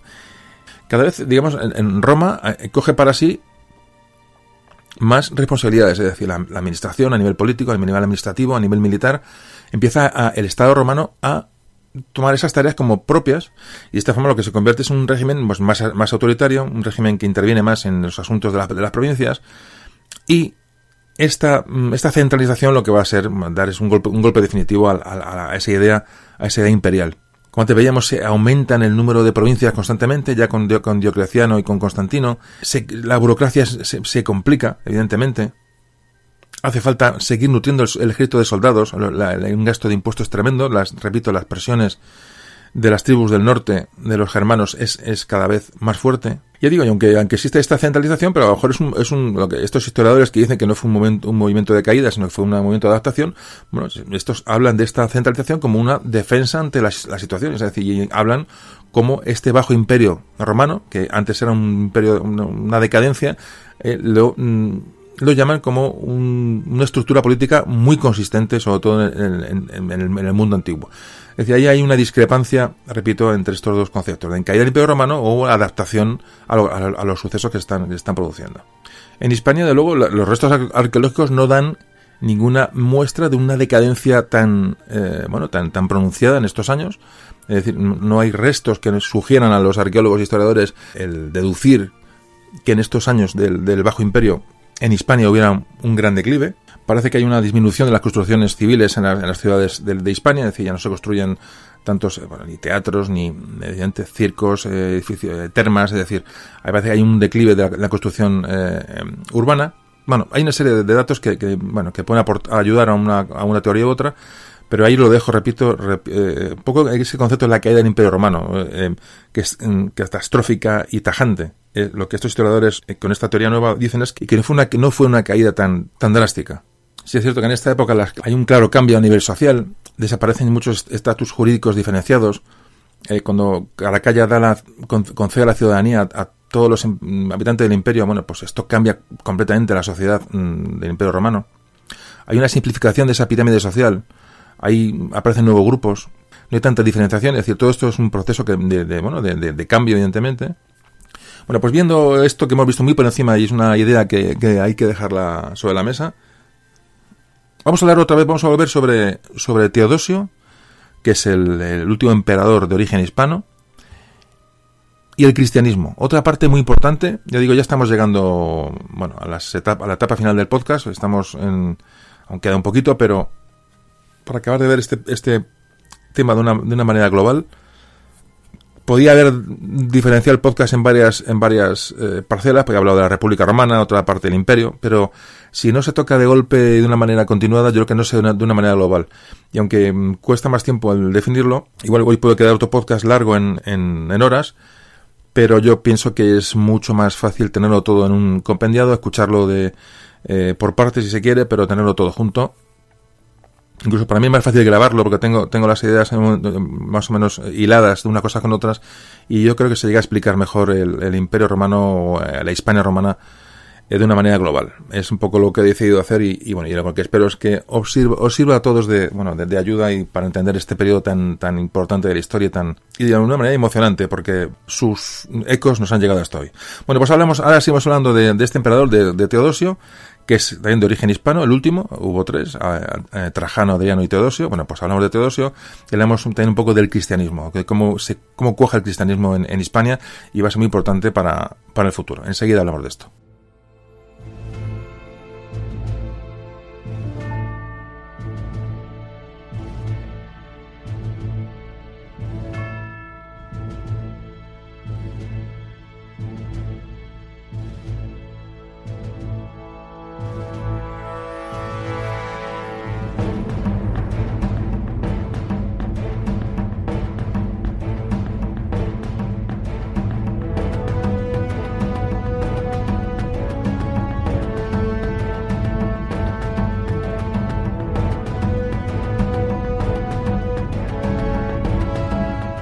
Bueno, pues ya entramos en la última parte del podcast, la cuesta abajo, la dominación, vamos a llegar a la dominación germánica en, breve, los pueblos del norte, un tema que la idea es tratarlo en otro podcast posterior, entonces bueno, vamos a ir por encima, pero lo importante es ver cómo, cómo acaba esta, esta bonita historia ¿no? de, de la Hispania de la Hispania romana. Bueno, hacia el año 363 acaba la dinastía constantiniana, la llamada dinastía constantiniana, asciende al poder valentiniano en el año 364 y cuando muere en el año 375 Valentiniano deja como emperadores de Occidente a dos hijos suyos, a Graciano de 16 años y Valentiniano II con tan solo 4 años y encima nombrado por el ejército. El imperio sufre una gran derrota en la batalla de Adrianópolis contra los visigodos y en un momento muy crítico ya del, del imperio, Graciano, desesperado, nombra emperador en el año 379 a Teodosio. Teodosio, que como antes comentamos, es un emperador, el último emperador de origen hispano. La familia de Teodosio era originaria, como curiosidad, de la ciudad segoviana de Coca, que entonces se llamaba Cauca. Tuvo una distinguida carrera militar, estuvo combatiendo en, las, la frontera del Rin, en Britania, en Mauritania, es decir, una persona absolutamente avezada, con experiencia, con mano firme. Y como digo, Teodosio fue el último emperador de origen hispano y además fue el último emperador que gobernó en todo el territorio imperial romano ya que a la muerte de Teodosio el imperio se divide en dos partes, la occidental y la oriental, y lo que nosotros nos afecta a la Hispania, la parte occidental, pues caerá muy, en muy poco tiempo en manos de los pueblos del norte. Resumiendo la situación final del, imperio romano, hay que decir que las usurpaciones siguieron a la orden del día. Hubo personajes que se hicieron emperadores en Britania, que se hicieron con la Galia, que involucraron también a Hispania en esos, en esos golpes de Estado, en esas sublevaciones realmente contra el emperador central. A nivel religioso, hay que decir que, bueno, la convivencia entre cristianismo y paganismo se mantuvo durante, durante poco tiempo con Teodosio porque, en lo que afecta a Teodosio a la, religión cristiana, Teodosio en el año 391 prohíbe la apertura de los templos y la realización de sacrificios y cultos paganos. Es decir, representa el final definitivo de la religión pagana en el Imperio Romano. Dato muy importante. De hecho, al principio del siglo, el siglo IV se celebra el primer concilio de la Iglesia hispana en la localidad de Iliberris, que hoy es Elvira, en la provincia de Granada. Son datos muy importantes que marcan el fin de una época. Y llegan las invasiones de los germanos. Las famosas invasiones de los pueblos germanos, de las que vamos a hablar brevemente, para ya digo, ya enfilar el final del audio.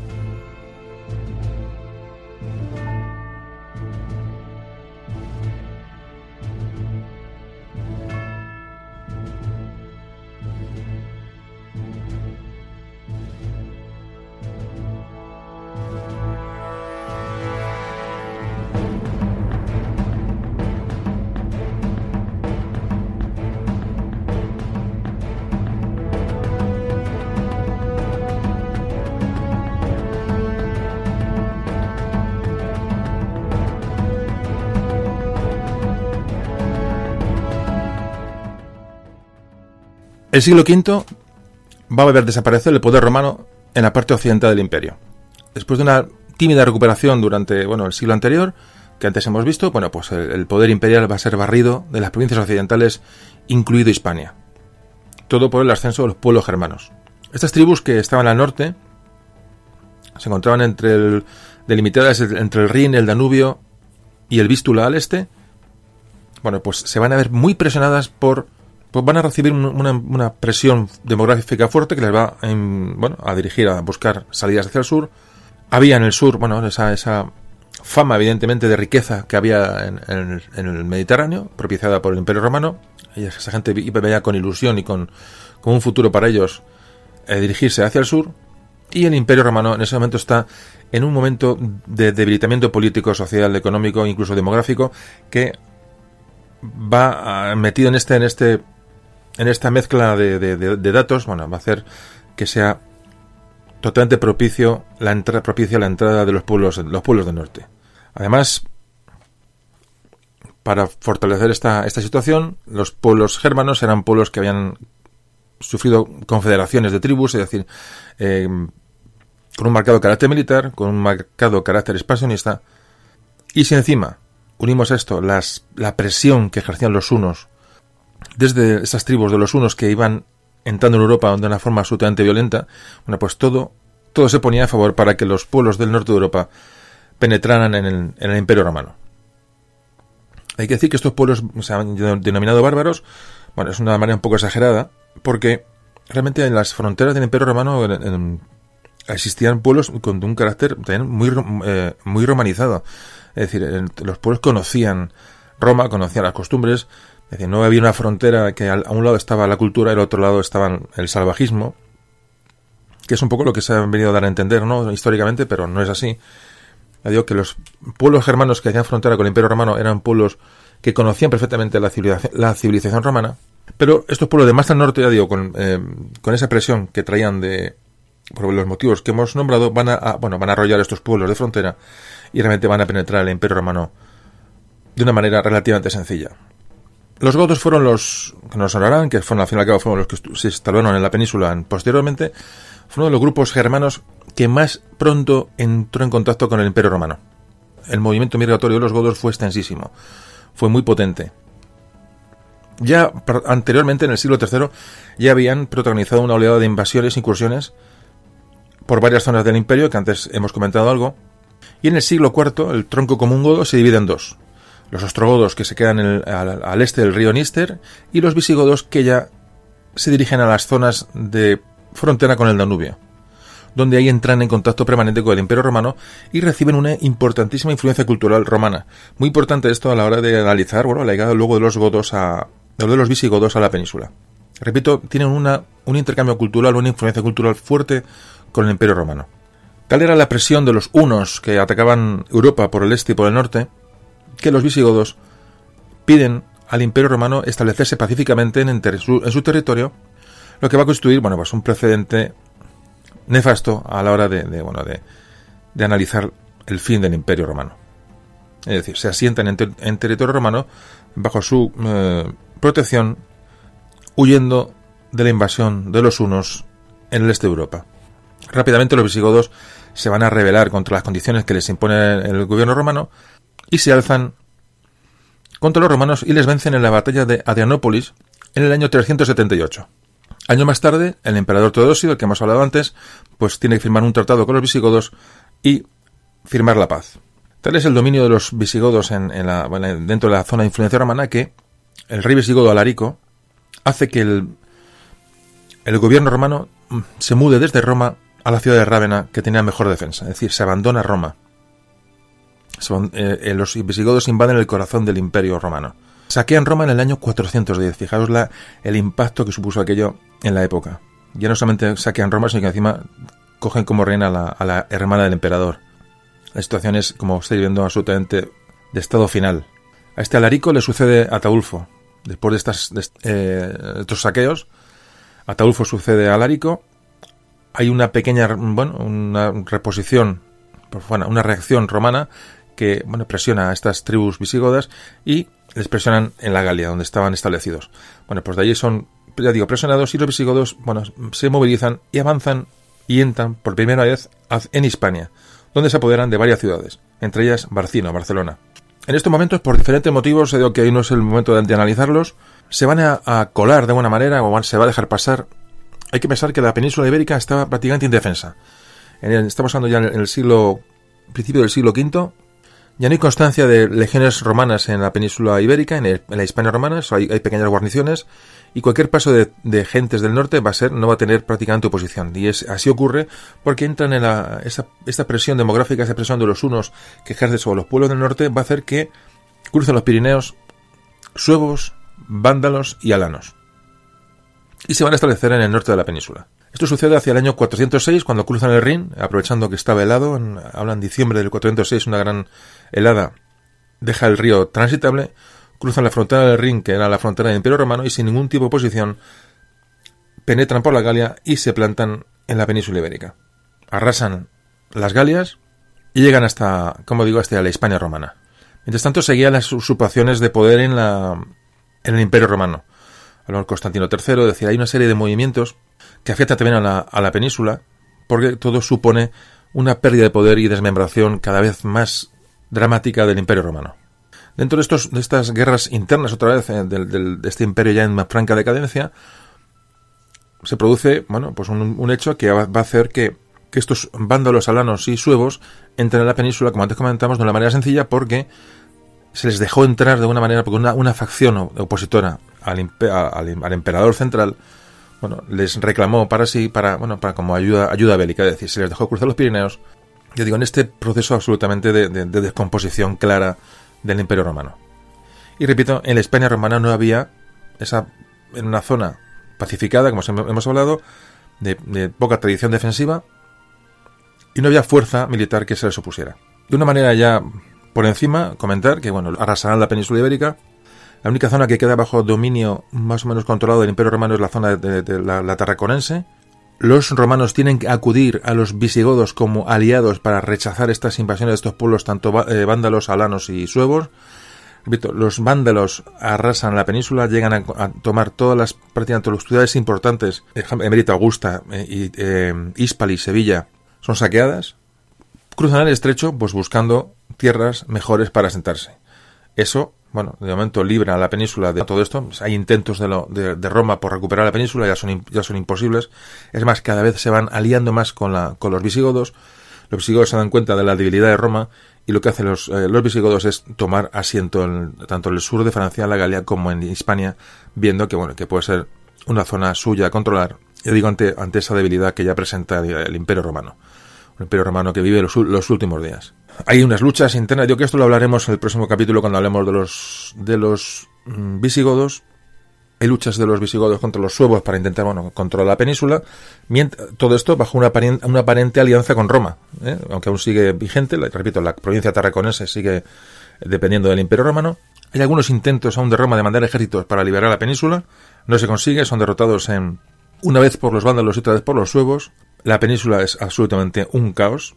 Y yo digo, el, el último refugio del Imperio Romano es la provincia tarraconense, porque son ayudados a mantenerla por los visigodos. Con la muerte del emperador Valentiniano, año 455, finaliza la dinastía llamada Teodosiana del emperador Teodosio, este emperador de origen hispano que antes hemos visto, y a partir de entonces ya hay una serie de emperadores que son prácticamente hombres de paja, que acceden a través de, bueno, por motines, pronunciamientos militares, fueron reinados muy breves, y el dominio romano en Occidente cada vez va pasando más y más y más a manos de estos pueblos bárbaros, o decirlo llamar de alguna manera, sobre todo los visigodos, y especialmente en Hispania, donde fueron los visigodos los que se vieron beneficiados por esta debilidad. Repito que todavía son aliados de Roma, pero se están aprovechando de la situación, evidentemente.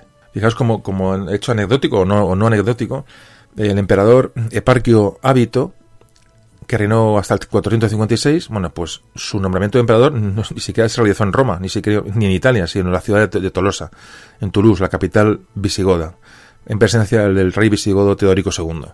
Con eso creo que está absolutamente dicho todo.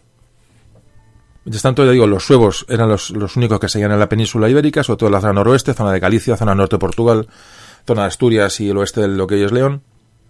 Allí permanecían, pero bueno, los visigodos empiezan a hacerse con el control poco a poco de la península, hasta que llegamos al año 456, donde se enfrentan los suevos y los visigodos en las cercanías de Astorga, de Astúrica Augusta.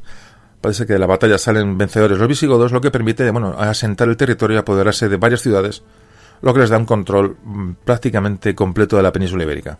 Después de estos avatares, estas campañas de unos y otros, bueno, pues el único territorio hispano que, repito, que permanecía aún bajo poder imperial romano era la tarraconense. Era todo ficticio porque realmente eran los visigodos los que mantenían vivo eh, a Roma en aquella, en aquella región. El resto de la península ibérica o estaba en manos de los suevos la parte noroeste, o el resto estaba en manos de los visigodos, o, y otras partes de la península estaban en una absoluta independencia política, es decir, no había control ya de Roma sobre ninguna de las ciudades viviendo de una manera autónoma. Es decir, el poder de Roma había desaparecido por completo. La incertidumbre era absolutamente completa. Pues ya solo quedaba porque cayera la, la tarraconense en manos de los visigodos, era cuestión de tiempo. Así que, Eurico, el rey visigodo, ya no, no lo duda y envía dos ejércitos contra la Tarraconense, contra su antiguo aliado romano. Ya no, ya no les valen para nada. el primer ejército conquistó la zona entre Pompaelo, que era Pamplona, y César Augusta, Zaragoza, mientras que el segundo ejército atacó el litoral mediterráneo y se hizo con Tarraco. Ante este ataque sobre la, la Tarraconense, todo finaliza con un nuevo tratado que conciertan el rey Eurico visigodo con el nuevo emperador romano Julio Nepote en el año 475 y en este tratado Roma ya reconoce la situación de dominio definitivo visigodo en la península, la antigua ya Hispania romana. Y llegamos a la última página, antes de terminar, y es cuando termina su mandato es depuesto el, el último emperador romano de Occidente, Rómulo Augustulo, en el año 476. Con él finaliza el poder imperial en esta zona del imperio. Como todos sabéis, siguió un imperio romano en Oriente hasta la caída de Bizancio, en mano de los turcos, pero aquí acaba la historia del imperio romano de Occidente y acaba la historia de la, Hispania romana que duró casi 700 años y del tema y ha sido el tema del que hemos hablado hoy. Mm, bueno, se paso ya bueno, a la época medieval, en la cual pues estos pueblos germanos y los visigodos concretamente en, Hispania, en la península, toman el relevo político del imperio romano que había modelado y había modificado todo el mundo mediterráneo antiguo durante muchos siglos. Un imperio romano que transformó completamente la vida de los habitantes de las orillas del Mediterráneo y concretamente de la península ibérica. Pues hasta aquí hemos, ya digo, esta parte última, como la, trataremos en otro capítulo. Bueno, aquí hemos dejado una introducción al mundo visigodo, a la entrada de los visigodos, cómo se produce, la caída del imperio. Y bueno, y el podcast de hoy pues acaba, acaba por aquí. Como siempre haremos un, bueno, un epílogo, unas, unas conclusiones finales, que las haremos en un minuto. Ya digo, nos dirigimos ya hacia el final del audio.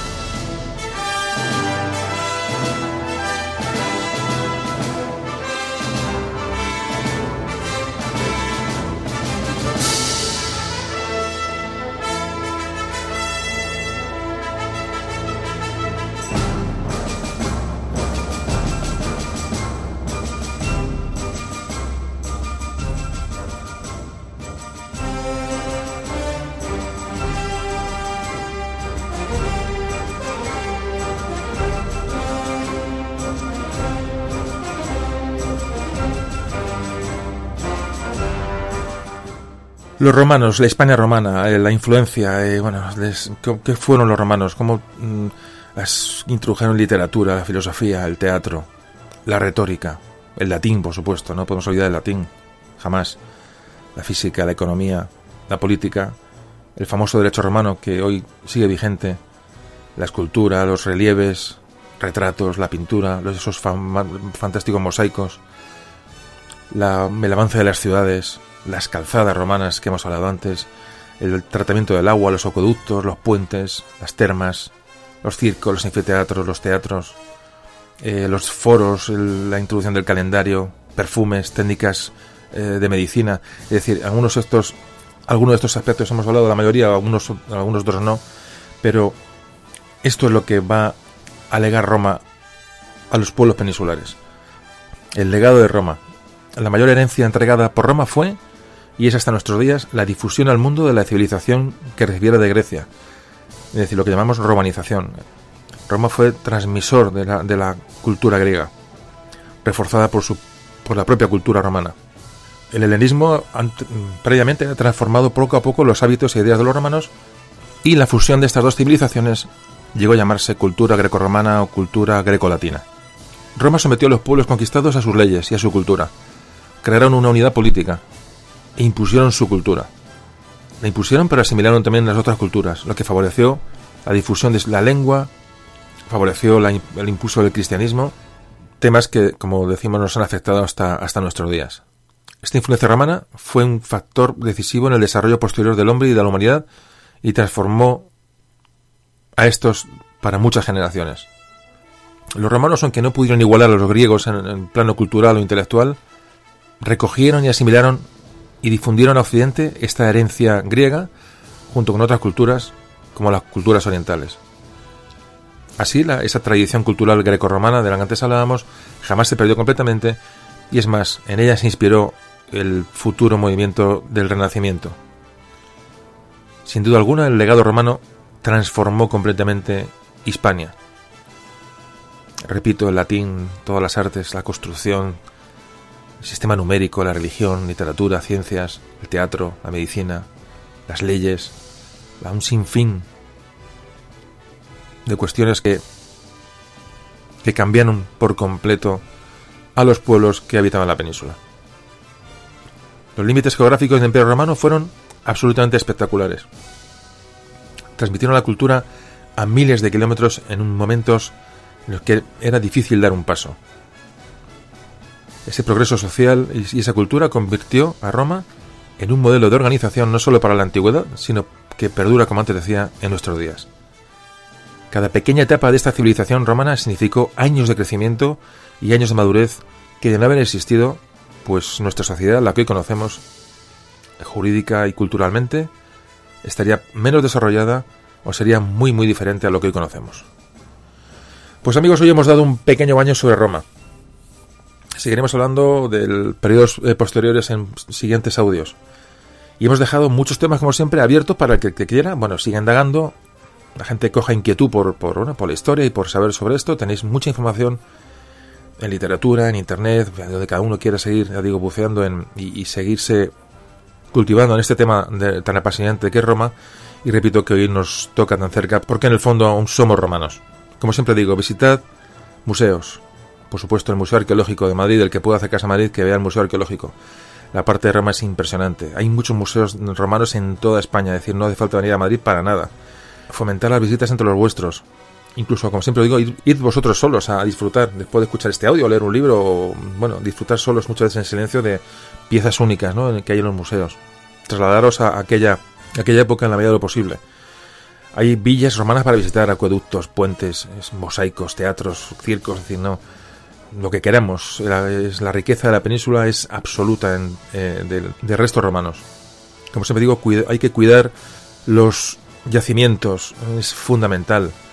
También hay que no despreciar la enseñanza del latín, muy importante en el latín para seguir entendiendo muchas cosas.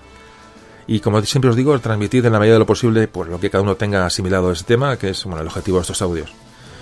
Y nada, y poco más. Hasta aquí hemos llegado, amigos. Eh, gracias por escuchar, gracias por ayudar a divulgar este trabajo.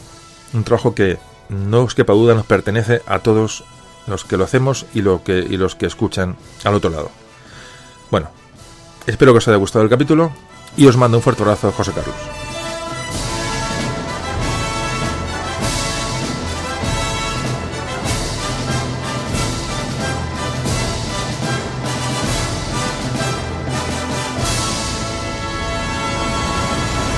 Memorias de un tambor.